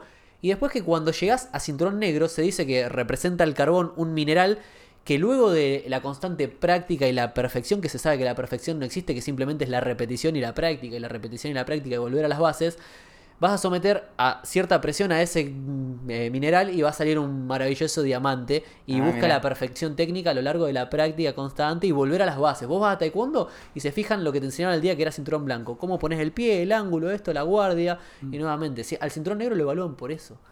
Y qué lindo tener esa actitud en la vida, volver a las bases. Eh, Sí. Hay que luchar un poco contra el ego personal. Sí, Sí. exacto. Porque el ego personal también te sirve para sobrevivir, pero ahí tienes que tener una lucha de.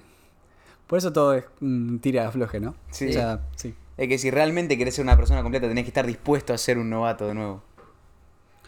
Es que es horrible. Imagínate saberlo todo. O sea, qué triste. ¿Y después qué viene? Imagínate sobre. Ya no queda. No, no, claro. ya sobre no- ponele edición de video, ponele. Ay, amiga, vos editas muy bien los videos. No hay nada mejor que vos. Ay, qué triste. Si no tenés Una paja, porque no puedes seguir mejorando y lo, justamente lo que te llena es el camino, es mejorar Pero permanentemente. O peor, hasta acá. ¿No hay otro que haga algo mejor que esto? Sí. total. Sería hermoso ver a alguien superador que haga Sí. 10 veces mejor eso. Sí. Claro. Si esto es bueno, imagínate 10 veces más. Quiero Sí, verlo. Exacto. Entonces, que me digan eh, que sos el mejor en X cosa es como que. No, no, no, no quiero. Ojalá, que- ojalá que no, por favor. Claro. Sería tristísimo. Claro. Y que encima, por ejemplo, llevándolo a las artes marciales, a mí me pasaba que de repente en la escuela que estaba yo en el interior no había categoría más alta que yo. O sea, sí estaba mi instructor, pero entrenando en el día a día conmigo, peleándonos y eso, no había otro que sea cinto rojo y eran todos eh, categorías que venían atrás, ¿viste? O sea, eh, blanco, amarillo, todo eso. Entonces, yo no tenía nadie que me inspirara realmente a verlo como cuando iba a Quilmes, que estaba la escuela, la sede grande ahí en Espeleta, que había un montón de cinturones negros que vos veías y decías, wow, yo quiero hacer esa patada con salto y giro y contorsiones, pues no lo veía, lo tenía que ver a través de internet, ¿entendés? Pero es lindo saber que hay mucho más por delante. En los jueguitos pasa mucho, bueno, eh, Rami también ha jugado bastantes jueguitos. eh, cuando tenés el cheat que podés hackear todo el juego, lo jugás un tiempito más y después te aburrís. No, cuando te ganaste el GTA y ya tenés toda la guita, todos los autos, lo que sea, y lo jugás un tiempo más y ya está. Sí. te quedan las side quests, pero te divierte, ya dejas de jugar.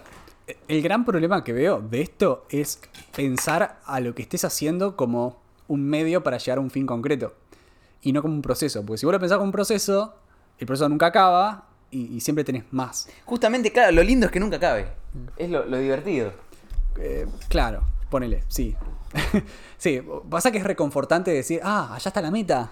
Pasa que es que no sé si hay metas, hay como, como checkpoints, ¿viste? Sí, Que vas llegando. sí, Pero los checkpoints nunca se terminan. sí.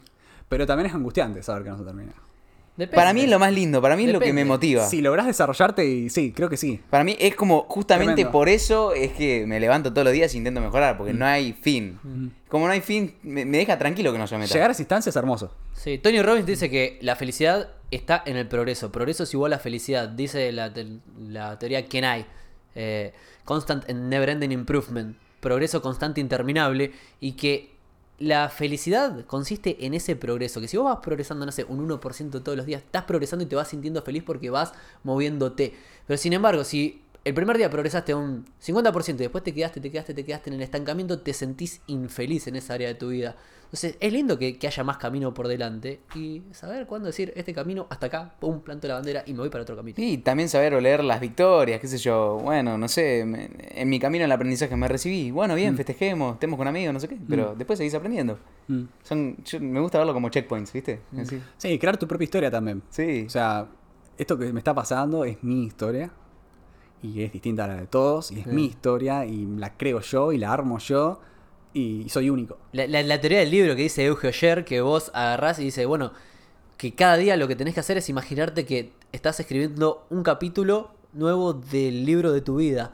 ¿Y qué querés que pase en el capítulo de tu vida? ¿Entendés? Y estás escribiendo el capítulo de tu vida. Entonces, ser vos el autor del libro e ir escribiéndolo proactivamente y no dejar que, que las circunstancias, que lo- un factor externo te vaya llevando. No, estudié porque mi viejo me dijo que estudié esto, trabajé de porque... Sino ser el verdadero autor sea, del el desafío es hacerlo en el mundo de hoy donde es salvaje.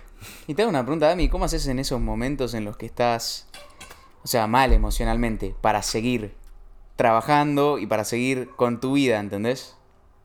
Porque obviamente las emociones hay veces que son como un seno, o sea, suben y bajan, Mm. pero el tema es que el, el output tiene que ser como constante, tiene que ser una función lineal, ¿entendés? La, la verdad es que me ha pasado de estar eh, mal, mal, mal, mal, digamos.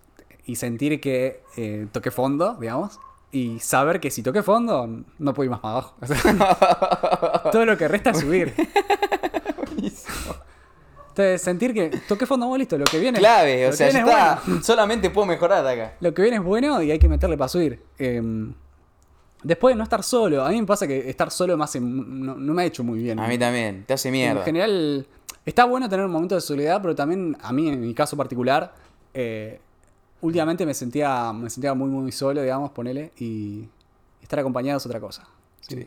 Ahora estoy acompañado. Que fue la frase con la que cerró Matías, que para él la felicidad pasaba por las relaciones Y que por tenemos. compartir la vida con otros. Al fin y al cabo somos seres eh, sociales. Súper social. Primero emocionales y después sociales. Sociales. Y después racionales. Obviamente la vida es mucho más rica cuando la compartís con otro. Re. No, pero justamente Si cuando estás en tu jet privado pero estás solo, Que, ah, si te pones a pensarlo desde la neurociencia, con el modelo del cerebro triúnico, Mm. la parte reptil, la parte límbica y el córtex prefrontal, es lo que dijiste vos. ¿Entendés? Ten- tenemos esas tres áreas. sí. Tenés el área racional, tenés el área relacional, la parte sociable y la parte emocional. O sea, es lo mismo, el reptil, el límbico y el córtex. Sí, antiguamente se pensaba que los seres humanos somos eh, seres racionales que tienen emociones. Claro. No, Y no, somos seres ante- emocionales. Hace no mucho se, se, Sí, se sí. invirtió Para eso mí, y- primero emocionales. Sí, Y uno después ah, Y- intenta. Es Sí. que desde la teoría de Paul MacLean, que fue el del que sacó la teoría del cerebro triúnico, las diferentes áreas del cerebro, cómo fue evolucionando, tenés el reptil, tenés el área límbica. ¿Por qué hago este movimiento? Lo explico. Decían que si vos haces esto, así, así y así, es un modelo de nuestro cerebro. En el medio está el reptil, que es la parte más primitiva del cerebro, que tiene creo que unos Sí, 500 millones de años. mono. Después tenés Sí. la parte límbica, que es la parte que tiene que ver con las emociones, con cómo nos relacionamos con las otras personas. Y la última, esta de acá, el córtex y el córtex prefrontal o neocórtex, es la parte más lógica, la de la planificación, la de las habilidades cognitivas, etcétera, cómo fueron evolucionando. Entonces, sí, Sí, para totalmente. lo que vos decís, Antes que teníamos prim- más emociones, un Así. Sí, sí. mm, tremendo. Y después viene la parte lógica. Así está bueno eso cuando uno estudia, ¿viste? Estar en grupo. A veces. eh, Sí. A veces estás en grupo y vos decís, estoy estudiando solo, pero estoy con alguien más al lado. Y vos decís, no me gusta, pues a mí me pasaba. Por ahí no me gustaba estar todo el tiempo estudiando junto a otra persona Mm. la misma cosa, pero sí estar aco- acompañado. Ese sentimiento, Es estamos cosa. en la misma. Es otra cosa. Es, es más lindo cosa. y no sé cómo explicarlo. Debe pero estar es conectado lindo. con nuestro in- eh, in- instinto de supervivencia. de- Sí. Sea la tribu, de estar ahí. Sí, algo de eso hay. Algo de eso. Sucede, posta que sucede. Sí, sí. Eh, que Rama decía, buscate un compañero de estudio que va a ser mucho más fácil todo. Por Y más la que otra, diferentes sí. cosas. A mí me pasaba de que de- me gustaba mucho rodearme de gente que, que esté mejor que yo, digamos, que no de gente que yo sea el mejor. A ver, en cierto, habría que definir qué es mejor y peor. Ser un, pez chico en una pecera grande, tipo, no. Claro, ser, eh, sí. Sacando de lado que se comen los peces entre sí. Los Claro. peces entre sí. Pero Pero, no ser tipo. Sí, el- lo que dice Mati, cola de, de león o cabeza de ratón, ¿viste? Claro. Elegís ser. Sí, está bueno, porque así aprendés y creces, ¿viste? Eh, si tenés un compañero que, que está más preparado, aprendés de esa persona. Claro. No lo veas como un y si ya te queda chica la pecera, mudate a otra. Tremendo. Pero muchas veces pasan en los grupos de estudio que vos decís, hey, yo soy el líder. porque yo la entiendo toda y le, Sí. le explico a todos estos chicos. Claro. Y hay dos cosas buenas, una cosa buena y una cosa mala. La buena es que cuando explicás, aprendés un montón y confirmás, desarrollás y ayudás a los otros. La mala es que vos, para, para crecer muchas veces, está bueno tener a alguien que, que domine mejor que vos las cosas. Sí, Entonces, Totalmente. Hay una frase de- hecha de esto que dice: Si sos la persona más inteligente de la mesa, estás sentado en la mesa incorrecta. Ey. Y que de repente no quiere decir que vos seas más, más inteligente, pero sí que te rodees de, como dice Elon Musk, rodearte de los mejores en diferentes áreas y todos vamos aprendiendo de todo y creciendo. Y, y todos los CEOs en Endeavor y to- siempre que hablan así los fundadores de empresas grandes siempre dicen, contrato gente mucho más brillante que yo. Sí. mm, Porque es lo que busco. Sí, está buenísimo. Porque sé que no soy una luz. Y para eso Entiendo hay que tener esa humildad de saber reconocer. Entiendo sí, mis no sé. limitaciones y me apalanco de la gente brillante. Mm, Sí. sí, tremendo. Va por ahí. A ver. En la medida que quieran. O sea, si prueban y no se sienten cómodos y no les gusta, vamos, che, no está la ley escrita. No, Capaz a uno le gusta estudiar solo y estudian solos. Eso es otra realidad, digamos. No hay una verdad absoluta sobre las cosas. Vamos.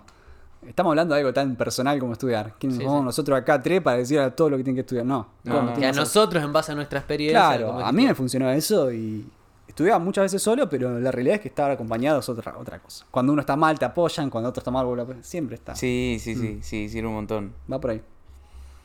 Bueno, Tres horas, cinco minutos. Tres horas, cinco minutos, Nice. la temperatura en la ciudad. O sea, o sea, Buenos Aires. ¿cuánto Increíble, ¿eh? se pasó. una locura. Tre- Una Hablamos un poco de todo, sí, la verdad que sí. Tres horas. ¿Alguna vez te habían hecho una entrevista tan larga? Em, no, creo que no. no. Yo estoy seguro que no. No, dos tres horas es una Dos banda. horas y pico sí, pero tres horas no, no, no. No, Así pero hablamos casi de todo, ¿no? Sí, de todo, de todo. Sí, tocamos de tocamos todo. todos los temas. Este, mm, Muy lindo. Si quieres dejar alguna idea final. Idea, frase. A mí me encantó la que dijiste que el aula va más allá de las paredes. claro, las paredes ya no, no son las físicas. No, realmente no, no. Ya basta de pensar que el aula es mucho más grande en realidad. No, que, que sean cuidadosos, no sé, que, que, no, que no tomen consejos de cual, cualquier consejo que se cruce por ahí como verdades absolutas, que cuestionen las cosas y que entiendan que, que en mi experiencia hay que buscar siempre un equilibrio. Ni cuestionarlo todo tampoco, porque el tiempo tampoco puedes cuestionar todo. Si no te da el tiempo. ¿No te da el tiempo? Claro, si vos pones un- a calentar la comida en el microondas, no te puedes poner a cuestionar cómo funciona. Claro, a mí me han dicho mensajes, me han dicho, Damián, muy lindo lo que decís, lo que fomentás, pero yo intenté esto en la universidad y no me funciona. Porque me explican este tema y yo estoy investigando, estoy leyendo, pero mañana tengo que ver el tema nuevo y no llego. Y, y, bueno, entonces, ¿qué es lo que estoy fomentando? Y apartarse del otro extremo, que es no pensar nada, no cuestionar no nada, cuestionarse nada. volverse un Mm. estúpido. Porque somos estúpidos. Sí. Un estúpido es una persona que no piensa, básicamente. Entonces, si, si, si vos no pensás y, y no cuestionás las cosas que te enfrenten y solo repetís, sos un, sos un estúpido. No quiero que seas un estúpido. O sea, Claro. nos apartamos un poco de ese extremo sin pasarnos para el otro lado. Un balance sano entre siempre, cuestionar un, siempre un balance. y siempre. Eso. Muchas gracias. y cuestionar las cosas. Porque hoy me, me di cuenta que cuestionaste muchas cosas. Sí, Y y, me y que la mucho. gente sepa que está bien cuestionar y, y discutir argumentando bien. No pelear, sino discutir. Y pensar, ¿qué es tal cosa? Bueno, ¿qué es aprender? ¿Qué es algo valioso? ¿Qué es? Sí, un buen cuestionador es aquel que, que no solo hace preguntas, sino no convierta la pregunta en un enfrentamiento. O sea, si vos tenés al docente enfrente y está explicando algo y vos le cuestionás lo que está diciendo, si vos tenés la habilidad de llevar al cuestionamiento sin pelearte con el docente, Sí, buen trabajo, claro. va por ahí. Claro. El cuestionar no es pelearse, no, no. Eh, pasa que hoy en el mundo de los egos, hoy cualquier persona que le decís está equivocado es como, ¿qué te pasa, papito? ¿Cómo estoy equivocado? Claro. Sí. Y en la docencia pasa mucho eso. Este, así que bueno. Espectacular. Excelente. Creo que es el episodio más largo que hicimos. Tres horas, siete Que minutos. Cada vez se van estirando más, Sí, sí, sí. Sí, sí. Nos vamos- De esto van a estar 24 horas. nos vamos superando. Así que nada, bueno. Estuvo genial, la pasé muy bien, boludo. Bueno, gracias a ustedes por la invitación. Nos veremos en otra oportunidad. Obviamente.